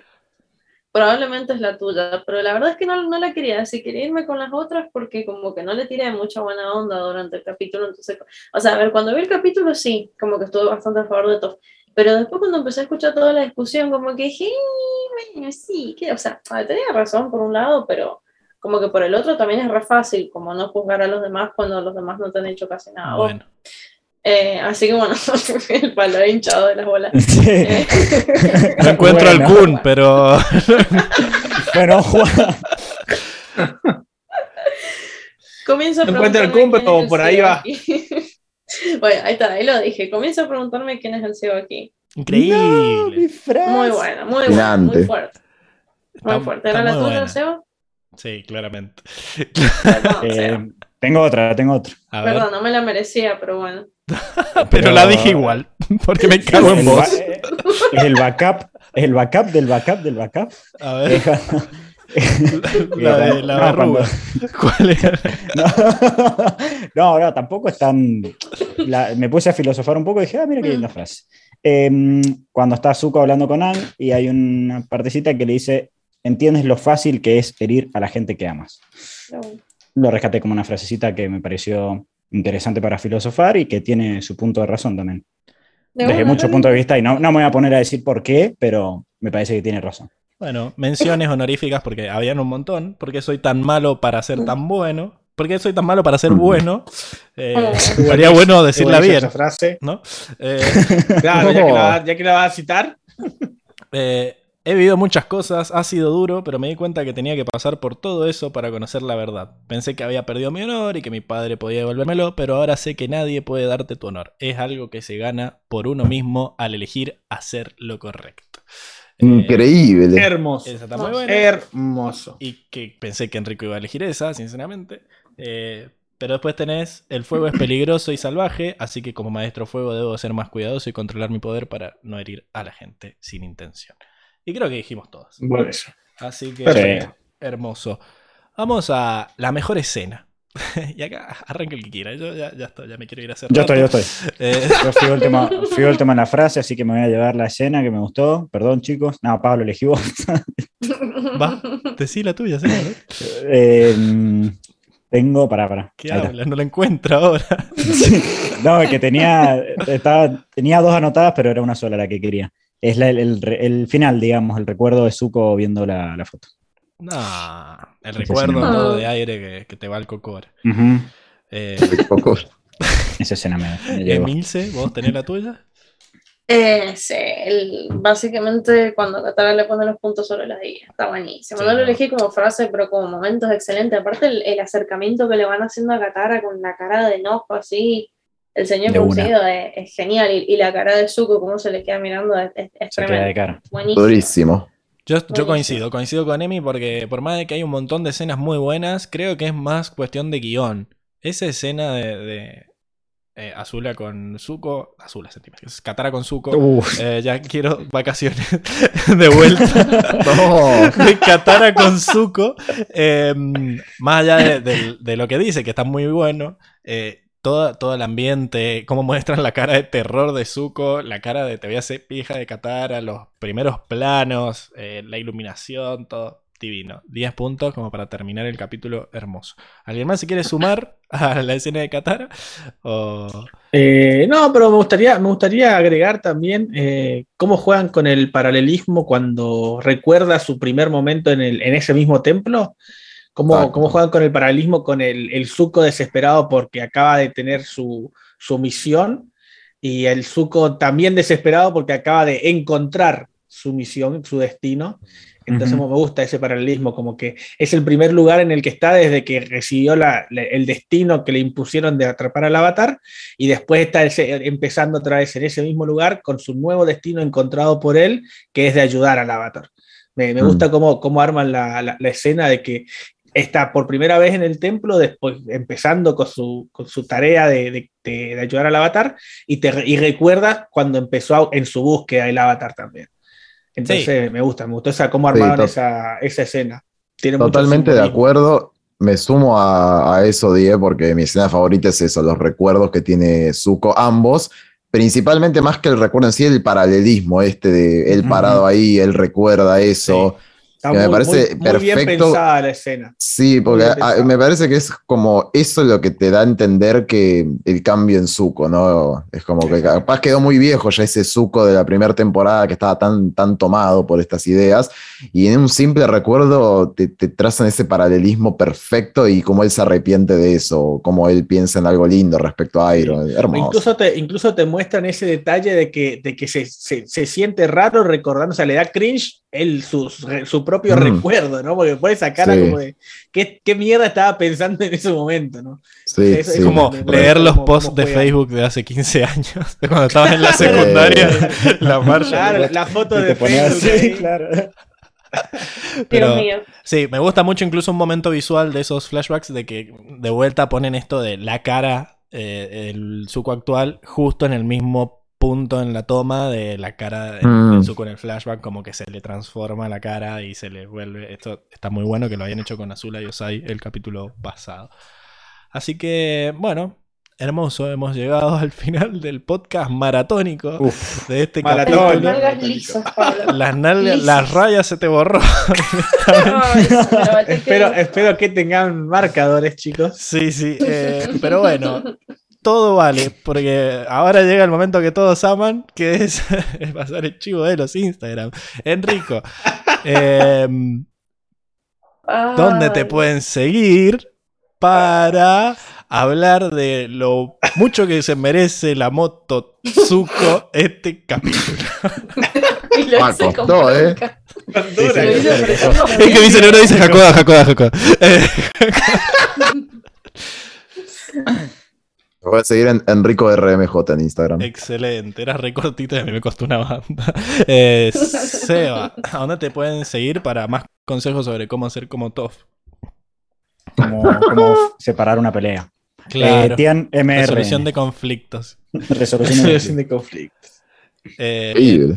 eh, Diego, ¿a dónde te pueden seguir a vos para hablar de que una familia tiene una pa- un papá, una mamá De la cristiandad, de la sagrada trilogía. para sacar la ideología. seguirme. Hay, hay que deco- deconstruir, gente, hay que deconstruir. Hay que reconstruir. Eh, me, pueden, me pueden seguir en, en Instagram. Diego, guion bajo Ortega, guion bajo 95, como está escrito acá. Muy bien, Diego, te amo. ¿Y dónde, dónde pueden seguir a vos, Emilce, para hablar de lo difícil que es decidir a quién darle la moto en estos días? Pensé que La iba a decir sobre indecisión. los abdominales del pela, pero bueno, no sé. También, Club de Ah, Fans. Para pasarse fotos del de pera. Ah, la gente ahí. No, se prende, se prende el chat ahí con, Se las- prende el chat. con las nudes del pela. Eh, bueno, no. pueden seguir. En, como Y le me refiero allá. Eh, Y se estaba señalando. Claro, porque encima está señalando abajo. bueno, em, ah, guion bajo, little, guion bajo, wiser, guion bajo. Muchas gracias, Emi. A mí me pueden Excelente. seguir Facilito. en arroba Pablo-Marinosi para fundar el club de fans de más tofistas que Tof. Eh, que encima yo no era así, chicos. Ustedes me han convertido en esto. Yo no era así, Para, para nada. Si algo nos enseña la, si algo nos enseña la serie, Pablo, es que cada uno elige su propio destino. Exacto. Está muy bien, pero no me dejaron pero otra porque la bastardean todos los capítulos. Y yo digo, bueno, pará, tampoco para tanto. Aprender de Zuko. Hay que elegir su propio destino. Chabón elegía la moraleja que más le pintaba. Pero lo importante, si no quieren seguir a ninguno de nosotros, por lo menos sigan al podcast en arroba 4 naciones, Claro. porque todo este debate se originó porque mucha gente expresó su, voto, su intención de voto a Zuko y logró que se diera esta... Por la este democracia, gente. Así que síganos en arroba 4 naciones, que también vamos a estar subiendo el tráiler y un montón de cosas. Y por último... Pablo, si ¿qué les- vamos a ver la semana que viene? Pará porque falta el chivo, antes que si nos Ah, quieren dar un poco de morlaco para comprarnos agua o algo para tomar en estas cuatro horas de transmisión, eh, un masajeador de pómulos, algo, lo que sea, pueden donarnos plata en cafecito.app barra cuatro naciones. Déjenos para, bueno, por lo menos refrescarnos la garganta ahora que el podcast. Ahora sí, Enrico, volví a hacer la pregunta que me encanta, cómo la haces con tu voz de locutor. Pablo, pero decinos, ¿qué vamos a ver la semana que viene?